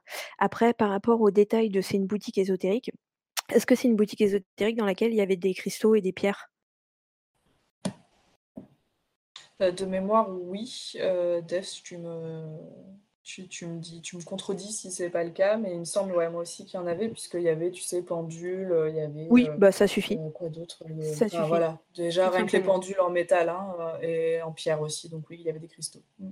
Alors, les, les métaux n'é- n'émettent pas euh, des champs co- comme ça, hein, n'é- n'émettent pas des champs électromagnétiques très forts. Par contre, il faut savoir qu'il y a des cristaux, parce que les cristaux émettent aussi des vibrations et des champs électromagnétiques. Et ça, c'est pas de l'ésotérisme, c'est de la science, hein, c'est prouvé. Il y a certains il y a certaines pierres, par exemple l'ambre, qui génèrent un champ qui peut rendre malade les gens. Et c'est pareil, c'est nauser, euh, se sentir mal, etc. Et par exemple, moi, ça me le fait, je supporte pas l'ambre. Et ça, c'est vraiment juste les vibrations et les champs électromagnétiques naturels en fait de la pierre qui provoquent ça. Si c'est une boutique où il y avait de l'ambre, c'est possible aussi que ça vous ait fait ça. Après, si tu regardes d'un point de vue paranormal, eh ben oui, bah, j'ai envie de te dire euh, la boutique de quand elle date, euh, qu'est-ce qu'il y avait dans l'immeuble avant la boutique, etc. C'est pas impossible qu'il y ait des fantômes. Tu vois, je je je j'en sais rien, mais en tout cas, si je dois débunker le truc d'un point de vue purement, voilà, humain et et et et scientifique, les champs électromagnétiques plus quelle pierre est-ce qu'il y avait dans la boutique, ça peut déjà vous rendre, très malade. Eh ben, écoute, euh, moi ça, ça me paraît être euh, euh, tout à fait possible parce qu'effectivement, euh, on a ressenti la même chose en fait toutes les deux euh, dans, dans ce même lieu quoi. Donc euh, du coup, Le, le, effectivement, les EMF, Le problème, ce qui est un peu inquiétant par contre avec, heu, avec, heu, ce que vous dites, c'est que les champs électromagnétiques, heu, qui quand ils sont trop forts, ça peut réellement rendre malade les gens. C'est-à-dire que ça peut même provoquer des cancers. C'est pour ça que maintenant les par exemple, c'est pour ça aussi qu'ils nous changent tous les tableaux électriques avec les fusibles dans les maisons.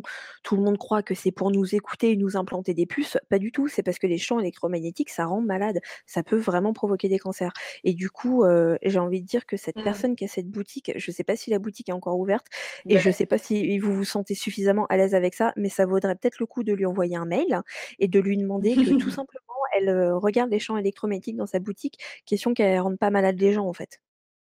ben, en fait, on s'est posé la question avec Des, on s'est dit, bah, le, le- parce que c'est, moi j'ai souvenir que c'était un monsieur qui tenait ça, alors peut-être qu'il y avait d'autres gens, mais il y avait ce monsieur-là, et je me disais, mais comment il fait pour juste rester trois minutes dans sa boutique en fait, tu vois? Mmh. Et, euh, et on s'est dit aussi, bah, c'est, les, les amis de Dev sont pas, ont pas du tout senti ça. Donc euh, peut-être que comme tu le dis, bah, on est peut-être plus, plus sensible à, ces ondes-là.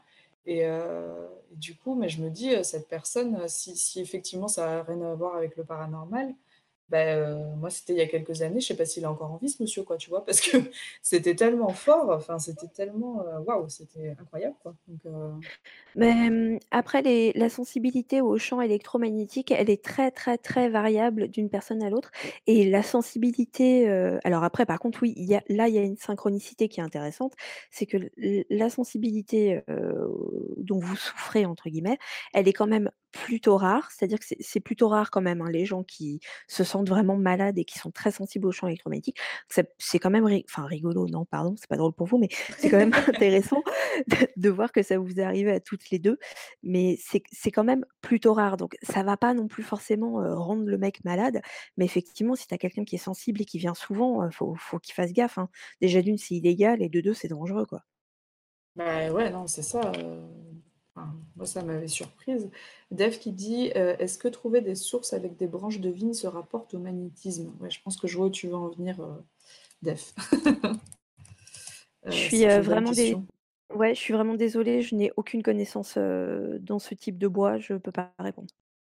Ben, voilà, donc euh, nous n'aurons pas notre réponse, mais en tout cas, voilà, c'était euh, euh, ça, ouais, ça nous a, ça ne vous a jamais fait cette sensation ailleurs que dans cette boutique? Ben, franchement, moi, c'est la seule fois où j'ai vécu un truc pareil. Euh, c'était vraiment, euh, mais ça m'a fait sortir moi aussi, hein. J'étais venue pour acheter un truc, j'ai fait le tour et je suis repartie parce que je j'étais pas bien et je sais pas, en plus, euh, je me suis sentie, euh, ouais, euh, vraiment, je voulais pas rester là, quoi. Donc, euh, euh, ça m'a jamais refait ça ailleurs. euh, je réponds à Lila du coup, mais ouais, ça m'a jamais. euh, Ah voilà, Des, ça lui est déjà arrivé ailleurs, euh, dans une église, mais c'est assez rare. Ouais, ben moi, ça m'a jamais fait ça. euh, C'est vraiment cet endroit, alors, ou alors ça me l'a déjà fait, mais ça m'a pas marqué à ce point. euh, ou alors c'était pas aussi Oh, violent, je peut-être. je pense que tu t'en serais souvenu quand même, hein, de ouais, non, parce que là, euh, ouais, tu t'en serais souvenu. ouais, donc euh, écoutez, euh, ouais, c'est, mais tu as raison, euh, Vonette, c'est peut-être ça, euh, c'est une possibilité en tout cas. euh. Mais voilà, on trouvait ça assez, euh, assez cocasse euh, qu'on on se parle de ça et qu'on se dise, mais toi aussi, tu as été dans cette boutique? Bah oui, moi aussi, j'étais dans celle-là. Toi aussi, t'étais pas bien? Oui, moi aussi.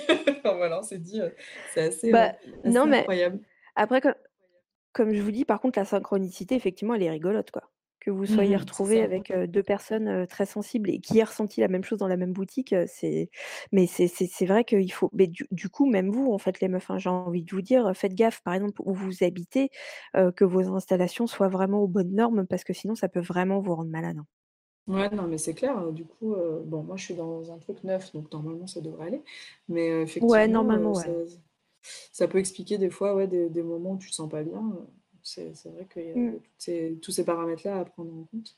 Et ouais, Des, si tu veux, si tu veux voir si elle existe toujours, et alors retente d'y rentrer, faut pas que ça te mette mal, mais, euh, mais si jamais tu fais l'expérience, dis-nous, parce que moi, ça me. Maintenant, j'habite plus à Lyon, et bon, avec euh, 10 km, autant vous dire que je suis pas du tout à Lyon en 10 km.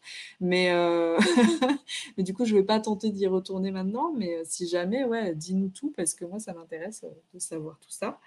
Euh, Vonette, je suis désolée, mais nous allons devoir laisser la place à Jéricho. Euh, Oh Je- non oh non, ça nous est bien. On recommence Euh, demain, non? On fait pareil demain? Ben, en vrai, euh, tu sais, nous, on est là jusqu'à demain 23h encore. Donc, donc euh, voilà. Non, le je plaisante, je dois aller voir mon grand-père demain, je ne vais pas être disponible. ah, bon, après-demain, alors, honnête. voilà. Non, mais en tout cas, euh, si, euh, si tu as envie de revenir euh, à C'est toi la radio et qu'on se refasse une soirée comme ça, euh, ce sera avec grand plaisir. Euh, D'ailleurs, les viewers, si ça vous dit aussi, et si venez, tu en as envie, évidemment, euh, ce serait avec grand plaisir, on pourrait se refaire ça. Parce qu'il y a tellement de choses à se dire et, on n'a pas assez de temps, mais, voilà, c'est trop intéressant. Et moi, en plus, euh, voilà, je, pourrais en parler avec toi pendant des heures. J'adore écouter Hermione nous dire, nous donner des leçons. Je trouve ça hyper intéressant. Donc, euh, avec grand plaisir pour en reparler euh, avec toi. Merci beaucoup du coup d'avoir euh, accepté cette invitation. Euh, pour tout vous dire, je l'ai dit en off à Vonette, mais euh, c'est c'est quelqu'un que je suis depuis un petit moment sur la nuit du chasseur. J'adore son travail de tatouage. Et quand je lui ai dit, est-ce que tu veux bien venir parler à C'est toi la radio? Et que la réponse a été oui, euh, j'ai envoyé un message à C'est toi la radio et j'ai dit oui, Vonette a dit oui, voilà, en mode euh, fangirl. Donc euh, je suis, euh, je suis contente, je suis ravie d'avoir eu euh, cet entretien avec toi. Euh, Je, suis très contente. Donc je te remercie d'avoir accepté mon invitation. Tu reviens quand tu veux. euh, et euh, si le cœur t'en dit, ce sera avec grand plaisir. Merci à vous tous dans le chat. Vous avez été au top. Merci pour toutes vos questions qui étaient très pertinentes, toutes vos remarques et tout. C'était hyper cool. Euh, merci à Gab parce que Gab, euh, tu es là depuis euh, 15h30 et je pense que tu as envie d'aller te coucher. Donc euh, merci d'avoir été là pour la réal. Avec plaisir. Merci, Gab. Avec plaisir, Euh, c'était on- cool. On va laisser la place du coup à Jéricho. Mon cher Jéricho, qu'est-ce que tu vas faire? Tu vas faire du motion design, je crois. Euh, Je pense qu'on va s'ennuyer toute la nuit. Mais non, vous n'allez pas vous ennuyer toute la nuit. Nous, ça nous permet d'aller dormir. En plus, c'est très bien. Donc, euh, on vous laisse avec euh, Jéricho, euh, mesdames et messieurs. Et puis, euh, eh ben, écoutez, euh, à très vite. Moi, je vous retrouve demain avec euh, Jus pour faire de la cuisine. J'espère que vous avez envie de rigoler parce que moi, en cuisine, euh, un grand moment. Donc, euh, voilà.